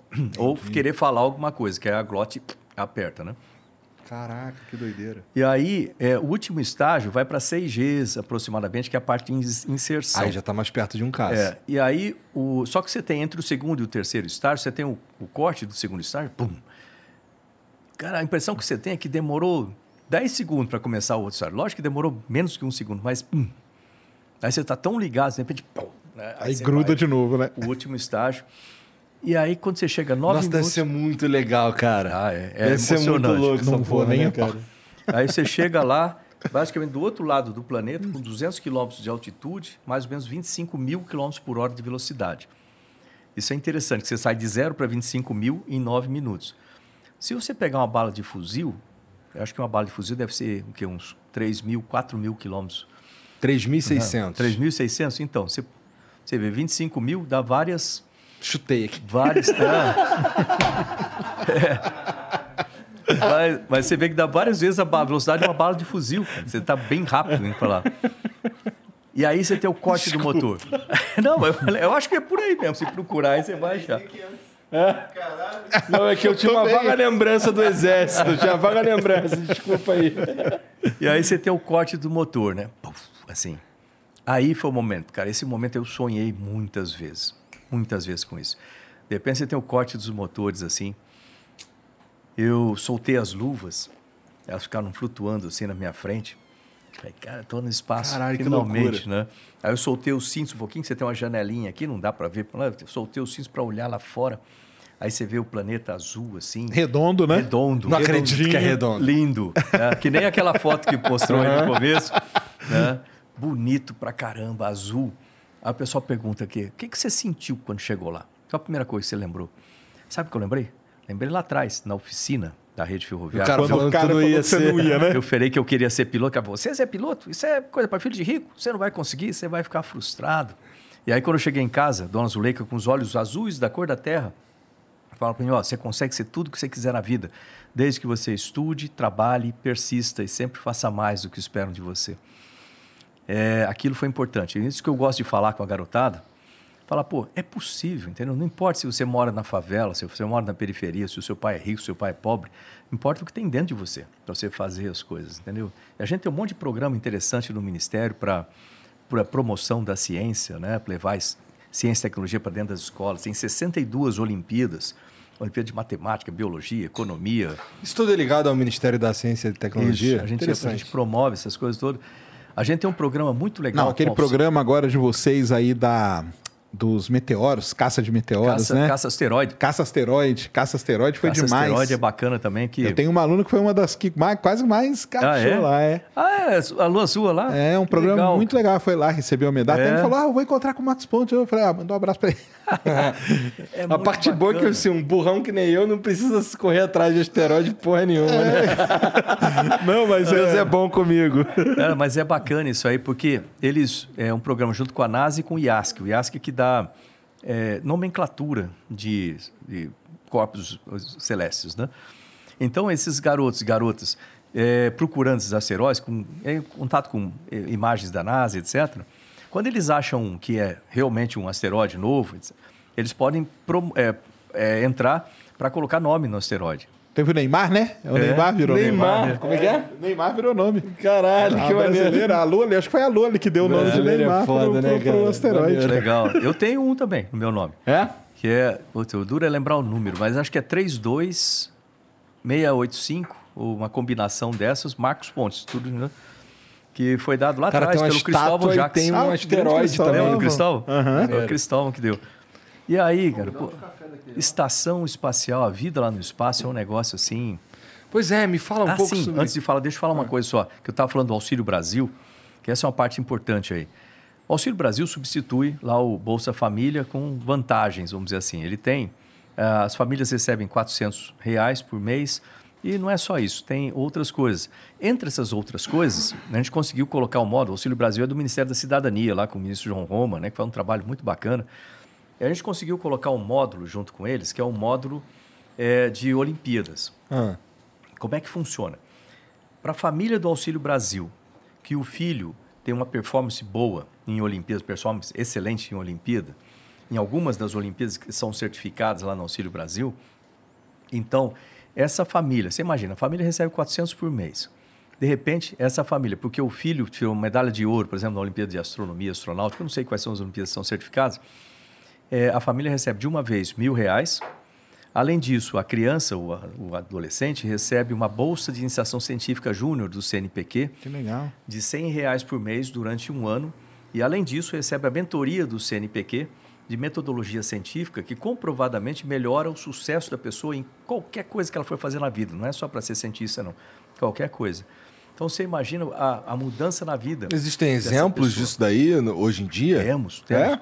O ano passado a Legal. gente distribuiu, foram 2.400 bolsas aproximadamente para isso. Esse ano vão ser 2.400 bolsas nesse modelo que você está falando. modelo. Legal. nesse modelo. E para esse ano são mais 7.600, completa os 10 mil. Então dá para dizer que a gente tem pelo menos aí 2.400 pessoas que, ganham, que foram muito bem nas Olimpíadas, vindas de famílias muito pobres. Exato. Legal. Meninos e meninas. Teve um caso muito bacana que nós entregamos é, a bolsa para ele lá no, no Cimatec, Senai Cimatec, lá em Salvador. No- na- inclusive foi quando a gente aplicou a vacina lá também, que né, desenvolvida lá com o Badaró. E aí esse garoto foi lá, recebeu a bolsa, ele e a mãe dele, né? Recebeu a bolsa, estava eu e o João Roma ali. E aí eu perguntei para ele assim, né? Escuta, que que você, qual o seu destino? O que, que você quer? Qual o seu sonho, né? Ele falou assim, eu quero entrar no ITA. Pô, você quer entrar no ITA? Pô, legal, quero no ITA e tal. E aí eu comentei com ele, estava sendo filmado na hora, né? tá. Que ele queria entrar no ITA. Bom, saiu, pra- aí um cursinho lá de Salvador, especializado em ITA, foi lá e falou assim, olha, eu dou a bolsa para ele 100% para fazer, o, o- fazer a, a prova do ITA. Bacana, né? Legal demais. Essas coisas que eh, dão ânimo, assim, sabe? Ah, com certeza. É muito bacana isso aí. Eu quero, o que eu quero agora é que tem mais jovens, mais meninas em, em ciência e tecnologia. A gente só tem 12% de meninas nos cursos de engenharia, matemática, os cursos mais de exatas, tem que aumentar esse número. E é bacana quando você vê. O que me, hoje o que me dá mais felicidade é você ver essa garotada ter sucesso, sabe? Essa coisa legal. Então, você vai, porra.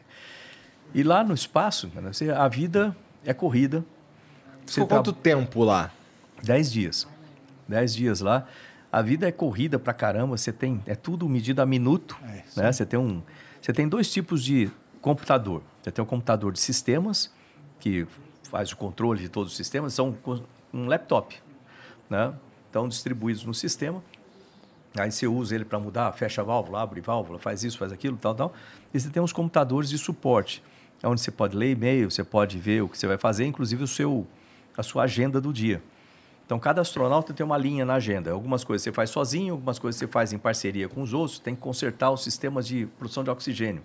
Não dá para fazer sozinho, de dois astronautas. Então, é programado dessa forma e assim vai. Então, o dia todo é corrido. Você levanta, é, você dorme umas seis horas por dia. Por dia é meio, meio esquisito de falar no espaço. Que ela né? tem 16 dias, né? É, porque o que Por quê? acontece... Como, como não entendi, como é que é isso? Porque a, a estação espacial ela está orbitando a 27 mil quilômetros por hora, Ah, que é a velocidade tem para manter em órbita. Então ela tem, você vê 16 nascer do Sol e pôr do Sol. São 16 vezes você vê o Sol nascer e o Sol se pôr. Então, para adequar isso para o corpo humano, é isso em 24 horas. isso em 24 horas, Entendi, em um tá. dia. Então aí o dia como que vocês dividem? O dia faz diferença. É, Como é que faz? É, imagina assim, o nosso corpo foi desenvolvido aqui na Tu Terra. viu que ele é mó nerdola dessa parada, ele manja, né? Você manja lá. o, o nosso corpo foi desenvolvido aqui. Então, é, de certa forma, toda a nossa, o nosso, o nosso organismo, ele aprendeu. Bom, demora 12 horas. Tem uns pessoal meio, meio que fala assim, não, nosso corpo foi habituado em Marte, mas isso aí deixa o papo depois. Tá. tá bom, mesmo galera que fala que a Terra é plana, tá? E aí, ainda, é, então, 12 horas é o ciclo normal de sol, né? mais 12 horas de, de noite, em média. Dependendo se você estiver no, no planeta, mas nosso corpo acostuma com isso. Grandes, é, grande, muitas coisas do nosso organismo, é, eles têm a ver com luz e, e escuro. A produção de melatonina, uma série Sim. de coisas que regulam o sono e outras coisas. Então, tem um ciclo circadiano que chama para fazer isso aí. Quando você chega lá, o que acontece? Você dá uma volta na Terra em 90 minutos. Então, se o Sol está ali, você passa 45 minutos do lado do Sol, 45 minutos do lado da noite. Então, o dia ficou curto, a noite ficou curta. Então, o corpo vai ficando cansado com essas alterações rápidas assim. Fora isso, tem outras adaptações que o corpo tem que fazer no espaço que não, não é normal para a gente aqui. Nosso corpo foi habituado com um G, uma, uma aceleração de gravidade. Então, a gente tem todo um sistema de distribuição de líquidos no corpo, coração aqui no meio. Obviamente, para bombear para baixo, com um G, é muito mais fácil que bombear para cima, né, contra a gravidade. Então, o nosso corpo, não sou médico, explicação de engenheiro para coisa de médico, mas Tá. É, o nosso corpo ele tem certas resistências nas veias e, e artérias de forma a facilitar a circulação do sangue para cima, inclusive movimento das pernas, bombeamento, é, e, e atrapalhar um pouco a circulação para baixo, de forma que a gente fica com a pressão estável no corpo, a pressão no- na perna vai ser relativamente a mesma da pressão na cabeça, assim por diante. Quando você chega no espaço, o corpo não sabe que você está no espaço.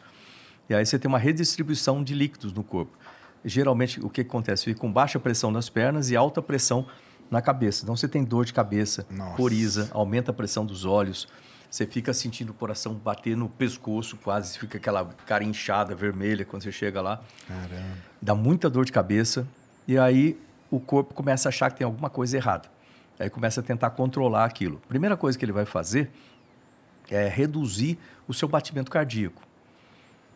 O ritmo de batimento cardíaco, que é muito estranho. É, por exemplo, eu não sou corredor, nunca fui corredor, mas só um corredor de maratona que vai ter um batimento em torno de 57, talvez assim. Geralmente a gente vai ter um batimento de 65 a 75, algo desse jeito. E aí o seu batimento cardíaco lá cai para 57 e tal. E você começa a sentir Isso que é no segundo dia? no primeiro para o segundo dia. Tá. Aí você começa a sentir uma coisa que eu também nunca lembro o nome, a sistólise, alguma coisa assim, de, que é mais ou menos como se faltasse uma, um batimento, sabe? Você está assim, dá uma sensação Caramba. esquisita, assim. É um tipo, É tipo um sopro, assim. É. Aí é o corpo tentando ajustar com o batimento cardíaco. Não dá certo. Aí o que, que ele faz? A próxima coisa é, re- é te desidratar. Aí você começa a ir 15 vezes fazer xixi. por dia. E não adianta beber água, você vai botar tudo para fora naquilo lá. Uma pergunta idiota aqui. Nesse mo- esse momento que você tá lá, tu tá meio flutuante ou tu tá andando no. no- no- Não, flutuando, direto lá. Caralho, deve ser muito maluco isso Flutuando. daí, cara. Aí você tem que se adaptar também com o movimento, que é outra coisa. Eu já chego lá. O líquido, é, você começa a fazer xixi, você fica desidratado. Como é que É. tu mija? E aí tu mija e fica, o, o mijo vai pro, pra onde tem que ir. Como é Tem, que tem, tem- conta, conta aí como que é o banheiro. um troço que eu suga. vou, deixa, banheiro é deixa eu ir por partes aqui, assim, né? Indo por partes, né? Primeiro, aí você vai, o corpo desidrata, você, pô, você fica desidratado, mas você começa a se sentir bem. Aí você começa... Entendi, melhora, cabeça, melhora de Você fato. desincha e fica mais legal. É, vamos para a parte Isso de banheiro. tudo você já sabia. Quando você chegou lá, você já sabia Já, isso você tem um tudo. monte de instruções, aulas, inclusive para proteger seu corpo. Tem uns equipamentos que você usa para, tipo um... Pressionar, né? É, tudo, né? Como é que chama? Garrote, parece um tipo de um garrote que você usa nas pernas. É, sistemas que pressionam as pernas. É, sistema que você entra e aumenta a pressão do sistema para poder te ajudar. Então tem várias possibilidades, mas é difícil para chegar no, resultado positivo lá. E o corpo, ele, nas primeiras semanas, é onde ele tem a maior variação, igual curva de incêndio. Você faz assim e depois a- é, vai assintoticamente para um valor. Aham. Então, no primeira semana é quando você tem um monte de alteração no seu corpo. Então, você tem que aguentar as- e você tem que continuar trabalhando, você não pode parar de trabalhar. Aí, vamos para o banheiro. Né? Como é que faz para o banheiro? Essa é a pergunta que todo mundo tem. Você eh, lembra o seguinte: você flutua, certo? Tudo que você fizer, flutua. Flutua. Né? Então, tu têm que manter isso em mente. flutua. O sistema tem que adaptar para que as coisas funcionem, tanto o sólido quanto o líquido. Vamos fazer uma explicação técnica do É, negócio isso aqui. aí. Cara, jogar um barro voador deve ser muito louco. E aí, você... Mas depois tem o pior do, do é o que eu falo pra Tem vocês. que manter o barro. Tem que manter o barro sólido. Mas ele vai contar como que é o mandar um banheiro. barro cara. meio banheiro líquido, fudeu, Tem umas adaptações. líquido é horrível, se for para isso. né? Então, é, o que, que acontece? Você tem que garantir que tudo que você fizer vai dentro para o sistema e não volte, né? Aham. Então, o sistema é assim. É, imagina que isso é o assento, tá? O, o vaso sanitário. Tá. O do ônibus espacial é mais engraçado para falar do que o da estação. A estação é um pouco mais simples, a do ônibus era mais complexo, assim. Então, então tem lá o assento. Aí você vem, primeira coisa que você tem que fazer é se prender no assento, para você não sair por lá Tu meio que se amarra. flutuando e fazendo coisas. Então você se amarra assim. No pé do ônibus espacial, da estação não tem muito, só tem um lugar para você encaixar, mas o ônibus fica mais legal para explicar isso. Você bota lá o pé e tem velcro. Aí você prende seus pés com velcro embaixo lá. Aí você está com os pés presos, já é uma boa coisa. Aí você senta. Só que se não tiver mais nada, você vai ficar fazendo força para ficar sentado o tempo todo e não é bom, você pode errar o alvo. Aí você tem um sistema de coxa, assim que você puxa e traz para cá, ele prende sua coxa no vaso. Aí você fica grudadinho no vaso, pode relaxar. É, aí é só relaxar. Aí, aí entra o sistema. Quando ele, a- o assento percebe que você está sentado nele, Aí vem um. do ônibus espacial ele liga uma sucção. Né? Da estação você liga a sucção. Lá você. uma sucção meio tímida, porque não tem. É, não pode ser muita sucção, senão é muito esquisito. Mas é uma sucção. É estranho. É, o que eu posso falar é isso, não é comum. Você, você demora um tempo.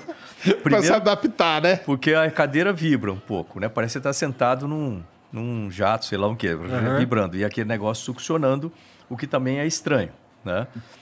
É aconselhável você conectar a, a mangueira de urina também, porque geralmente a pessoa faz número 2 aí quer fazer número 1 um junto. Então você tem que ter um sistema conectado. E tem uma mangueira que tem um tubo, um, um funil na ponta. Aí você traz aquilo. É, Liga no antigamente piu-piu. eles tinham dois adaptadores, adaptador para homem e para mulher. Para mulher não, não, não sei explicar como. Tá. Aí tem para homem que você é um funil, você vai lá e se encaixa Já que nele. você tocou nesse assunto aí, tinha, tinha outras, tinham mulheres na. na- No meu voo, não, mas, Não? Tem, mas tem cerca de 25% de astronautas Tá. mulheres. Aí tem o funil e tem a succionado também. Aí você bota o funil, senta ali e aí você pode Dá relaxar. pra relaxar, Marcos? Não, no começo não. No começo você fica tudo tenso, é uma dificuldade, porque aí você Cuida. faz um pouco. Puta, vou me sujar, mané, depois, puta não faz completo, não é? Não é aquela sensação completa, assim. Mas e o da, e o da cápsula? E o da soia? essa é peraí, peraí. Antes, antes disso daí, Vamos lá. Mas tem mais, tem mais. Tu, tem, tem tu uma- jogou o barrão no- no- na estação. Jogou-lhe o barrão.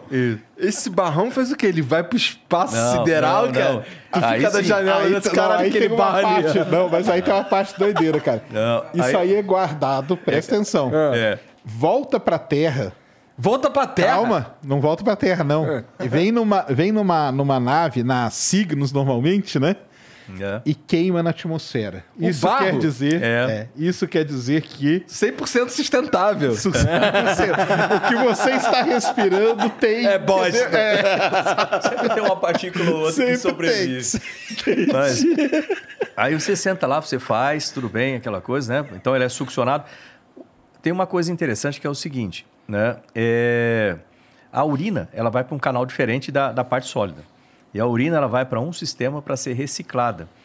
Então, a água que você toma na estação é, pode ser água trazida para lá ou e misturada com a urina tratada tá, pelo sistema. O macete que a gente fala é o seguinte: beba muita água. Uma, porque você está meio desidratado. Tá desidratado. E segundo, porque bebendo muita água, você garante que pelo menos a maior parte daquela água é sua. Tá. Você cicla mais rápido no sistema, entendi, entendeu? entendi. É bom. Aí tem outra parte que é complexo. Não tem na estação espacial isso, mas no ônibus espacial tinha. Quando você senta lá, essa ó, não conta para ninguém, quem estiver assistindo aí. Né? Esse é segredo. Mas quando você senta lá, tem uma televisãozinha na sua frente. Ah, Aí fala, por que, que tem essa televisão na frente no ônibus espacial? Né? É, é o seguinte, o buraco do assento ali, o sólido, ele é bem estreito.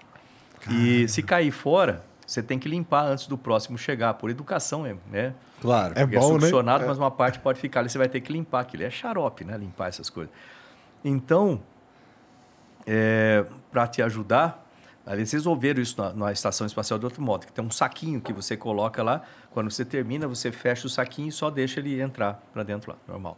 Agora, no caso do ônibus, você tem que é, acertar o alvo lá, né? E não é fácil acertar o alvo assim. Né? Então, para isso tem a televisão com uma câmera. Não embaixo. acredito, cara. Não acredito, cara. OnlyFans espacial. Então, se você nunca se viu em certos ângulos, é uma boa oportunidade Não para ver se o sistema tá bom. Caramba! Que Aí você nojo, cara. E basicamente você tem que mirar, né? Pra, Aí você pra fica no lugar mexendo e olhando. Mais pra esquerda, mais pra frente, mais pra trás. Aí acerta. Então isso aí não pode contar pra ninguém, mas isso é o. Caralho, cara. Que absurdo, cara. Maneiro. Mas esse é o banheiro, né? do- da estação e do ônibus. Aí, comida. O pessoal às vezes pergunta: comida. A comida é boa? Não. Ah, você testa a comida durante o treinamento, você testa vários tipos de comida e eles vão dando, e você vai dando nota para a comida. E aí, antes de você ir para a estação, eles preparam o seu cardápio, que tem muito mais caloria do que a gente precisa, eles botam vitamina dentro, etc. E mandam antes. Então, quando você chega, já tem uma caixinha lá com o seu nome para a comida, etc. Das aquelas comidas que você preferiu mais, né? Mas, na verdade, quando a gente chega lá, a gente troca um com o outro. Então, você está ali almoçando, por exemplo, literalmente a gente pega, pô, você, você gosta de frango, coisa que gosta, então pega aí. aí vai a... Toma aquela um macarrão aí. Aí ele vai assim, todo flutuante, né? Caralho. E aí você pega aquilo... Nossa, você- eu não ia prestar pra esse bagulho, não. Eu ia ficar gastando, cara. Eu ia comer comida flutuante. Eu ia fazer várias paradas. Eu não sirvo, não. Aí, assim, ó, tem comida que é enlatada e tem comida desidratada, que vai dentro de saquinho, né? Desidratado. Toda vez que vai uma missão, ela leva um carregamento de Leva comida. cam- Leva, leva. Tá. É. E às vezes leva fruta fresca, leva um pouco de vegetal, que você sente falta dessas coisas, sabe? Assim, lá. Sorvete, às vezes é sorvete, né? Assim, e aí, a comida desidratada, ela vai num saquinho e na frente dela tem um, um tipo uma, uma bico de pasta de dente e tem lá marcação, você, você lê primeiro, escaneia o código de barras, aí a máquina já prepara ali quanto de água vai colocar, em que temperatura. E aí você encaixa aquilo, fecha, ele injeta uma, uma, uma agulha ali dentro, injeta a água, aí você espera um pouco. Aí você pode cortar aquilo e comer com uma colher, por exemplo, ou você pode espremer, caso de sopa, por exemplo, você espreme e come pelo bico mesmo, e assim por diante. Essa comida não é um gosto, aliás, gosto nenhum lá é bom, você perde um pouco o paladar no espaço. Então você testa no chão, tem um valor, tem um gosto bom, chega lá, tem um gosto É ruim. Aí você pode comer assim. Aí o pessoal pergunta, pô, e se sai um pedaço voando lá? Não tem problema, você voa atrás do pedaço e come. Né? a, a gente brinca muito com comida. Por exemplo, eu também ia brincar. Você ia brincar o tempo todo, né? ia brincar o tempo inteiro, mano. tortilha, tô dizendo tortilha, aquela é coisa legal lá, porque a gente tira muita foto de objeto voador não identificado da estação especial, da espacial. Você faz assim, você pega a tortilha daqui para lá e o outro fica com a câmera Sim. esperando. Aí você joga a tortilha. Aí ela vai, né? E a pessoa tira uma foto daquelas fotos bem é, é, blurred, né? Assim, bem, bem fora de foco, assim, Aham. né? Aí, puta, fica igualzinho, mais, mais espaçonável, assim, aquela coisa flutuando. Tu, Outra foi- tu coisa, tava, tu tava lá em 2006. 2006. Em 2006 já tinha iPhone? Já tinha celular? Não. Não, não tinha, Não né? tinha, não. Não dava pra fazer essas filmagens escrotas Selfie que o pessoal faz hoje, né? Hoje dá para fazer um monte de coisa. Na época não tinha. A gente estava montando aí no sistema. Porra, que desperdício, sistema de Marcos. comunicação. Eu tirei duas mil fotos lá, É? usando uma, tinha uma Nikon, deu um X lá. Eu gostava de usar lente de 400 para tirar foto do chão. Mas lembra o seguinte, você está a 28 mil km por hora. Se você ficar com ela parada e a janela é pequenininha, de tirar foto parada, fica um risco. Aí você tem que tirar foto tipo bombardeio, né? Aponta para o alvo e tum. Aí até você pegar a prática fazendo isso, você tira muita foto. Por isso que são poucos os que são os bons, bons, bons, fotógrafos. lá. Porra, agora eu entendi. Poucos os cara entendi. que. Por isso que tem que dar valor quando o cara tira uma foto bonita, Bonita, assim, bem, cara. bem Não, eu, definida. eu não sabia que a, que a estação ficava se movimentando tão rapidamente, É, assim. Tem que estar em órbita, senão ela cai. A impressão, a impressão que, que, que um, um burrão que nem eu tenho é que ela tá meio parada. Mas ela não, tá ela parada. cairia. Aí ela cai. E aí, e aí é- esse- essa movimentação dela é, é possibilitada por foguete? Ela fica em órbita e hoje tem as progresses, né? Elas, É. elas, elas ligam às vezes, porque hoje o que acontece? Tem muita, muita coisa ali. Então, É. às vezes, ela precisa ou desviar um pouco de alguma coisa. Então, a Progress, até ontem, antes de ontem, ligou o motor por alguns minutos e ela subiu um pouquinho de órbita. É. Às vezes liga para ela baixar. Então, ela tem uma movimentação. Essa Mas a tecnologia órbita não. é A é atualizada assim à, me- à medida que vai melhorando? É, Vai. Tanto que está chegando. Chegou novos módulos russos o ano passado. Daí vão É. pessoas, vão, vão engenheiros para montar isso para Painel. você. O que, Eu. que tu foi fazer lá? Fala para mim. Bom, você faz, você, você pode chamar assim, um engenheiro de bordo é como se fosse um mecânico na espaçonave. Então, eu tinha que preparar, eh, fazer reconfiguração de sistemas para outra tripulação que estava chegando. Eh, na época, não tinha nenhum módulo para chegar, né? mas se tiver um módulo novo, você vai ter que preparar a espaçonave para conexão de um outro módulo ou fazer a, a configuração daquele novo módulo.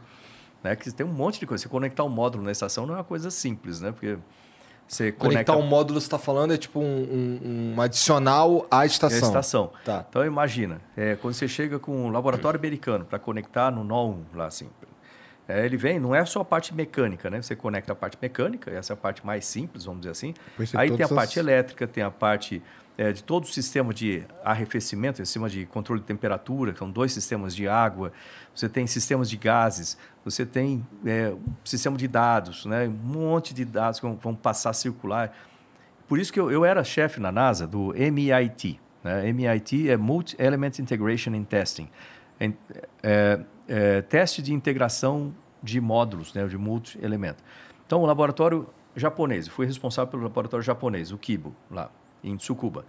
Aí ele ficou três anos em fabricação lá, standalone. Então, eu ia acompanhar cada detalhe da montagem dele e depois preparar os testes que seriam feitos de integração dele com a estação espacial. Porque ele pode funcionar bem sozinho, você conecta, ele dá pau. Lembra que está sendo feito com tecnologia japonesa.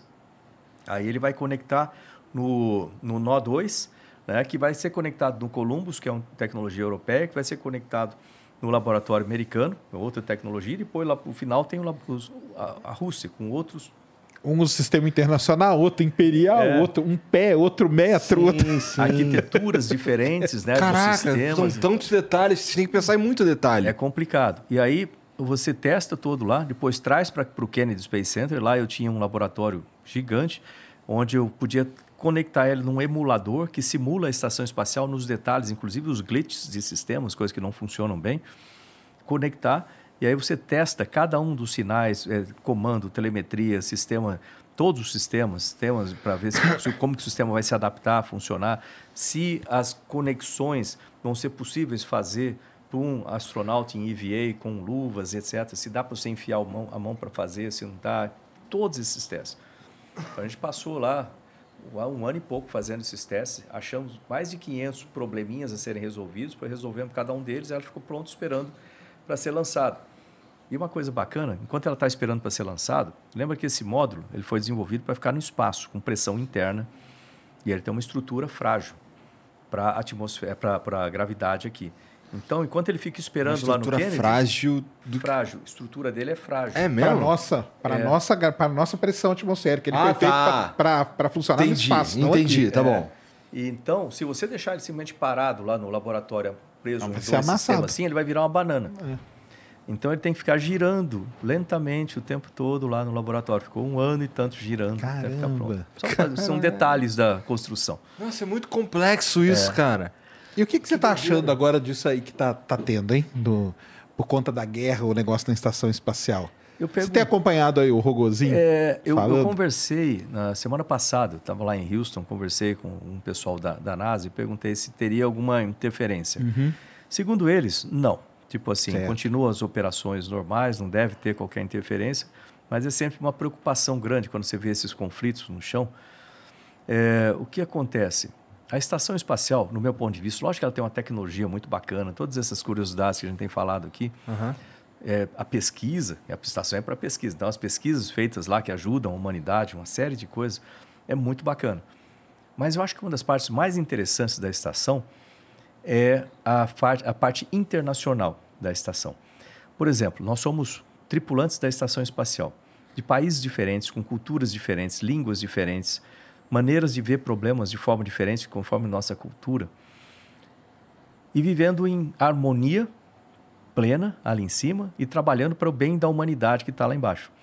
Então, se você tem um problema aqui, né, tá no meio aqui, você está olhando o problema por essa perspectiva sua, da sua cultura, isso colocando de forma figurativa, mas você está olhando por essa perspectiva da sua cultura de como entender e resolver o problema. Ele está olhando por lá, é uma outra perspectiva. Eu estou olhando por aqui. O que é importante sempre na estação espacial que a gente usa é usar as diferenças culturais, linguagens, de maneira produtiva. Ou seja, é ouvir um ou outro. Como é que você vê esse problema? Eu vejo qual a sua sugestão para isso? Qual a sua? De repente, ele tem a sugestão melhor para resolver o problema.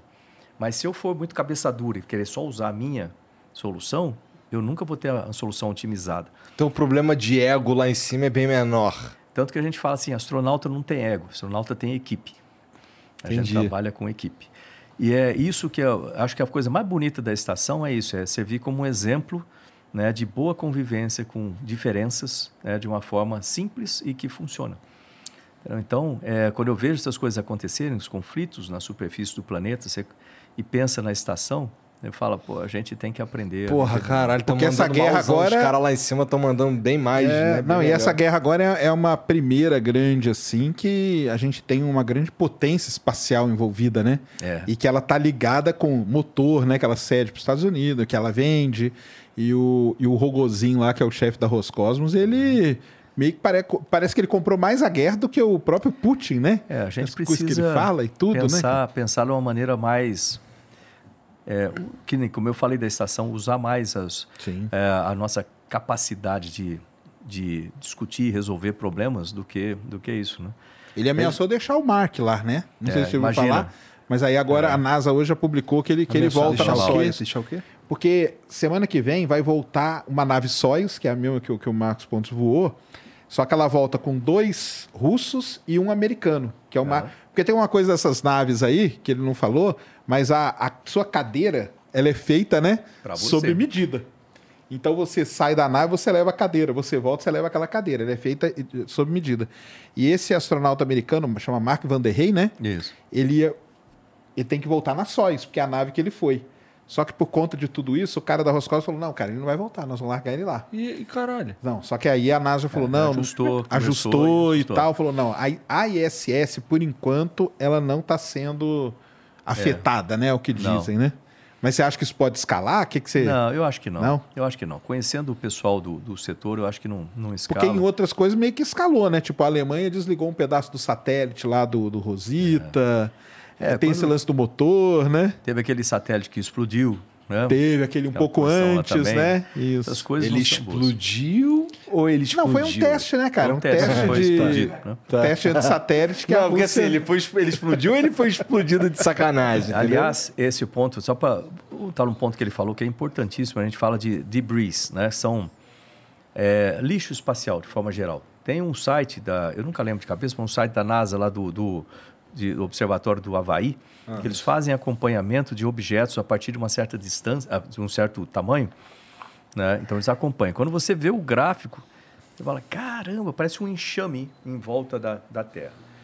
E quer ver uma coisa que empresas Muito pedacinho, né? é, de coisa. ou pedaços ou satélites inteiros que, que morrem, né? O satélite tem um- uma quantidade de combustível limitada, chega uma hora que ele, né, ele Para tá de lá, funcionar. para de funcionar. Desativa e cai. É, aí que é o Não problema. cai, às vezes ele fica em órbita. É, por muito E esse é e que é o o que, que é pior? É ficar em órbita? Boa pergunta. se, E pior porque que- se ele cair de forma controlada, né? Se a É. gente conseguir controlar a queda dele, melhor trazer ele de queimar ele na atmosfera. O ideal é que todo satélite, antes de ser lançado, que ele tenha um sistema de de-órbita, né, de, de tirar de órbita. É, a partir do momento que ele morreu, ele não vai ter uma utilidade, você tira ele de órbita, faz com que ele caia numa região propícia. E lembrar que durante a reentrada, por causa da energia que ele tem para se manter em órbita, que nem a estação, como ele falou, a estação ela fica lá em órbita, ela não fica com o motor acionado o tempo todo, mas ela vai caindo, né? De, a cada dia ela cai um valor, sei lá, 100 metros, ela vem caindo, caindo. Aí quando ela chega num valor mínimo, porque se você deixar, lembra que a, a densidade da atmosfera vai aumentando à medida que você vai descendo. Aham. Então ela vai, o problema vai se multiplicando de forma é, exponencial. A gente vai tendo Você um efeito mais, maior da tem mais gravidade, resistência, você vai cair mais ainda e vai cair. Então, vai criando né? arrasto e vai trazendo ela de volta. É, então, o, o- quando ela chega no mínimo, você aciona o que tiver lá. Pode ter um Progress, pode ter uma Soyuz, pode ter... Se não tiver nada, você aciona os motores do, do módulo de serviço. Aciona, aumenta a velocidade escalar dela e quando você aumenta a velocidade escalar, ela se estabiliza numa altitude maior. Aí você chega lá, pum, corta o motor, vamos dizer assim, entra na banguela de novo, com... e para manter... Como ela tem experimentos lá dentro... É, você não quer ficar acionando o foguete o tempo todo para isso, controlar. em- porque isso você atrapalha cria- os experimentos. É, cria o que a gente chama de acelerações espúrias nos experimentos. Todo, todo painel, todo, é, vamos chamar assim, é, armário de experimentos, ele tem acelerômetros que marcam a mínima. Se você chegar a dar uma batida no daquele, você pode estragar um experimento daquele. Então, por isso tem que tomar cuidado quando você está voando para um lado para outro Entendi. onde você bate ali. Mas, ou quando você está correndo, por exemplo, na, na esteira, preso com um elástico na esteira, Por que, que você corre na esteira? para manter um. A, melhorar to- o tônus muscular, cara. Porque É. senão você, você tá fa- falta de gravidade. Você, um grande problema que os Você astronautas precisa correr na esteira. Todo dia os caras correm na esteira. Todo dia. Você corre, você. têm, senão você- atrofia. É, você puxa elásticos, por exemplo, também. Se não tem atrofia e aumenta a sua perda de densidade óssea. Pô, em 10 dias dá pra dar tudo isso aí de Dá. problema? Dá. É mesmo? Você perde densidade óssea, você volta com osteoporose, por exemplo. Caraca. Com Você teve aquele problema no ouvido? Foi você que teve, né? Pô, eu tive, eu uso o aparelho dos dois ouvidos. Isso que ficou 10 dias, cara. 10 É o que eu dias. falo, o lance de ir pra Marte, cara. Eu chamo isso, eu, eu dou um nome carinhoso pra ele. Eu chamo de fator tripa. É. Fator o quê? Fator tripa, que é o ser humano, cara. É. Tripa. É, a nossa tripa, né? Porque assim, a tecnologia ela já está desenvolvida, né? É. Mas colocar um ser humano numa nave para ir para ser Marte, humano cara, é a coisa mais frágil que tem para muito voo frágil. espacial. Você tem problema com vibração, aceleração, falta de gravidade ou, ou- ou redução né, da, da aparente de gravidade, porque as pessoas acham ah, quando eu chego no espaço não tem gravidade. Continua tendo, só que por causa da dinâmica da espaçonave é, tem essa, essa, essa compensação de aceleração você tem a, no- a impressão de microgravidade. Aí é, você Tu tem ficou meio surdo, foi isso? É, eu, eu- hoje em dia eu sou quase surdo completo. Eu uso aparelho nos dois ouvidos. Caraca, cara. O que, que aconteceu? É, um dos efeitos do, do- do espaço Obrigado. é você ter alterações no sistema cardiovascular, né, com arritmias, etc. Para mim não teve problema nenhum. Alteração é, no sistema no ósseo, né, muscular. as vértebras, né, É, dão uma... atrofias, você tem perda de densidade óssea, você pode ter você tem uma, um alagamento, vamos dizer assim, entre as vértebras. Depois, você não tomar cuidado quando você voltar, você pode ter alguma hérnia, alguma coisa estranha criada ali. Você tem problema Na vista, sistema. né? Muitos voltam e começam a usar óculos, né? Tem problema de pressão no olho, pode ter alguma alteração ou alguma- algum dano no, no- no nervo óptico, a conexão no nervo óptico ali atrás do olho. É, é problema de glaucoma, basicamente, né, criado lá no espaço. Você tem problema no sistema hormonal, que é muito delicado, o, equilíbrio, e problemas no sistema, e outros, mas um deles é problema no sistema é, de imunológico. Eita. Então, para mim, eu não, Eita, eu não tive nenhuma das aí, outras doideira. coisas, muito mais imunológica eu tive. Então, Ah. quando eu voltei do espaço, eu comecei a ter alergias, que eu nunca tive antes, mas um monte de tipos de alergia esquisitos. É, e é, tive, comecei a ter vitiligo. Você vê, isso aqui é vitiligo. Eu, ah, não aparece, mas eu tenho em outras áreas, né? Axila, aqui na, na virilha, etc. Então, aparece bastante o vitiligo, que é resultado também do sistema imunológico. Eu faço tratamento, logicamente, para isso. E um desses efeitos é o seguinte: o ouvido, lembra da fisiologia do ouvido, né? Você olhar aqui, você está olhando para de frente, você tem um canal do ouvido, canal externo, tem a orelha, e depois o canal externo do ouvido, que tem mais ou menos 4 centímetros e meio, de 6 a 8 milímetros de diâmetro. E aí ele tem uma configuração mais ou menos assim, aí você chega no tímpano, aí no tímpano você tem aqueles ossinhos no ouvido médio, né? É, estribo né? o- e, a, e a bigorna lá. E aí elas, eles conectam na cóclea do ouvido interno e aí transmite o- a vibração, eles transmitem para lá e aí é, isso aqui vai para o cérebro e assim por diante, na cóclea ali. Eu, meu ouvido médio e interno, perfeito, não tem problema nenhum. Agora, o tubo do ouvido externo, ele tem uma parede muito, muito ativa, né? Pra, porque você tem que soltar, soltar é, cera e etc. Então tem uns pelinhos lá, né? ou seja, é um- é uma parede muito ativa. O meu corpo, meu sistema imunológico começou a interpretar esse negócio, como essa atividade dele como infecção. Caramba. E aí ele começou a atacar a parede do ouvido da- do canal externo. E aí quando ele ataca, o corpo reage e produz o que? Pele de cicatriz. Aí ele ataca mais, aí produz mais pele de cicatriz, aí ataca mais, tampando. vai fechando. Caramba. Então esse é uma, Entendi. Caraca. essa é uma estenose, é, chama estenose, né, provocada por isso. E eu também fazia mergulho, mergulho de profundidade, mergulho de bastante tempo com nitrox, né?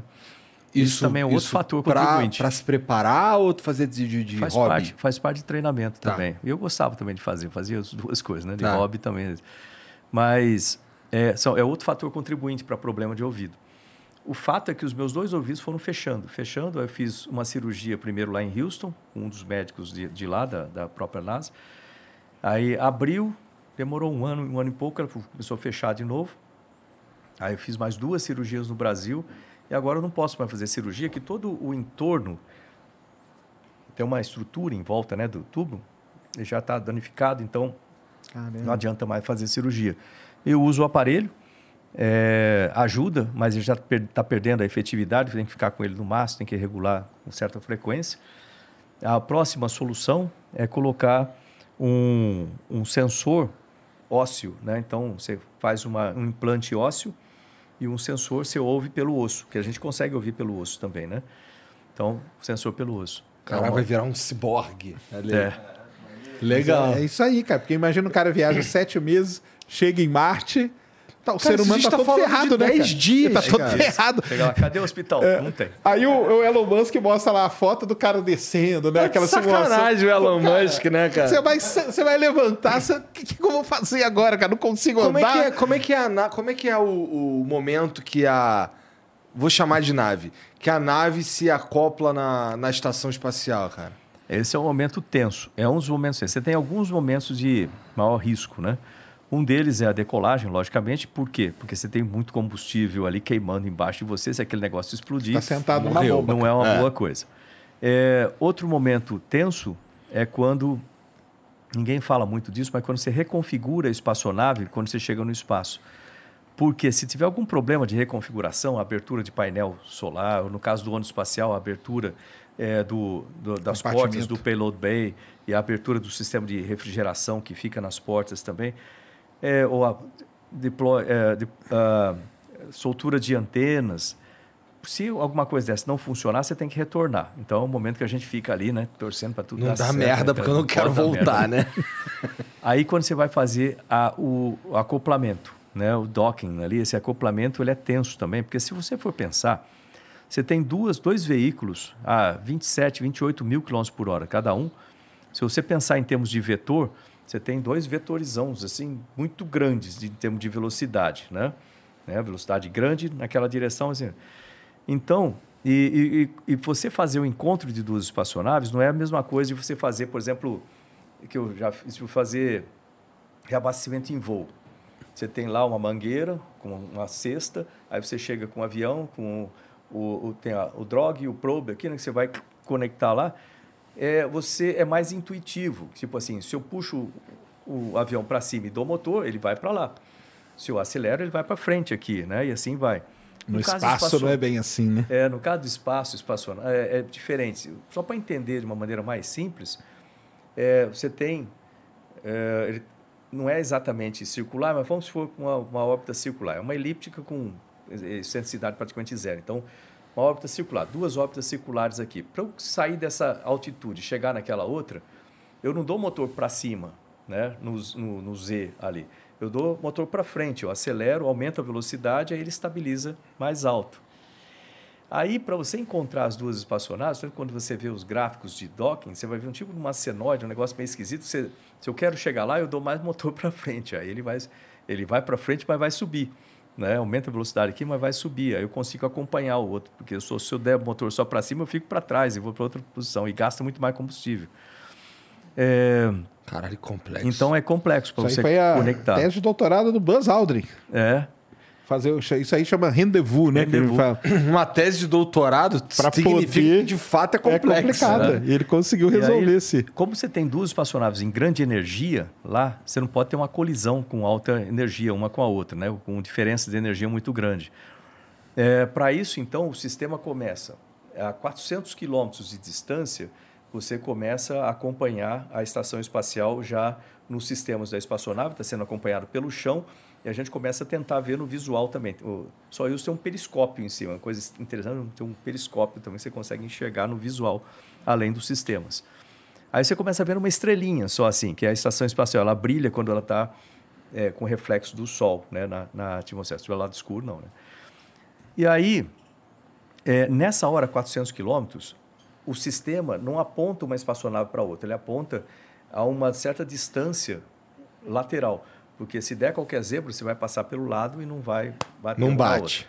À medida que você vai chegando mais próximo, onde você tem os sensores com mais precisão, você tem uma coisa que a gente chama.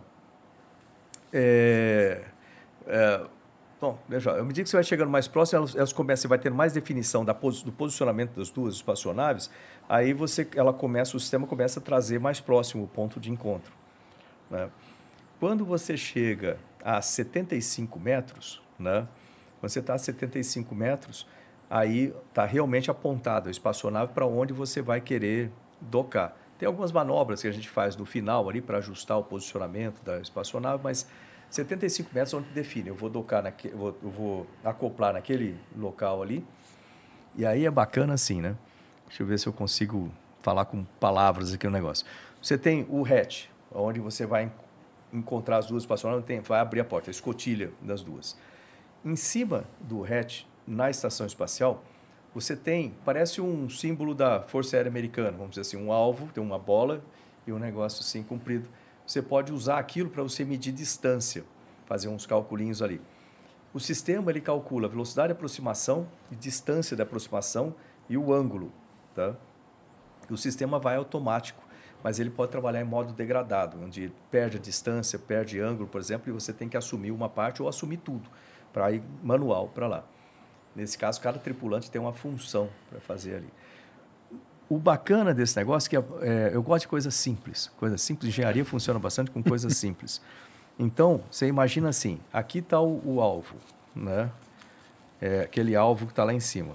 Lógico que é exatamente isso, mas você tem é, algo assim, né, onde você tem um círculo aqui no meio, aqui, imagina que isso aqui é um círculo, tá. e você tem a parte reta aqui do lado. No meio do círculo, você tem um pino. Aquele pino, o que, que ele indica para você? É, isso aqui te dá a distância e esse pino te indica o ângulo. Se você está aproximando no ângulo correto, esse pino aparece como um ponto aí para você. Se você estiver aproximando muito baixo, Ele vai- vai mudando. ângulo errado, ele aparece como um risco. Então você consegue ver se eu estou certinho ou se eu estou no ângulo errado. Então você pode usar aquilo. E aquilo você vê pela, pela, pelo aquele, sistema visual aqui em cima, né? E você vem aproximando, a velocidade é de 0.3, se não me engano, metros por segundo, é mais ou menos a velocidade de um homem andando. É. Né? Isso diferencial. E as duas espaçonaves estão a 28 mil km por hora. Se você errar um pouquinho o ângulo, com esse vetorzão desse tamanho, perceba que num instante você vai ter uma Faz uma diferença muito grande aqui. Então sinistra, você é. não pode errar ângulo. E a velocidade você vem controlando para ficar com pouca, pouca diferencial. Aí ele vai aproximando, aproximando, aproximando. Quando dá o contato, as duas eh, se encontram. Na, no lado da estação espacial você tem um tipo um cone, assim com um buraco aqui dentro. No, na Soyuz você tem um pino na frente, né? É com uma cabeça assim. Né? Coloca aí, ô Jean. Escreve aí, ó. Soyuz aí, ó. É. Dá S- para ver aí. S-O-Y-U-Z, né? É, e você tem bota sistema de É, acoplamento, docking. assim, Coloca Soyuz Docking. docking system. E aí você tem aquele pino com aquele, aquela bolinha aqui. Aí ele vem chegando. Se você errar um pouquinho o ângulo, olha, tá vendo o pino ali ó, na frente dela? Legal de ver, ó. Tem aí, ó. Lá, Tô vendo. Tá vendo o pino lá? Aquele pino, ele vai encaixar nesse, nesse cone. Se você errar um pouquinho o ângulo, quando ele bater aqui no cone, ele automaticamente vai ser levado para o centro do cone. É, olha lá. Ele vai ser levado para o centro do cone. E aí, quando ele entra no centro do cone, É, é um sistema de segurança para garantir que você está fazendo vai- direito. vai estar alinhado. Quando ele entra no centro do cone, lá dentro tem um sistema de retração. Ele puxa, ele vai fazer um... Ele vai trazer para dentro, vai te, vai te agarrar e trazer para dentro. Aí tem o contato das duas superfícies de contato, aquela, aquele anel Aquele ali. ó, né? anel ali. Então aquele anel lá e o anel do ali, lado né? de cá. Aí você tem os letes, que chama. Aí ele grudou, pum. Aí os letes agarram o sistema mecanicamente. É, depois que ele agarra, e lógico que quando ele entra ali dentro, ele entra e ajusta o ângulo também, você tem parafusos que são disparados automaticamente. Aí você vai vendo no sistema, pum, tá vermelho, parafuso está entrando, pum, verde, conectou, pum, fechou, fechou, fechou. Então os parafusos conectam os dois sistemas. Depois que conectou mecanicamente os dois sistemas, os LEDs soltam. Agora você tem outro problema, você tem aquela área ali interna e aquela de lá. Você tem que ver se, a- se não está vazando pressurização. Aí, Rapidinho, no teu caso, esse acoplamento aí foi automático ou Foi vocês automático. tiveram que mexer alguma coisa? Não, foi automático. Tá. Foi automático. A gente estava preparado para assumir, mas foi automático. E aí eh, ele começa a fazer o teste de pressurização na área aberta. Eh, aí você tem a pressão interna ali, ele é pressurizado, né? o, o lado, o meio dele é pressurizado. Eh, você tem que com- comparar se aquela pressão que foi colocada ela não vai cair. Você fica acompanhando o gráfico durante um bom tempo. Se ele cair um pouco, o sistema você tem que fazer certos procedimentos para isso. Como ele não cai, significa estar mantendo a pressurização. Aí você faz uma equalização de pressurização. Você abre uma válvula de um lado, uma válvula de outro, lentamente, aí você começa a vazar para equalizar a pressurização de dentro das espaçonaves para dentro do espaço intermediário, de forma que fica tudo igual, para você não abrir dar um pum, explodir. né? Por isso que demora. É. Depois que acopla, demora algumas horas até os astronautas saírem da nave para entrar na. E dá estação. curtir? Dá pra você ficar lá de dentro curtindo? Tipo, tu olha as Esse paradas? É. bonito quando você está chegando agora, assim, mas você, você quer olhar para a espaçonave aqui do lado, passando painel solar, aquela coisa, mas você está ligado no instrumento. Entendi, tá com Você tá na cagaço. tensão, né? Tá na tensão. Tá na Por isso que tensão. você está com o traje pressurizável, você está com ele fechado, tudo que se bater e soltar a pressurização da espaçonave, você sobrevive durante uma hora e 22 minutos. Uma hora e 22, Dá pra ir exatamente. alguém ir lá resgatar. Aí, é, depois conectou, checou a pressurização, equalizou, tá tudo certo. Aí a gente tem o comando, a gente fala com o centro de controle para abertura dos hatches. Aí você abre o hatch de um lado, abre o hatch do outro. E aí você cria assim, esse buraco entre as duas espaçonaves. Aí passa a galera. por ali. Entendi. Lembrando que também, no, no que conecta, Caralho, que maneiro. algumas outras coisas conectam. Conecta a parte de energia, conecta a parte eh, de gases, conecta a parte de combustível. Então, eu posso transferir combustível da Soyuz para a estação espacial ou vice-versa. Então, Porque a nave ela fica lá acoplada algum, algum tempo também, entendeu? É. Algu- Algumas ficam quatro meses, algumas ficam seis meses e tudo. Então é, Ah, é muito é um- legal. É uma tecnologia. Não, é, é um negócio bacana quando você né? vê ali Porra. funcionando isso aí tudo. Ele é tudo crítico, né? Tipo assim, as coisas, se falhar uma coisa, Deu é, merda. mas Aham. é, é tudo crítico. Mas, Existem astronautas que voltam, como assim, volta para que vão várias, em mais de uma missão. Tem vários. É? Tem um cara, por exemplo, o Sergei Krikalev. O Sergei, ele, ele passou. Pô, eu acho que foi um dos caras. ah, Depois teve o, o- depois teve o Scott, né? Também ficou bastante. Mas foi um dos caras que ficou mais tempo no espaço. E ele é um cara interessante, porque cada organismo reage de maneira diferente. Então, você vê. Isso a gente vê na volta.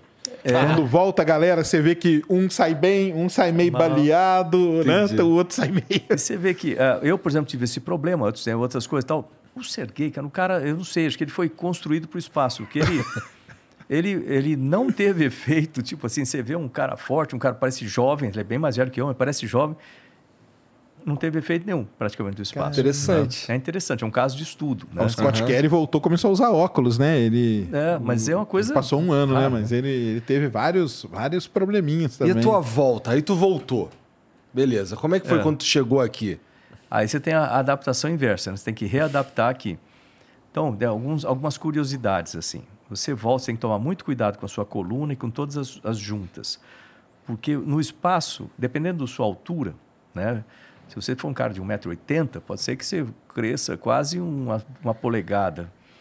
E aí você tem que tomar cuidado com isso, para reentrada, etc. É um cara menor que nem eu, vai ser tipo meio centímetro. Você chegou a talvez. medir isso? Você sente nas costas um desconforto muito grande. É, dá vontade de você ficar fazendo isso aqui o tempo todo, sabe? Assim, porque tem alguma coisa que está errada ali, né? E aí quando você está durante a reentrada, que é um momento crítico para caramba, é outro momento crítico, você separa da estação espacial, faz duas órbitas para checar os sistemas, e aí ela começa, ela entra, ela entra assim, é, primeiro depois que você fez isso, você começa a queima de reentrada. Você começa basicamente do outro lado do planeta para poder pousar em um círculo de 10 quilômetros lá no, lá no Cazaquistão. Aí a primeira coisa que você faz é botar a espaçonave voando de ré. Ela tem três módulos, né? A Soyuz. Tem o módulo de carga, o módulo, a cápsula e o módulo de propulsão aqui. Aí ela vai de ré e você aciona o, o, o motor né, a gente chama queima de reentrada, por 4 minutos e 20 segundos aproximadamente. Aí ela reduz a velocidade e começa a cair. Nesse momento ela vira 90 graus e tem duas explosões que separam a parte de propulsão e de carga. Essas partes vão reentrar e vão queimar completamente. E a cápsula ela vira de costas, né, você vai para lá, com o painel térmico de costas indo para lá. Ele aquece a mais de 2 mil graus a 70 centímetros das duas costas. Putz. E ele vai queimando durante a reentrada. Você vê aqueles, aquelas faíscas todas, é plasma piscando do lado. É uma sensação muito esquisita, porque para quem é piloto, você não tem muito o que fazer. Você consegue controlar ela em rolamento só assim. Dá algum controle, mas não é grande coisa, porque ela Gente, tem uma, eu, uma eu brinco que o cara é passageiro da agonia, cara. Passageiro da agonia. E, você- e tem uns quatro minutos ali. que Sem são comunicação, críticos. né? Você não tem comunicação, ela está vibrando para você não consegue enxergar o painel, o painel vibra todo, você não consegue enxergar. É melhor você fechar os olhos e esperar passar. Você vê aquele do lado, é muito esquisito. É, G, aí começa o G, né? Se você uma entrada normal dá 6 Gs. A nossa deu 6 ponto pouquinho, ou seja, foi, posso considerar perfeito. Entrada balística, vamos dizer, quando a gente fala que teve algum problema. Teve uma, na próxima missão, eu fiz a, em, em abril, né? Em a missão de setembro, ou a outra, eles tiveram um problema no- na, na explosão. Um dos parafusos segurou, eles entraram com um wobbling. E aí eles entraram, foram cair muito longe, 300 quilômetros da- do ponto de... Você aí dentro da nave, eles girando desse jeito. Pois, É fora, doideira, fora né? Hum. isso, o G, né? Que o G é, pode chegar até 11 Gs. Caramba. 11 Gs. Imagina aí, a gente tá aí, né? não é brincadeira não. Aí, vibração, tal, tal, você não consegue comunicar nada. Aí, de repente, você começa, volta a comunicação. O... Aí vem a questão de paraquedas. Aí a próxima coisa que tem que funcionar, com certeza, é o paraquedas. Aí o paraquedas fica do lado aqui. Ele sai primeiro paraquedas piloto, E aí ele, quando ele faz isso aqui, ele gira, logicamente a espaçonave fica de, do lado, assim, né? Aí depois que ela estabiliza, estabilizado, libera o paraquedas principal e aí solta daqui o ponto de, de fixação e vem para o topo da, da, da espaçonave. Aí tem outra bangornada, né? Que ela vai ficar pum, pum, Eu bangornando. falo, cara, eu falo pro pessoal quando eu tô transmitindo isso aí, eu falo, só essa balançada aí, cara, pra mim já, não- já não voa, entendeu? E aí você tem o paraquedas principal segurando. Quando chega. Aí, tem, quando ela faz isso, ela muda a antena. A antena passa a ser no topo, né? E ela libera uma antena de 4,5 metros, e meio, que é uma. Imagina uma cinta metálica que desenrola, né? aquela cinta. Que é um cuidado depois do pouso, isso aí. E Aí ela começa a emitir um sinal na frequência de emergência para o pessoal de, de resgate saberem onde você está, em que altitude. Aí vem um monte de helicópteros para acompanhar o pouso. Quando chega a 5 mil metros, ele abre uma válvula de equalização de pressão. Aí, aí o ouvido vai sentir, vai, aí vai condensar um pouco lá dentro. Aí você sabe que a válvula funcionou. Né? Se você for pousar na água, isso aí não é feito exatamente dessa forma, tem um outro procedimento para não entrar água para dentro, etc. Aí você tem a 200 metros a cadeira, ela sobe 15 graus, ela faz um puff assim, né? porque ela fica com amortecimento para pancada no chão. Aí ele bate no chão. É, quando ela subiu, você pode contar mil e um e bum, bateu no chão. É, bate, sobe tudo, né? Aquela coisa. Eu, No meu caso, tinha a carga que eu tinha amarrado, então não posso reclamar de ninguém. porque foi parte da minha responsabilidade amarrar a carga. Porque você transfere carga para, inclusive, o seu assento, que chega numa Soyuz lá, aí você não volta na mesma. Você deixa aquela, você pega a velha, a que estava lá mais tempo, aí você pega para voltar com a velha, então você tem que transferir cadeiras. Eu transferi essas cadeiras. E era minha responsabilidade também pegar a carga e prender lá dentro. Como eu era o menor da tripulação, em termos de, de altura, e o Bill era o mais alto do lado de lá, o Bill MacArthur, eu tirei as coisas do lado dele e deixei do meu lado, que cabia mais coisa aqui do que deixar encostar na cabeça dele lá. E eu amarrei. Você amarra no espaço em 0G, é uma situação, né? Você prende ele. Quando o pouso que dá essa pancada, soltou e caiu, um Caiu monte de tu- carga em cima de mim. Caramba! Aí eu tô lá, eu, "Ah, né? Deixa eu ver, pé funcionando, né? Perna funcionando, mão funcionando, tá tudo, não, pescoço, tá ok.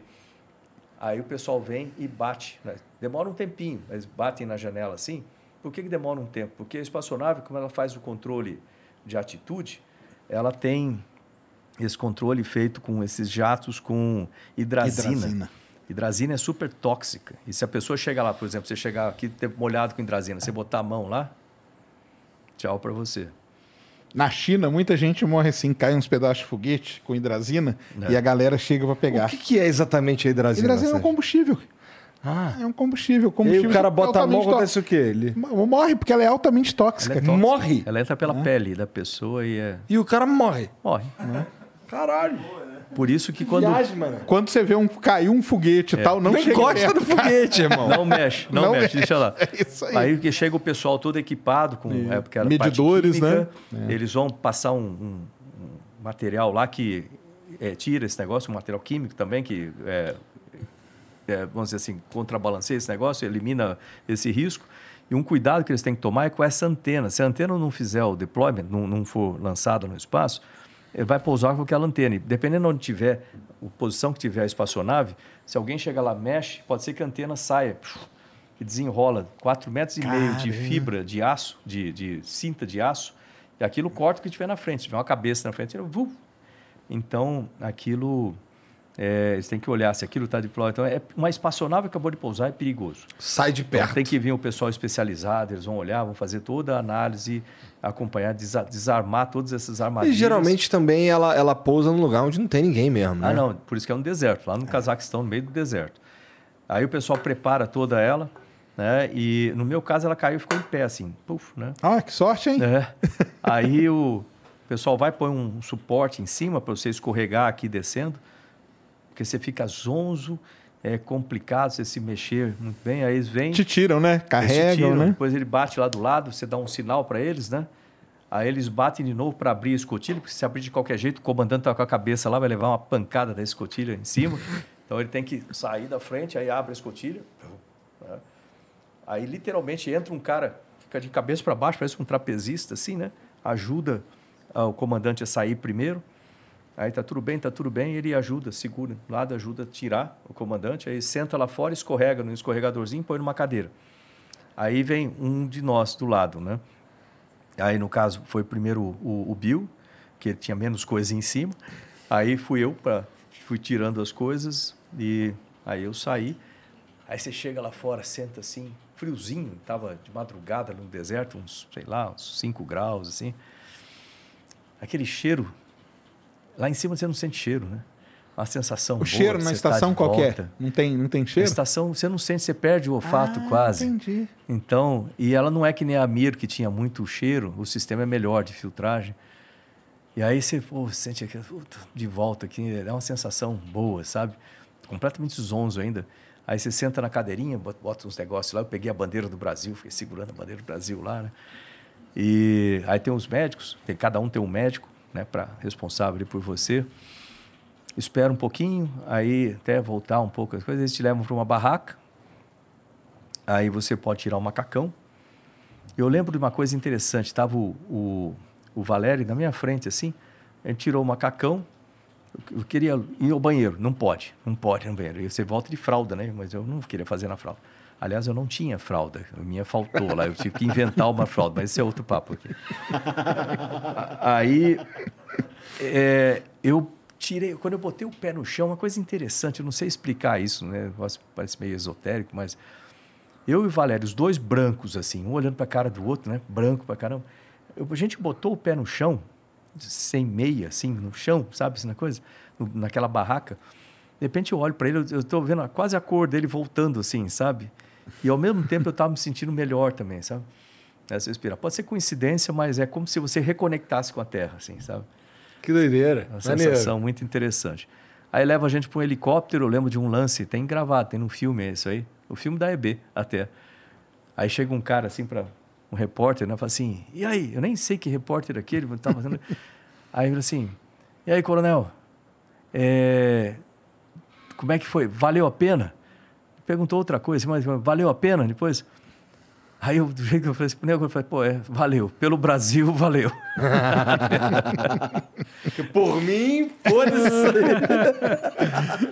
Legal, cara. Que experiência Bom, sinistra. né? Não tem nenhuma outra, outra pessoa que teve uma experiência igual a tua assim no Brasil, né? Muito maluco isso. No Brasil, não né? Muito Aliás, maluco. demais. foi uma coisa interessante, quando eu recebi lá o meu brevet de astronauta, vamos chamar assim, no final do curso, era o Charlie Precourt, o chefe do- da- dos astronautas. Ele entregou o PIN de astronauta, colocou em mim e falou assim, Ô, Marcos, parabéns, você agora é oficialmente o primeiro astronauta profissional do Brasil. Eu, Pô, obrigado. Aí deu um passinho, voltou. Sabe que a gente estava conversando lá no cafezinho? Você sabia que você é o primeiro astronauta profissional em um país do hemisfério sul do planeta Terra? Falei, eu? Eu não. Tem o Carlos Noriega, que acho que era do Peru, né, Colômbia.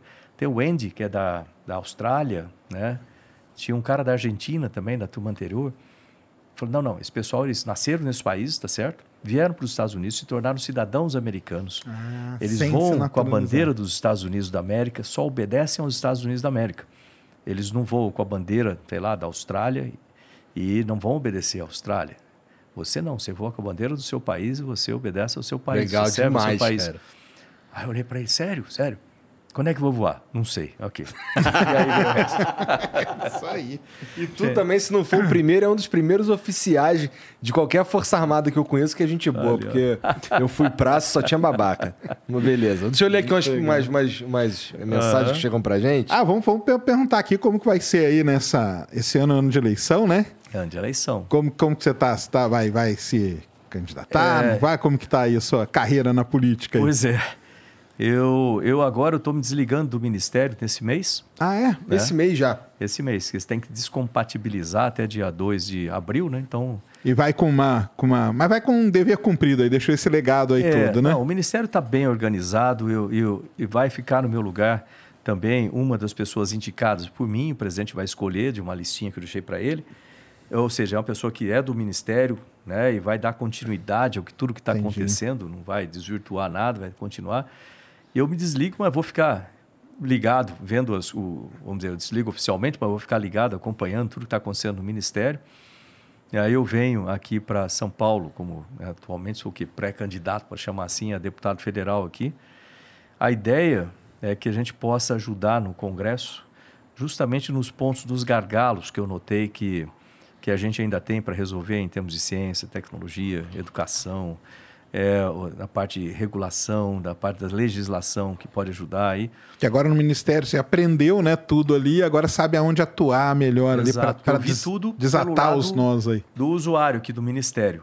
Agora eu consigo ir lá e explicar e trabalhar para abrir caminho para essas coisas que são necessárias. Pô, boa sorte, Marcos. É. Boa sorte, cara. Essa é uma, é uma briga nova. E aí eu vou ler, fico esses, esses é, esses meses, né, são seis meses eu fico fora do ministério, na, na parte da eleição, né, espero ser eleito aqui, e aí depois eu retorno para lá em outubro, depois da, da eleição. A, a, ideia é ficar até o final do, do, mandato, eu mesmo eleito ou não, ficar até o final fazer do mandato. Fazer uma transição, se tiver que fazer é, ou não. Para acompanhar lá o finalzinho, ajustar o ministério todo. Acabou aceitando a, a sugestão lá do gringo que te deu lá na NASA. Pois né? é, eu, você vê... Já mandou mensagem para ele? Falou, aí, eu virei. ou não? É, não deu. Ele, ele faleceu. Mas, ele ah, faleceu, é faleceu, não. O John Glenn faleceu, mas se pudesse eu ia mandar, porque foi muito bacana aquilo, sabe, da parte dele. Você vê assim dele ter essa preocupação em falar, em a, a acompanhar, né? E a, realmente ele estava correto. É. É, hoje eu, eu vejo a quantidade de coisas que a gente faz. Eu falei algumas das coisas aqui, né? No ministério, pô, você pode ajudar muita gente, você pode melhorar o sistema. Né? E a dedicação, vamos dizer assim, eu sou da área. Minha vida inteira foi com ciência e tecnologia, então eu sei o que eu estou fazendo no ministério. A vida inteira trabalhando com gestão, gestão de projetos, gestão pública. Né? Então a gente alinhou as coisas todas. E tu é. realmente acha que deu para fazer mais por, por essa pauta estando lá como ministro do que como astronauta? É? Muito mais. Muito mais. Porque é, você, veja bem, se eu, eu podia ter. Imagina que eu tivesse mais alguns astronautas no Brasil, eles estavam na agência espacial. Eu, como ministro, eu comando a agência espacial, então dá para dá direcionar o programa espacial, definir recursos para o programa espacial, que ainda falta muito recurso para o programa espacial. A gente está aumentando agora, aumentando o investimento com empresas, o ecossistema de produção. E ainda é um problema, que eu falei do orçamento do Ministério, né, que a gente precisa ter mais recursos dentro do programa espacial, então o orçamento ainda não está bom.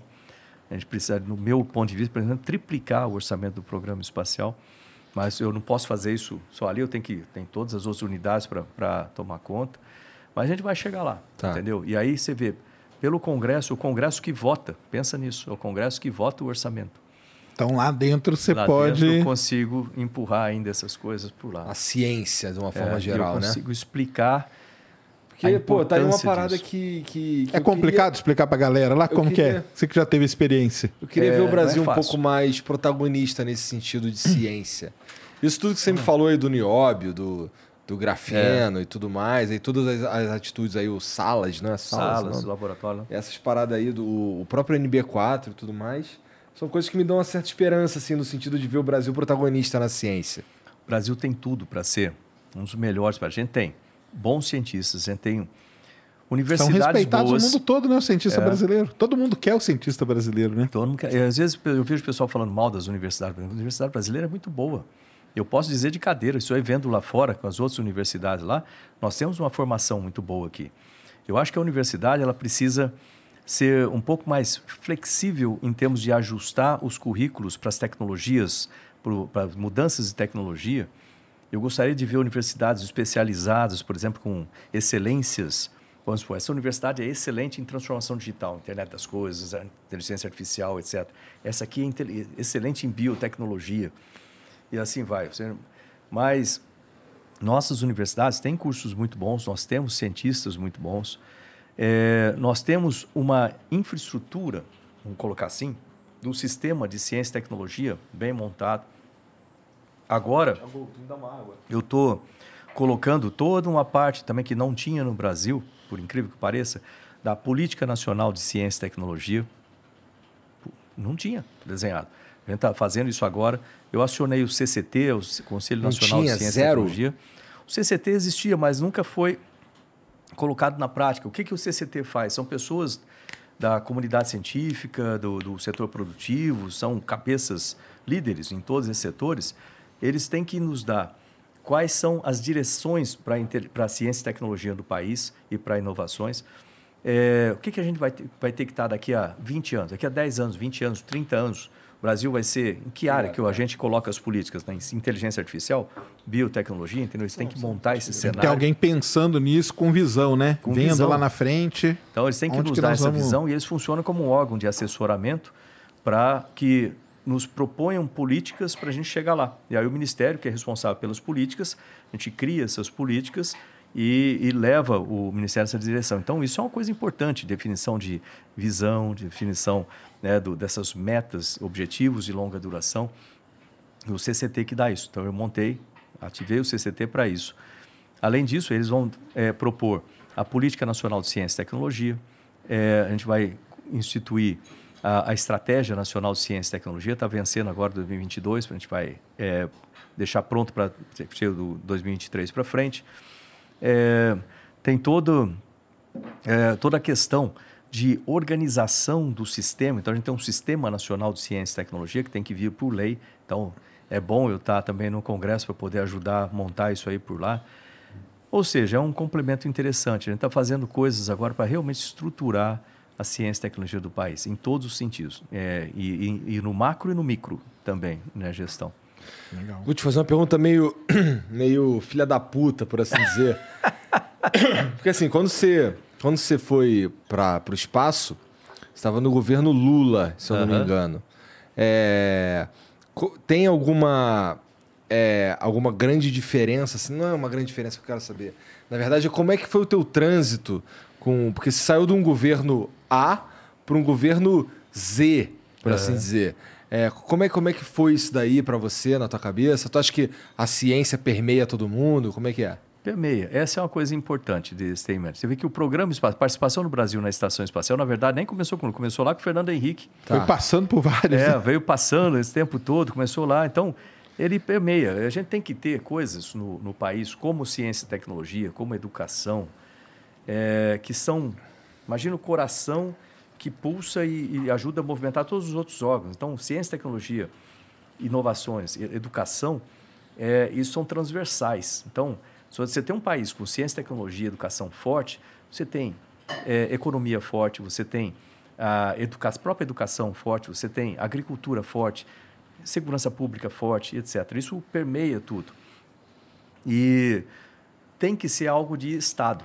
Tem que ser algo assim que. Não, não é Acima questão de um ideologia. governo Ou de outro. Não, você tem que ser é, técnico. Aquela Aham. coisa tem que funcionar. Porque imagina, o cara vai lá, faz, o Sirius começa a funcionar no governo A. Aham. Liga as linhas e tal. Aí vem o governo B que entra e fala: não, agora a gente mudou, desliga tudo. Cara, Não faz sentido não, nenhum. Não é o né? governo de um lado ou do outro que vai estar ganhando ou perdendo. Na verdade, é, É o país, país. como um todo. E os cientistas, que às vezes, cara, aquilo ali, igual a gente já falou aqui, é a vida do cara. E, e, tipo, ele não tem meio que nada a ver com aquilo, né? É. E acaba sofrendo. Aí a pesquisa atrasa, a- ou é uma pesquisa em vacina, aí quando vier no governo A que desligou, vem uma pandemia. Ah, mas por que, que não tem nada? Não, porque você lá atrás, você mandou desligar o negócio para o outro. Então a política, dá para dizer que a política, assim, o- as eleições atrapalham um pouco nesse sentido? Eleições é, são sempre complicadas, porque você tem uma série de, de eh, impedimentos para vários projetos, etc. Então, eh, complica um pouco. Mas é uma, uma- é uma necessidade. Acho que o programa É. espacial é um exemplo de ter sofrido com, com mudanças de Mudanças. governo, né? Porque um vinha queria uma coisa, outro vinha queria outro, outro queria. Vê quando Aí, começa. Um vê como uma, uma, algo que prioritário, o outro nem tanto. É. Por isso daí acontece. E aí ninguém, não vem ninguém e fala, cara, nós temos que decidir isso aqui fora de Longo qualquer outra prazo. coisa para pensar lá na frente. É, É. isso aí. É. Entendi. É por isso que esse tipo de coisa que a gente tem feito ali, que embora isso não apareça, porque não é, logicamente não é uma ponte, não é uma estrada, não tem nada assim, mas quando você fala em gestão, e você fala em, em mo- montar toda a estrutura de políticas, estratégias, planos, programas do, do âmbito interno, que é que a gente tem feito lá, e depois do âmbito externo, com o CCT, com essas coisas, para e você coloca isso aí forte no país, você, de certa forma, protege dessas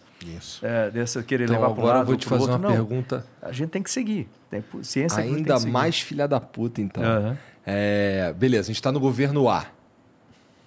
Se a gente, se, se essas eleições definem que o próximo governo vai ser Z, você aceitaria um, um- um convite para um ministério de ciência e tecnologia no governo Z também? Nunca pensei nisso. é uma pergunta interessante, mas eu nunca, nunca pensei sobre isso. Né? Eu tô, é, o, eu- o meu foco né, durante esse tempo todo é fazer com que a ciência e tecnologia do país funcione. Né? É, eu tenho compromisso, logicamente, com o presidente Bolsonaro, que Aham. eu vou para lá, eu conhecia ele há, há muito tempo, muito antes disso aí, né, diga-se de passagem, que ele é um dos deputados que ajudaram a estação espacial, etc. Então, com isso, é, É que, você tinha um, tenho- é que você tinha um trânsito bom também com o presidente Lula, não tinha? É, eu conversei com ele umas duas vezes quando eu estava lá pra, em Moscou e depois quando eu vim para cá, mas eu, tipo assim, eu não posso dizer que eu tinha amizade com ele. Tá. nenhum. Mas, é, do meu ponto, é aí que vem aquela questão. Eu era astronauta, né? Então, tinha, tinha eu, né? Aí Acima tem tinha a Agência AED, né? Espacial e o Comando Aeronáutica. Aí tem o Mi- Ministério de Ciência e Tecnologia, né? Até chegar lá, tipo assim, eu estava eu fazendo meu papel, igual eu era piloto de caça também durante esse tempo todo. Então, eu trabalho para o país. Então, você manda decolar, né? Para fazer uma missão, entra no, entra no avião ali e cumpre a missão. Né? Eu sou... Aham. Mas é, é assim, é o que eu vejo, cara, a gente precisa é, ter, novamente, essas políticas de Estado. Tá. E quando você fala de ciência, tecnologia, inovações, você não pode ficar fazendo curvas para muito lá. Você tem que definir, é, definir um programa, seguir naquele programa, ter uma gestão firme, de forma que as coisas aconteçam. É, nós temos, como eu falei, pesquisadores excelentes do país que dedicam a vida para essa, pra essa causa. Né? Então, a gente tem que continuar a fazer, continuar a criar um ambiente propício para ter mais pesquisadores, estudantes, engenheiros, ajudar né, a, a educação e fazer o, o país ir para frente, sabe? É, são essas coisas que fazem o país ir para frente. O, o presidente Bolsonaro tem me apoiado bastante em tudo que eu, que eu procuro fazer, né? dentro das Ele é limitações. gente boa, quando eu trocar ideia com ele, ele é gente boa pra caralho. Ele é, pô, ele, é o que você vê aí fora é o jeito dele. Ele vai tratar ele é o jeitão dele assim daquela coisa, ele, ele fala, né, ele chama de Marcão lá, pô, faz isso aquilo agora. É o jeitão dele, né? Sempre foi assim, para mim não, não estranha nada. Se ele precisar mandar para ele vai falar isso assim na, na lata também, é o normal, entendeu? Ele, eu gosto de gente assim, entendeu? Então, eu fui criado num, num meio militar também, né? Assim nessa tratamento direto. Eu não gosto de coisas que são meio. O pessoal às vezes fala para mim, pô, você, você é muito. Como é que eu vi uma vez no congresso, quando eu fui lá, pessoal, você é muito sincero. Eu falei assim, "Pô, que Eu bom. bom eu usar. também gosto, é. É. Também prefiro, pra ser a sincero. gente precisa desse tipo de coisa, sabe?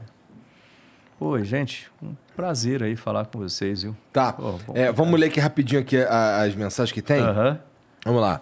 O Bru... eu vou comer uma coxinha. Fica à vontade. O Brunão Souza mandou. Grande Brunão. Brunão é o cara de cortes lá do Ciência Sem Fim. É. Um salve pro Brunão. Tamo Não junto. é? Mandou aqui, ó. Salve, salve família. Sergião, essa semana o Ciência tá pica das galáxias. Ned e equipe mandando demais, como sempre. Marcos, muito prazer, sou fogueteiro apaixonado.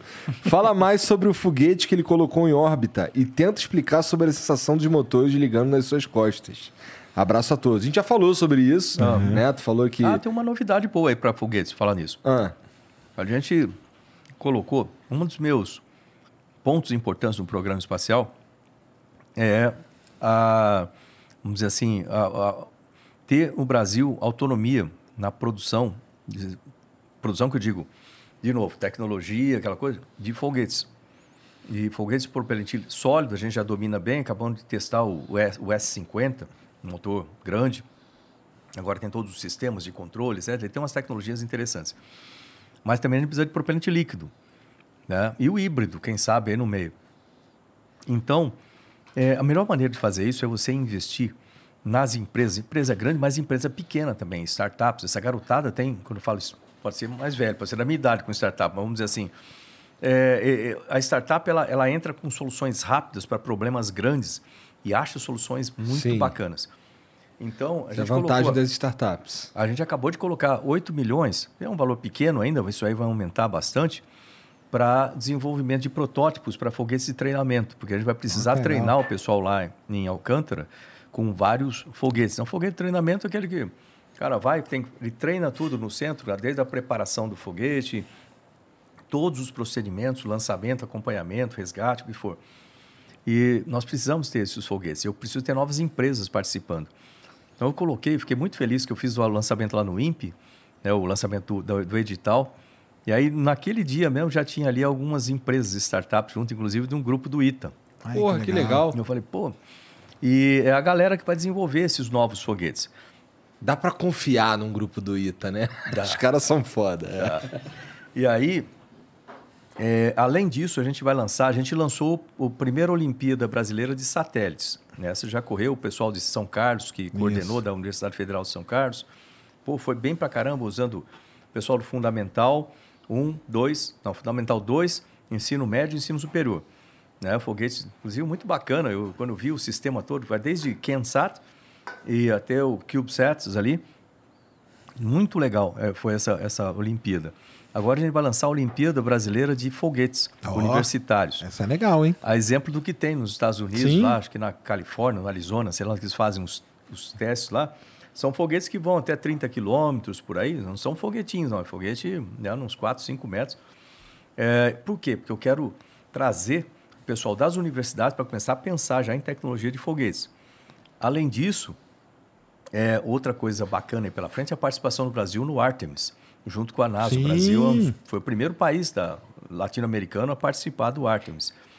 E a minha visão nisso aí é desenvolver uma plataforma que seja um rover para a Lua Aí. com uma multi multimissão, tipo uma plataforma multimissão, que você possa colocar nesse rover equipamentos Várias científicos coisas. diferentes, que a gente pode fazer parceria com outros países e usar o, rover, o mesmo rover com outros, eh, outras cargas úteis.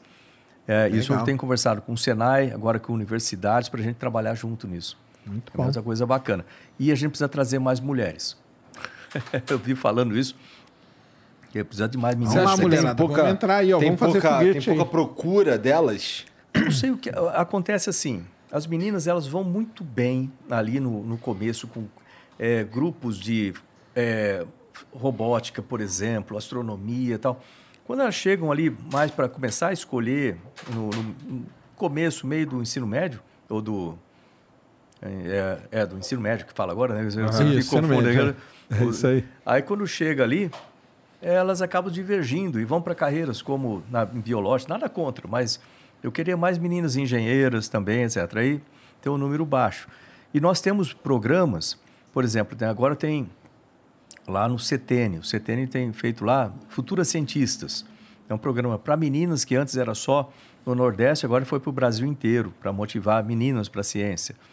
Nós temos programas que a gente faz né, também lá na Secretaria de Articulação e Promoção da Ciência, é, com meninas também, para motivar as meninas para isso, para a ciência. É, e nós temos para empresárias. O Mulheres Inovadoras, por exemplo, é para empresárias que sejam é, empresários da área de tecnologia. Tem premiação, a gente acabou de fazer uma premiação aí. Tem mentoria especial para mulheres na tecnologia. Então, para as mulheres legal. ficarem ligadas aí, tem muita possibilidade interessante. Aliás, para quem quiser fazer a sua startup, essa coisa, olhe no site do Ministério novo, gov.br, procura lá, Programa Centelha, Startup Brasil, os editais de inteligência artificial, editais, por exemplo, agora de foguete, tem muito edital Você interessante. aí, ó, que gosta de programar e tudo. Nós É. vamos colocar isso aí na descrição para galera acessar com mais facilidade o site da- do Ministério. O Fênix BRNNF, que é aquele moleque que tá sentado bem ali, ó, mandou o seguinte: Salve, salve família. Queria saber se o ministro Marcos Ponte ouviu falar do jogo Kerbal Space Program e o que ele acha do papel dos games na educação espacial. Já ouviu falar no Kerbal? Eu não. Não, então, o Kerbal é um, é um jogo, é muito legal, é um jogo sensacional que você, ele é um simulador, na verdade, de lançamento, de É maneiro acoplamento. mesmo? É maneiro, cara. Não, ele é perfeito, na verdade. Essa é a, é a tua cara jogar essa porra, Ele é perfeito. Sérgio. Cara, eu não jogo porque eu não tenho lá muita paciência. Mas, por exemplo, esse lance de acoplar o rendezvous entre duas naves, cara, às vezes você fica horas pra tentar fazer. Até lançamento de foguete, você tem que dar a hora que. Porque tem, tem foguete que o motor acelera, né? Dá o turtle Aham. up lá, né? Então tem a hora certa, senão você não chega na velocidade. Joga em Kerbal, galera. Kerbal é muito legal. Tem vários mods ali, várias coisas. Você pode fazer missão pra Lua, missão pra Marte, colocar Legal coisa em órbita. É sensacional. E, e fora isso, tem uma comunidade que joga o, o Kerbal, cara, que ela é muito ativa. Então você troca experiência. No E- mundo, sim? Você no pode falar mundo, com- no Pô, mundo legal todo. isso. Você É. faz isso, é sensacional e o pessoal adora. E tem gente que faz o seguinte: quando tem uma missão para Marte, o cara começa no Kerbal junto Eita, e deixa rodando em tempo real. que maneiro. E bate certinho, cara. É um negócio é? impre- bate certinho. Pô, ou Então- seja, é bem calculado. É Toda a muito bem calculado. Não, para você aprender delta V, velocidade orbital, essa é, isso é acoplamento. Ou seja, tem que ser um nerdola pra jogar o quê? Tem que ser, tem que ser. Você pega uns tutoriais aí, joga, mas Você é, joga essa porra, Fênix? mas é muito bom. Né? Ó, a- agora, é, eu acho, nessa pergunta dele também, uma parte que eu, eu acho interessante, a parte de gamificação Gamificação. para a educação, eu acho sensacional isso aí. Por quê? É, vamos dizer assim, na época que eu estudei, né, lá atrás, aquela questão de você chegar na sala de aula, senta, assiste a aula, é, lê o livro de vez em quando, ou uma apostila, e depois faz a prova sobre aquilo. Quem sabe você faz um, um laboratório sobre aquele negócio para tentar comprovar alguma parte da teoria. Esse negócio está muito antigo. É, a gente tá, você pode falar, ah, eu vou botar uma lousa, é, sei lá, uma lousa Lousa eletrônica, digital, e tal. Ah, sim, sim, Mas se não mudar a metodologia Você de ensino, não muda metodologia. nada. É. E a metodologia, como é que a gente aprende? A gente aprende por desafios. Já notou isso, né? Sim. Por exemplo, eu tive que aprender russo lá por um desafio grande. É, O Você teu joga, desafio foi extremo, né? Três É. meses ter, aprender essa porra. Aí você, Brabo. você precisa, aí você aprende, você faz. Então o ser humano aprende por desafio, aprende por analisar o cenário, o desafio. Então eu acho que a educação ela tem que ir por aí. Não é fácil, sem dúvida nenhuma, você fazer aprendizagem por projetos, aprendizagem por com desafios, usar a temática real, Sim. né? E acho que a gamificação ela ajuda nesse sentido, porque você traz é, uma possibilidade de cada pessoa, principalmente se você conectar a inteligência artificial, do sistema fazer um- um- uma customização da educação para os seus talentos, para as suas dificuldades e você avançar no tema que mais te apetece. Eu quero dizer assim, toda criança tem talento, todas elas, sem exceção. A questão está descobrir qual é esse talento. Não adianta você ficar empurrando um cara ou uma garota que ela é muito boa em biologia, você ficar empurrando para fazer engenharia, só porque você como pai quer ou como professor quer. É, ela tem que desenvolver naquele, naquela área lá. E às vezes é, a pressão externa, a- por exemplo, você não deixa a criança desenvolver os talentos. E quando, quando você está num jogo, você tem os vários níveis que você vai aprendendo, você tem é, uma série de desafios, Desafios, em cada exatamente. lado. E o sistema, se for um sistema inteligente, ele vai adaptando, vai conhecendo, vai per- percebendo o usuário e cria uma educação individualizada. Esse é o que eu vejo é como um futuro da educação, assim como o futuro da medicina é uma medicina individualizada. Não é você ir na farmácia comprar um remédio, muda a dose que serve para mim, para ele, assim, não. Você vai Claro. ter um remédio para você, para o seu Sim. organismo individual. Já existem coisas assim, né? Já É. existem tecnologias Pô, nesse E a sentido. tendência é essa, com inteligência artificial e outras ferramentas, a gente vai chegar lá. O, o Jean, o Flávio Germade mandou uma mensagem em vídeo aí.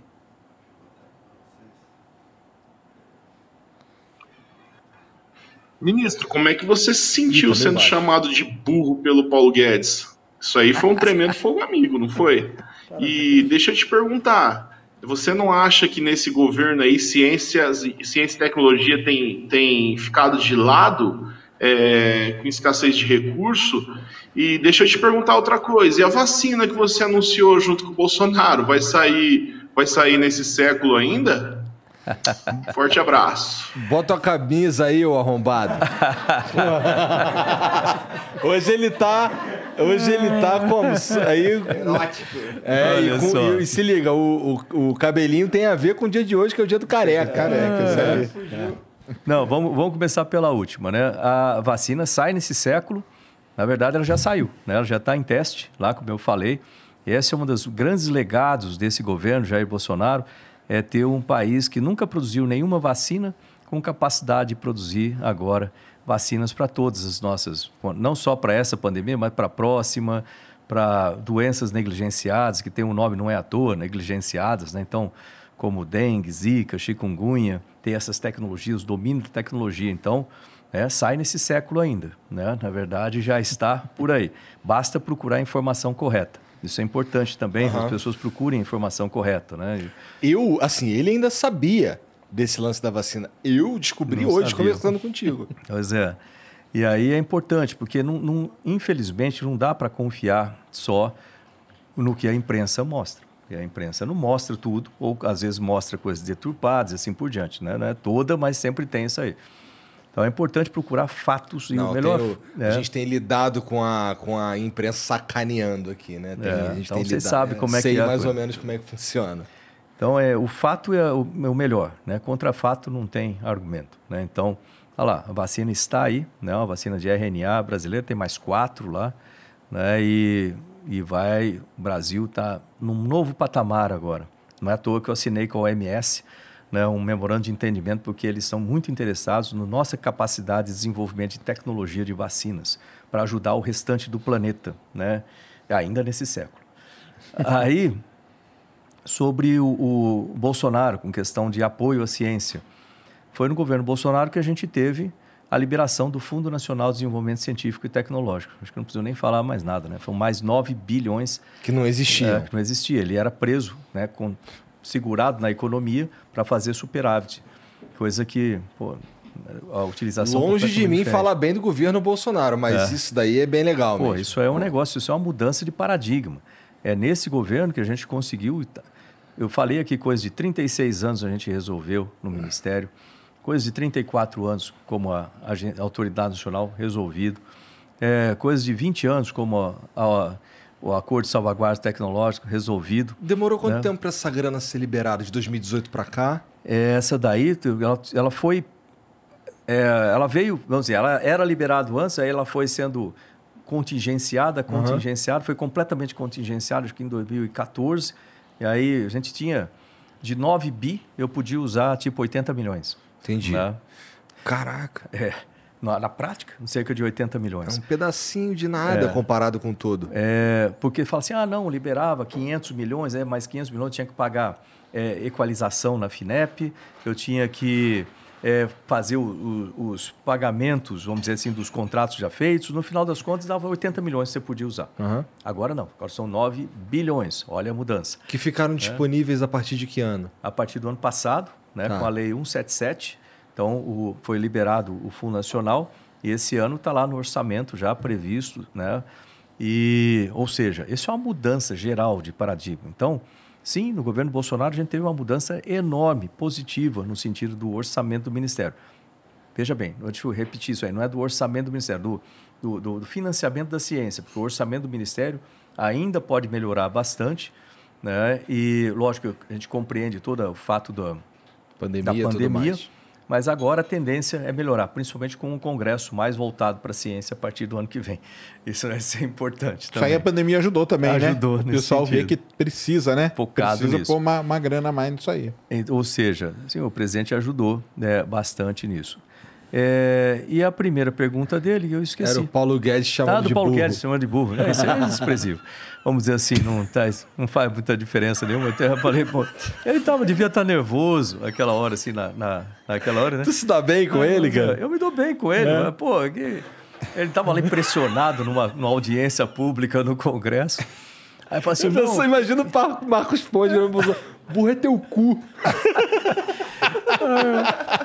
eu falei, até eu falei assim, pô, não, eu nunca. Pô, tu tá me chamando cha- de burro? Irmão, eu sou astronauta. Como assim tu tá me chamando de burro, cara? Na moral. Eu até Tá eu lembro quando o pessoal me falou isso, eu falei assim, ah, ele devia estar nervoso, eu sei lá, tipo, Eu vi, tu teve uma. É. Tu teve uma.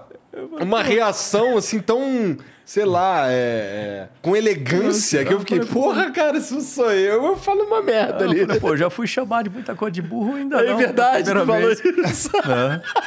Mas tudo bem, devia estar nervoso lá. E a, o que aconteceu? Mas uma coisa que ele falou aí foi. Aí eu, eu digo assim, foi é, erro da assessoria dele, má informação. Ele falou assim: não, o Ministério tem um baixo, uma baixa execução. Execução, tipo assim, você recebe é, Uma 100 grana. milhões, aí você usa 50, você teve uma execução de 50%. Sim. Se você usar.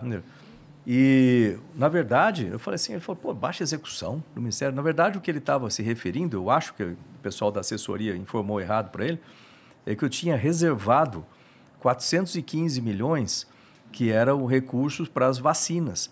Eu tinha que segurar esse recurso, porque se de repente entra uma vacina para fazer testes clínicos, eu tinha que ter o dinheiro imediato para colocar. jogar Eu ali podia na hora. Colocar em outra coisa falar, ô gente, infelizmente eu usei o dinheiro É. aqui. né? Então eu segurei até o último momento para depois fazer a execução. O Ministério tem uma execução altíssima. Nossa, nossa parte de gestão é muito boa no Ministério. Ah, você viu, o primeiro ano a gente teve, acho que se não me engano, foi 99,15%, acho, ah, de execução. Sempre foi acima de 99%. E esse ano, De 2021, maneira eficiente, eu imagino. eficiente. É, o ano passado, em 2021, a execução foi 99,87%. Praticamente a gente usou 100%. E não é só usar o dinheiro, é usar bem o dinheiro. Sim, Então a gente eficiente. usa bastante e usa bem o, o recurso. Então, essa parte de gestão foi furo da, da assessoria dele aí de dar uma informação errada. Depois eu mandei uma mensagem para ele: olha, olha aí no site da transparência. Né? E aí eu mandei o, o print lá. Burro é tu. O Ministério, de- pra ele. o Ministério de Ciência e Tecnologia é um dos que tem a melhor execução do, minis- do, do- da esplanada inteira. Olha aí. Deve ser muito maluco, né, cara? Você deve ser uns papos. Ele dá risada. Como é que tu me chama de dá bem. burro, cara? Tá maluco, pô? Ô, tem mais um vídeo aí do Tony Live, talvez. Tony Live, não sei. Taca, taca pra nós aí. Salve. Salve, salve família. Eu sou o Tony, sou um dos cyberpedreiros aqui do NV99. Tô com a rapaziada toda no Discord aqui, ó, trabalhando para deixar o nosso site redondinho. Queria aproveitar essas duas lendas aí da área da tecnologia para anunciar o nosso novo, nossa nova plataforma, cara, nv99.com.br. Dizer para vocês que a gente deixou dois easter eggs na plataforma para vocês encontrar e agradecer a rapaziada do chat aí que mandou Sparks para mim estar enviando essa mensagem. Valeu! Bacana. Pô, maneiro, eu vou te falar. Tá maneira a, a plataforma aqui. Eu só, só o, o- eu tô lendo, só tô só lendo as mensagens aqui e tá milhões de vezes melhor do que a plataforma antiga. Salve pra galera da NV99, muito bom, excelente e vamos vender serviço aí pro Ministério de Ciência e Tecnologia. aí. Mas uma coisa, programador, são programadores. Entra, ó. entra na licitação lá. É, são programadores. O Acriano mandou aqui, ó. Marcos, e lá no espaço, era tranquilo pra dormir? Os astronautas ainda comem aquelas pastas de dente com sabor de comida? Tipo a gente vê em filme? Observação, o Igor tá com curativo porque ele fez um foguete pra provar que a Terra é plana. Mas deu errado. Como é que é pra dormir lá, cara? Não, dormir é confortável, embora, é, como é que eu vou dizer assim?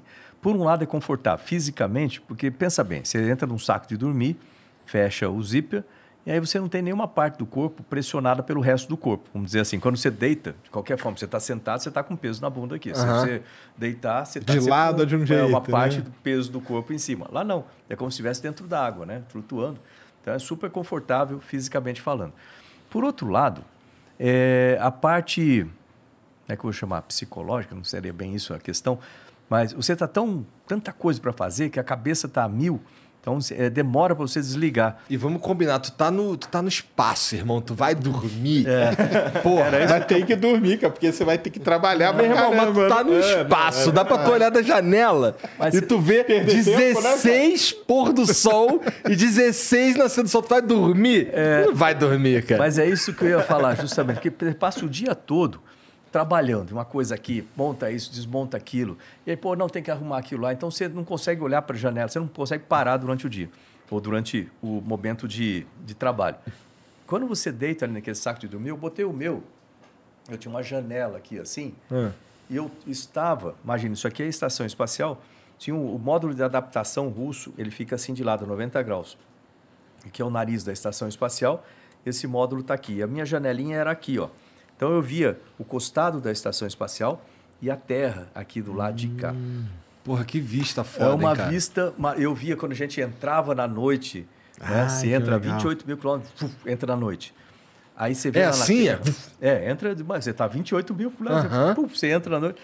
Aí você vê assim na Terra é, tipo as luzes das cidades, dá para você Acendendo. saber se a, Caralho, que ah, você vê o maneiro. terminador que a gente fala, é né? o terminador. Que legal, aí. isso deve aí ser demais. você vê se a, se a luz, se a cidade tem luz antiga, tipo sódio, meio amarelado, se é luz nova, LED. Você vê ah, o formato das cidades, você vê lugares que não tem cidades, que são oceanos ou florestas. Você passou etc. sobre o Brasil algumas Muitas vezes? vezes. É? Muitas. E aí? Demora três minutos e meio para cruzar o Brasil na diagonal, assim, né? Reconheceu? Ah, isso você vê uma muita sensação coisa. muito foda. E aí, quando Deve você vê foda. é, à noite também, você tem muito meteoro, né? Sim. Então você Ah, vê eles- Que legal. entrando, aí você fala, pô, passou no meu nível já. né? Outra coisa, tempestade, visto de cima. As você nuvens vê o, brilhando. aquele o relâmpago, um raio, assim, aí você vê como, como se fosse uma teia de aranha, assim, né? É um negócio maneiro. impressionante. E a Aí- pergunta que todo mundo faz, vê estrela? Vê. Vê, Vê, né? assim, ó. É, você está aqui, no, no- na área do, da noite, certo? Quando entra numa parte escura, você- primeiro você tem que apagar tudo dentro da estação, cobrir para você poder focar do lado de fora, senão fica reflexo da Sim. janela, você não vai enxergar nada. É, aí você bota um, uma, uma toalha, alguma coisa assim. É, e lembrar que a janela é pequenininha também, não é um janelão. Assim. Hoje em dia tem Hoje lá tem a cúpula. cúpula, pô, é isso, deve que ser é outra coisa, né? né? E aí você consegue ver, você consegue ver. Se a lua não tiver no visual, porque quando a lua está no visual, ela é muito clara. Toma ela conta de tudo. Então, se tiver muita claridade na Terra, então as estrelas ficam muito pouco. Sim. Não é como aqui que você olha assim, né? Fica meio difícil de ver, principalmente naquele ângulo também, assim, né? Certo. É, porque tem os reflexos. Aí, você está lá na parte escura, noite, noite. Aí depois você começa a ver, assim, um tipo de uma... Como se fosse um arco-íris arco de cor diferente. Preto, vermelho, amarelado, assim, começa a formar no horizonte, né? Da Terra, no costado, assim. É, aí você vai vendo aquilo vai aumentando, aumentando de largura, aí no meio aparece o Sol, né? Que é de que cor? Aí você, pum, chega. Só que você não. É, tecnicamente é branco, né? Só que você não pode ficar olhando para ele, que aquela janela não tem proteção de ultravioleta. Se você olhar, você queima a retina. Então você para de olhar naquela hora que você começa, pum, para. E aí você entra do lado do dia, né? Passa o terminador do lado do dia agora. Aí no dia, cara, você vê. Lembrando o seguinte, né? Deixa eu. Pô, tem uma caneta aí? Vou fazer um Tem desenho aqui aí? fazer um desenho aqui que fica mais fácil com desenho. Lembra assim, né? É, aqui tá, depois eu mostro para vocês. Pô, tá Aqui, ah, tá Deu escrito. certo? Tá. Aqui, aqui está a Terra, certo? Equador, né? Você está em órbita assim, 51 graus com relação ao Equador, certo? É mais ou menos isso aqui, né? A Terra, Tá. Equador, você está em órbita aqui 51 graus com relação ao Equador. Então, é, aqui você tem uns, né, sei lá, América do Norte aqui, América do Sul, aí lá África e etc. Então, imagina que você está subindo aqui, né? Está subindo, Paraná, Paraná. É, você não chega no polo, né? Quando você está quase chegando lá, você começa a baixar do outro lado. E aí você, à medida que você deu uma volta, fez uma órbita, a Terra girou uma hora e meia, vamos dizer assim. E aí quando você vem aqui, você passa em uma outra órbita. Você defasa, né? Uma pro, pro, pro leste, né? Você defasa uma para o oeste, você defasa uma, um tanto de correspondente a uma hora e meia. Por isso que quando você vê no, no centro de controle da NASA, Você, vê aquela senoide lá, né? mapa aqui, né, da Terra, Equador, tal, tal, e assim por diante, né? Não. Aí você vê mais ou menos como fosse um, uma senoide, faz isso aqui, Entendi. e aí depois a próxima vai passar por aqui, e a outra mais para lá, você vê algo assim. Entendi. Entendeu? Cada órbita lá. O que, que eu quero? Por que, que eu estou mostrando isso? Fora a- os polos, que você não passa por cima, o resto você vê praticamente tudo no planeta. Então, pô, você vê lugar em cima, cordilheiras com aquelas com neve em cima. Aqui na Cordilheira dos Andes, eh, tem alguns lugares ali que parece um outro planeta, para falar a verdade. Você vê uns lugares assim, cor de óxido de ferro, sei lá o quê, né? com aquela com a branca. Coisa que a gente jamais vê daqui, né? Pois é.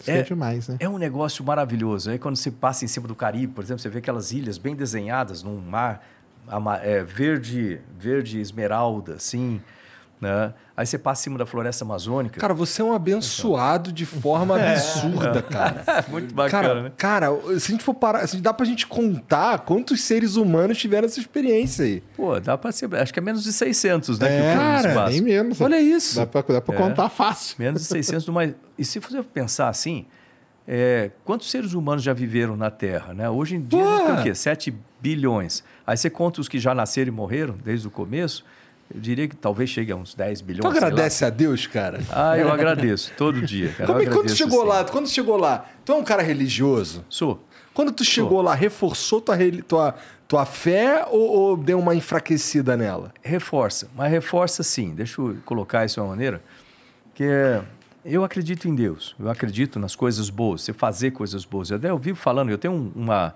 uma é, uma live que eu faço todo dia de manhã, chama Diário de Bordo. Ah, legal. E aí eu costumo sempre falar assim, olha, é, plante coisas boas, você colhe coisas boas. Meu pai me falava isso. Meu pai era muito simples, assim, ele falava assim, olha, se você quiser, parece simples quando fala isso, mas se você pensar tem uma...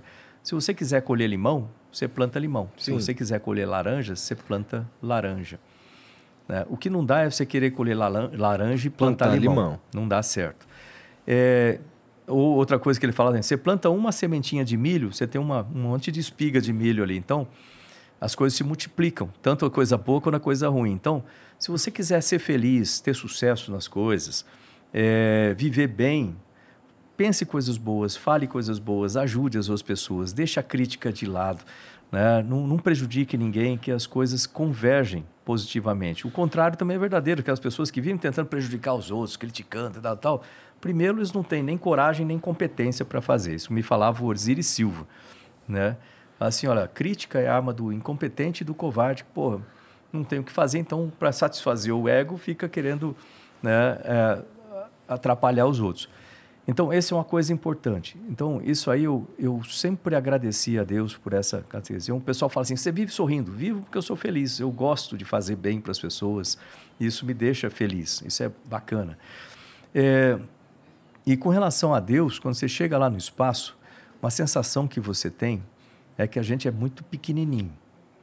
Isso muda a maneira como a gente encara a vida a partir dali. Você fala, pô, eu sou insignificante. Realmente, cada um de nós é, é, do ponto de vista comparativo, é menor que uma bactéria em cima da mesa aqui. né? Então, isso é muito legal. É, tanto que quando eu voltei de lá, eu, ou seja, eu fui pensando muito pragmaticamente eu voltei pensando muito com as pessoas. Né? É, eu criei uma fundação, tem a Fundação Astropontes, que é justamente para motivar a ciência e tecnologia para a educação, pensar nas, nas crianças, assim por diante. Agora, insignificante é cada um de nós em relação à Terra, sem dúvida. Mas se você pensar na Terra em relação ao universo, lembra daquele negócio do Carl Sagan? Isso, pálido do ponto azul, pálido né? ponto azul, the pale blue dot, né? a Terra em cima dos anéis lá de Saturno. É, é bacana o que ele fala naquilo lá, porque tem esse sentido. A Terra em relação ao universo também é insignificante. Mas agora pensa matematicamente. Se a Terra desaparecer do universo, o universo com a Terra insignificante é diferente do universo sem a Terra. Matematicamente é. Se um de nós, embora insignificante, desaparecer, o universo com a gente é diferente do universo sem um de nós. O que, que isso quer dizer? A gente faz parte da mesma coisa. Nós somos a mesma coisa. E se nós somos a mesma coisa, aí volta aquela coisa do meu pai, por isso que eu falei primeiro, é a chamada regra de ouro. Trate as pessoas do jeito que você quiser ser tratado. Porque se nós somos a mesma coisa, se eu fizer mal para você, eu estou fazendo mal para uma parte de mim. Porque nós somos a mesma coisa. É a mesma coisa. Se eu fizer bem para você, estou fazendo bem para uma parte de mim. Aí faz tudo o que eu falei antes, é igual o Steve Jobs fala, conecta os pontos Conecta, atrás. é, isso aí. Então funciona assim. Então eu acredito em Deus, mas não é aquele Deus que fica lá em cima jogando raio em alguém que faz alguma coisa errada, completamente di- diferente. Eu acredito num Deus que está dentro de cada um de nós, que é tudo que existiu, é tudo que existe e é tudo que, que existirá. E a gente é parte disso. Se a pessoa não quiser falar em Deus, pode falar de universo que funciona da mesma forma. Por isso que eu acho que a gente é a parte de tudo isso. Não é exatamente um teologismo, talvez um teosofismo, mas funciona mais ou menos desse jeito. Beleza. O Anderson SA mandou salve sua família. Marcos, o Brasil, com esses últimos acontecimentos no mundo, pretende acelerar a construção de seus submarinos ou até mesmo os Gripens? Ah. Outra pergunta: tem coragem de embarcar na espaçonave do Elon Musk? Eu não sei o que são Gripens. Gripen é o novo, são os caças, né? São que os foram caças compa- suecos, comprados, né? né? Tá. É, ó, é. Sim, sim para todos. Porque, tipo assim, tenho coragem, sim. Eu gostaria muito, digas de passagem, né, de fazer um voo lá no Dragon. Eu fui convidado até pra, por eles, pela SpaceX, um Que tempo legal, atrás, cara. para trabalhar no painel, na Ai, interface, é, é, na equipe de, do Dragon. É o Garrett Riesman, que era amigo meu da, da NASA, ele é sócio do, do Elan e ela é responsável pela parte tripulada. Ele era, agora ele voltou lá para Caltech. E ele me convidou para lá. Então, fui duas vezes lá na, na, na SpaceX. Né? Acabou não dando Faz certo para ficar isso? ali. Foi em 2017, 2018, começo de 2018, final de 2017. Tá, não faz muito assim. tempo, não. Legal. É, e, pô, era, é, era interessante que eu era o único cara de cabelo branco lá na. só, Entendi. só gente nova, assim, lá, bacana. Ah, a porque é uma empresa, né? toda É, lá na nova. SpaceX, a energia muito bacana lá, assim, eu adorei, achei muito legal. É, sim, eu entraria numa Dragon dessa para voar a qualquer momento. Sobre o Gripen, eu tô louco para fazer um voo nele, né? O Gripen, esse caça, Quando foi a última vez que tu entrou num, num caça pra dar um rolê? ah, não faz muito tempo não, é que é, quando a gente tem o aniversário do esquadrão lá em Santa Maria, sempre tem os voos de recordação, Entendi. assim, né? Dá pra dizer que tu voa uma vez por ano, pelo menos. É, não, nesses últimos anos não teve como, por causa da pandemia, Tá. como ficou diferente. Mas de vez em quando você faz um voozinho, sim. E outra coisa bacana do, do Gripen é que é um caça de bem mais avançado que os que eu voei na época. Então, hoje em dia, eu sento num caça desse e eu me sinto um dinossauro, né? Falando, pô, onde é que tá as coisas aqui, né? Procurando. Mas eu quero fazer um voo do- no, no Gripen. E o Brasil, ele tem evoluído no programa de submarinos com a, com a Marinha. Nós temos um outro projeto no Ministério de Ciência, Tecnologia e Inovações, que é o reator multipropósito. Esse reator está no papel desde os 2008, nunca saiu do papel. É, e agora ele vai definitivamente ser construído. Mandei fazer um reestudo do projeto, para a gente ter um projeto mais moderno Atualizado. possível, mais eficiente possível em todos os sentidos. E esse reator é um reator nuclear, pra, como o nome diz, para várias aplicações, né? para a gente ter radiofármaco no Brasil, para a gente ter é, irradiação de, de alimentos também, com a parte de esterilização, tudo isso. E vai servir é, também para ajudar no desenvolvimento do motor nuclear do submarino brasileiro. É, lembrando que não é um submarino nuclear no sentido de, de armamento, Armamento, nuclear. é. Mas de, Mas a a energia propulsão dele, nuclear. né? A propulsão Exato. é por, por Então, reação. Aí. Tá. Ah, o Bruno Rodrigues mandou um vídeo, Jean.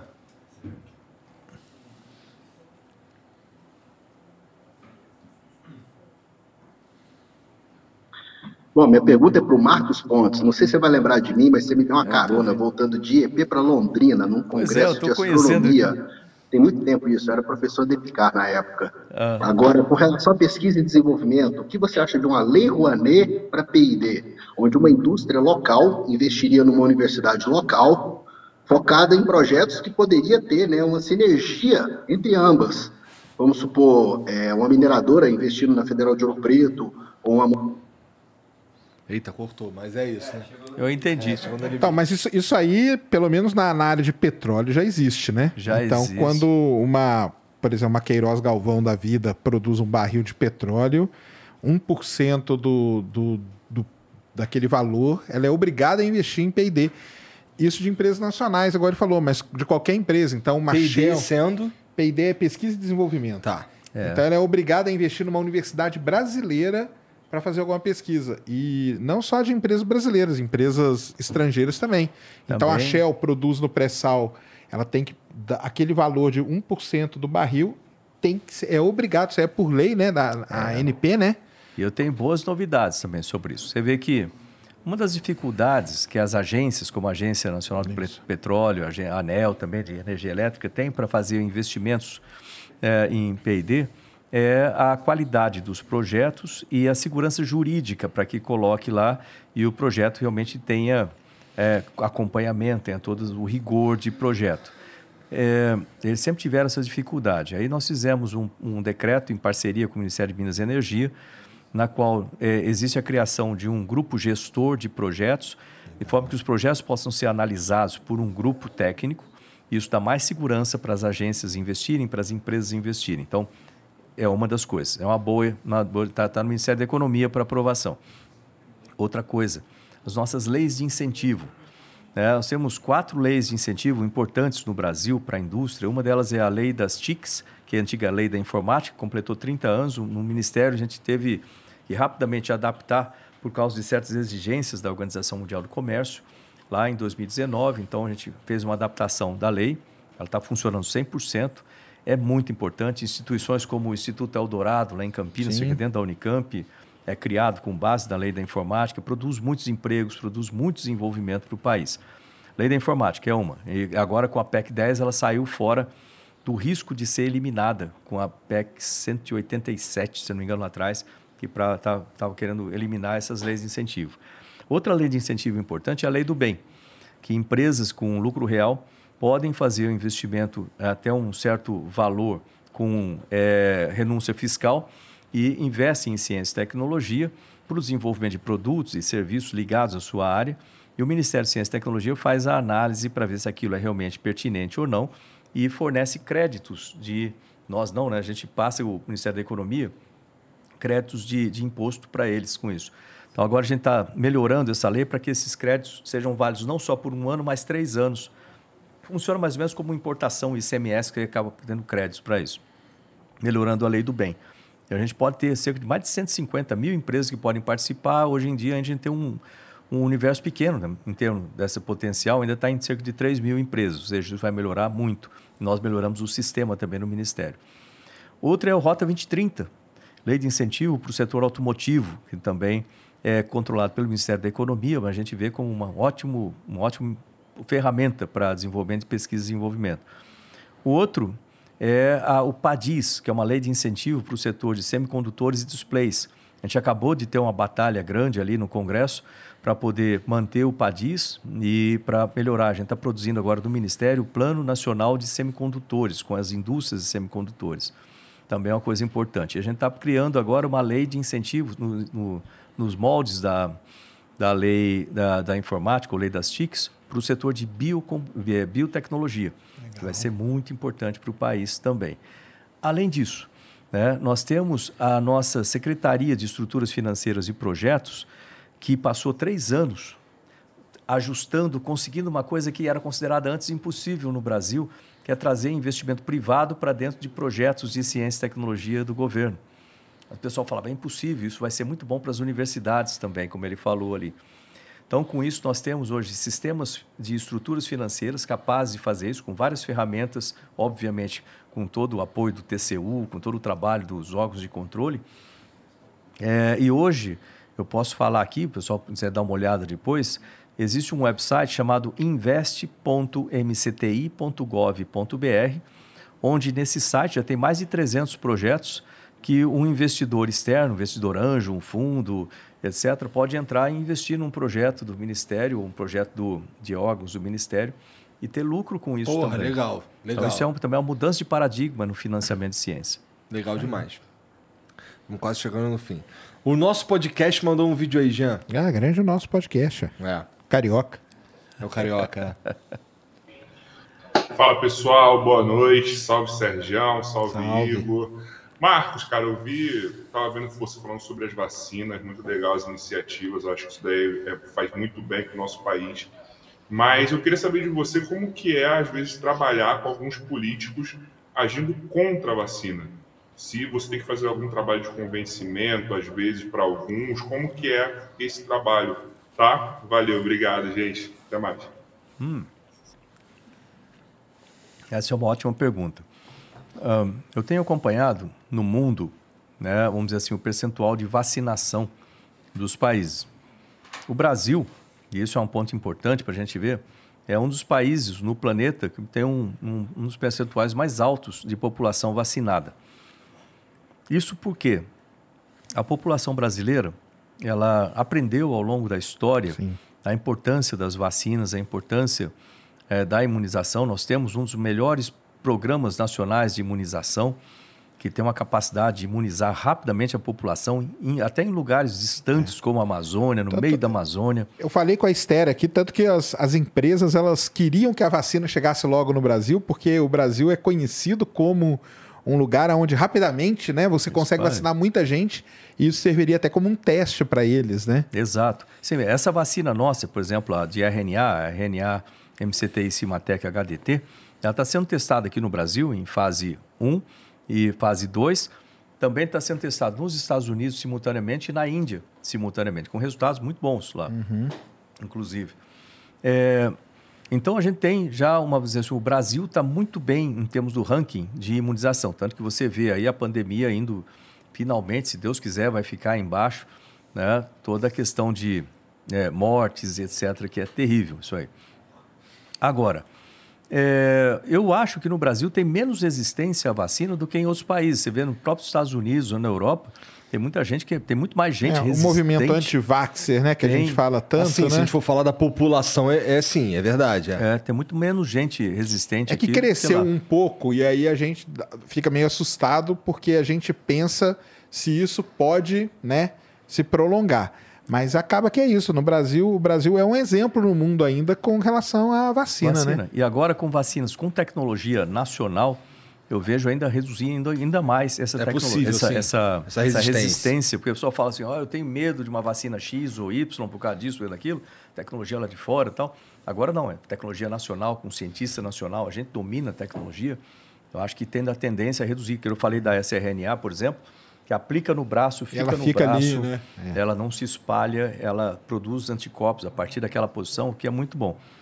Com relação à, à parte política e a relação com, com a ciência, é parte da minha função né, ir lá conversar com, seja qual for o político que tenha qualquer tipo de resistência e explicar isso aí. Então, eu faço isso aí, isso aí é feito, faço no Congresso, faço em todo lugar. né, e é importante fazer, faz parte do, do trabalho, também. E A gente tem tido bons resultados. Né? Às vezes o pessoal fala isso mais especificamente com relação ao próprio presidente Bolsonaro. Sim, sim. né? Mas se você for ver, é, o presidente, como presidente, ele cumpriu a função institucional, né, autorizando a compra de, sei lá quantas que o Ministério da Saúde comprou, pelo menos mais de 400 milhões de doses de vacina que foram sendo aplicadas aí no país inteiro, né, nas cidades, no- nos estados, por todo o país, são todas doses compradas pelo Ministério da Saúde com autorização do presidente Bolsonaro. Então, ele cumpriu a função dele ali. Às vezes ele colocava certa, certas, certas questionamentos, mas aí vem a pessoa. Eu gosto de separar uma coisa da outra. Assim como alguma pessoa às vezes chega para mim, pô, eu tenho dúvidas sobre tal coisa, eu falo, ok. Mas ah, faça o que tem que ser feito. Então ele fez o que tem que ser feito, né? Essa parte importante para a população como um todo. É, a gente até falou né, da vacina aqui Falando com a com a- Esther, né, cara? Sim. Que há muitas vezes até o jeito que é, foi que é transmitido, a, a informação, eu digo, né?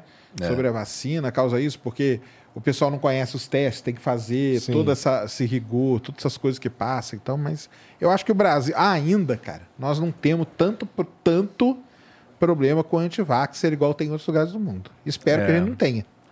É, a que- gente- e agora lembrar para a galera aí que a vacina nacional, com Nacional, tá tecnologia aí, ó. nacional, a gente conhece os cientistas, sabe a empresa que está fazendo, sabe todos os detalhes. É isso, queira ou não queira, dar uma, com um confortozinho a mais, né, também. É bom. O Adeildo Júnior mandou aqui: tal uma facilitação de acesso às pesquisas científicas relativas à propulsão para divulgadores científicos como o Serjão. Digo, acesso aos centros de pesquisa, como Elon Musk faz na SpaceX. Seria engrandecedor o apoio da população aficionada em tecnologia. Aí ele manda aqui uma sigla que vocês vão ter que me ajudar.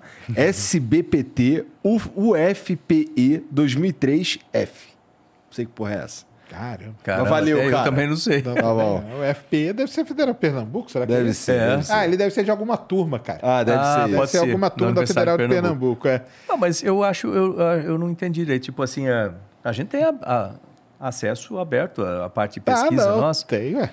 Eu também não, não vejo, não. Não tem que é um abrir no problema Alcântara, Alcântara o dia que lançar lá, chama nós pra transmitir lá, o É. pessoal de Alcântara. Não, e vai ser. Isso é legal mesmo. é. Pô, Pô, a gente tem que, para falar nisso, que quando tiver esses lançamentos agora, é, o que, que eu quero? Fazer esses lançamentos de treinamento lá, uma sequência, uma, uma, uma frequência chama a gente que a gente mais alta. transmite, ué. Porque é bacana É você claro. ver isso aí, mostrar para as pessoas o centro operando agora com esse Nossa, Sérgio, lançamento vai da Coreia. duraço. Nossa, vou mesmo. Pô, esse foguete de propelente hí- híbrido aí, que eu, eu tô Que é curioso para ver funcionar esse coreano, Coreia do Sul aí. Ah, tem de se abrirem o sinal, a gente transmite, ó. Vamos lá transmitir. É. então. E essa Olimpíada aí, galera aí que for da Olimpíada de foguete aí, ó, me chama que eu vou cobrir aí com vocês. É galera. legal, legal. Também, legal. isso é bacana, né? O Cortes mandou a última aqui, ó. Salve, salve família. Ministro, duas perguntas. Primeiro, quanto tempo mantendo essa gestão na ciência para o Brasil começar a ter uma independência tecnológica? Ótimo. Dois, a Rússia pode abandonar um astronauta no espaço, como vem ameaçando? O que garante que não abandone o astronauta americano? Um abraço a todos. É, Só respondendo essa última, cara, não vai mais. A NASA já falou que tá, a ISS, por enquanto, ela não está. Não se mete na guerra. Por Tá enquanto. fora não. do alcance aí. Então, isso, isso é bom. É, e desenvol... essa é uma pergunta muito boa com relação ao, ao desenvolvimento de tecnologia no Brasil, desenvolvimento do sistema, vamos chamar, eu estou interpretando como Tá. ajustar. Eu passei é, três anos com uma equipe extremamente profissional, né, três anos e esses meses agora, para pegar um sistema que era esparso, vamos dizer assim, é, faltava uma série de sistemas de coordenação né, e certos parâmetros importantes de gestão pública ali, de forma a alinhar todos esses sistemas. É, Eu falei, era parte ainda de, de pessoal que a gente está trabalhando. Para resolver essa parte pessoal, imagino que mais uns dois anos seja necessário para para ter isso aí equacionado. Parte de orçamento está praticamente equacionado, só agora esperar que o orçamento público, né, uma das três fontes, que é o orçamento público, FNDCT, e da é, de financiamento externo, privado, então essas duas já estão equacionadas, estão funcionando 100%. O orçamento da União, né, o orçamento do Ministério em si, eh, vai ter uma tendência de melhorar, a gente vai forçar mais também pelo Senado, pelo Congresso, né, pra, pelo, pelo, pela Câmara, etc., para ver esse negócio funcionar por lá. Então, essa parte de gestão também está. Agora, a gente precisa, e com o orçamento do FNDCT, com investimento em projetos estruturantes como o NB4, como os laboratórios da Amazônia, etc., a gente vai formando uma infraestrutura adequada para pesquisa no Brasil. É, eu acho que isso aí, em questão de cinco anos, com investimento constante, questão de cinco anos, acho que a gente consegue estar bem em termos de infraestrutura. É, com relação à parte de regulação de sistemas, né, para isso, isso sempre depende muito, obviamente também depende muito do Congresso, ah, as aprovações, isso eu diria que com uma, uma, uma boa qualidade, por exemplo, em torno de três anos a gente consegue ter uma política nacional, uma estratégia nacional, um sistema aprovado, né, e, e vários, várias das ferramentas, inclusive para para inovação, como melhoria do marco legal da, das startups, é, outras coisas importantes que vai acabar vindo, tem que vir do lado da economia, né, que é a questão de, de questão de tributação administrativa, etc. Tudo isso vai se somar. Eu acredito que com uns três anos talvez seja capaz de fazer isso.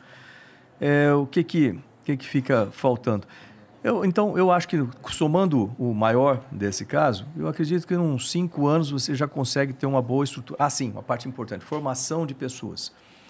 Isso é uma coisa que, pela dificuldade toda que nós tínhamos anteriormente e com os ajustes, isso eu acredito que vai lá para uma casa de sete anos, por aí, de sete a dez anos. Então, eu diria que dez anos é um, é um período é, realista para a gente ter um quadro positivo. E o maior tempo aí aplicado é para a formação de pessoal. Entendi. Bom, ministro, astronauta, tenente-coronel, muito obrigado pela, por vir aqui trocar essa ideia com a gente. Foi incrível, assim, eu, eu, na verdade, é, muitas dúvidas que eu tinha, muitas coisas foram esclarec- esclarecidas aqui hoje. Obrigado. Obrigado pela tua presença de verdade. Obrigado, Sérgio, por me É ajudar isso. nessa daí. Eu que Precisava de um agradeço. cara inteligente do meu Ah, lado. Que é isso, tamo junto. Uma honra aí falar com o ministro astronauta Max Pontes. Pô, Obrigado, eu que cara. agradeço, gente. Olha, eu só queria é, pedir para quem está nos acompanhando, né, para que olhem os fatos, olhem no site do Ministério, vou falar de novo, gov.br/mcti, procurar lá tanto pelos fatos quanto é, para oportunidades. Tem muitas oportunidades que às vezes passa batido, pensa, pô, eu Claro. quero fazer minha empresa, e está lá, oportunidade, o cavalo passando selado ali. fala, Então, isso é importante de olhar, acompanhar. É, pedir para acompanhar minhas lives também lá no Diário de Bordo, que eu falo Onde que tu muitas faz coisas essas lá. lives? Eu faço no Instagram, no, No Instagram. Astropontes. Né? Astropontes. A, arroba né? Astropontes lá do, do Instagram. Então ali eu coloco muitas dessas novidades, as coisas, eu falo sempre lá com o pessoal. né? e para o pessoal, tipo assim, é, acredite na ciência. Isso aí. Acredite na ciência. É, é importante isso. A ciência ela sempre esteve do lado da humanidade nos momentos mais difíceis. né? A gente viu quantos momentos difíceis e foi justamente durante os momentos difíceis em que é, nós tivemos o desenvolvimento de melhores ideias. Então, o ser humano trabalha assim. né? Então, é, e a gente vai continuar a ter essas, é, essa, essas situações. A pandemia, sem dúvida nenhuma, foi um momento difícil e está sendo. Mas agora a gente tem que recuperar Sim. da pandemia, recuperar os empregos. Então, a novamente, a ciência, tecnologias inovações vão ajudar e muito na recuperação econômica, né? mas vai depender das pessoas, vai depender dos jovens. Né? Estudem, né? estudar, estudar. né? Da minha parte lá com o presidente Bolsonaro, com a, a gente vai continuar a, a- a trabalhar. Quem tem visto lá no Ministério de Ciência e Tecnologia e nos outros ministérios também, eu falo mais pelo meu porque eu conheço os detalhes ali, ver o quanto que tem é, melhorado coisas como eu falei aqui do Brasil ser independente em vacina, reduzir a dependência em medicamento, né? tem muita coisa sendo feita em energia renovável, muita coisa sendo feita em desenvolvimento sustentável da Amazônia, muita coisa sendo feita em gestão pura, né? na parte de orçamento, na parte pessoal. E é, é confiar e, né? e ajudar a transformar o país. É isso. Tá bom, aí. cara. Boa, muito obrigado, Obrigado, de verdade. obrigado mesmo. Todo mundo que assistiu aí, obrigado pela moral. Espero que vocês tenham curtido. Não esquece de seguir lá o Astro Pontes no Instagram, onde ele faz as lives. É, segue a gente aqui também. Segue o Sergião aí, Space Today 1, não é? Space Today 1 no Insta, no Space Twitter. Today 1 tudo aí, tudo quanto é canto. E segue lá o Ciência Sem Fim também, que é um dos podcasts aqui do, dos Estúdios Flow, um dos É o mais, mais incríveis. foda daqui. É, pronto, o Jean falou. Imparcial aqui. E... e, bom, a gente se vê amanhã, tá bom? Obrigado aí pela moral. É isso. Um beijo. Tchau.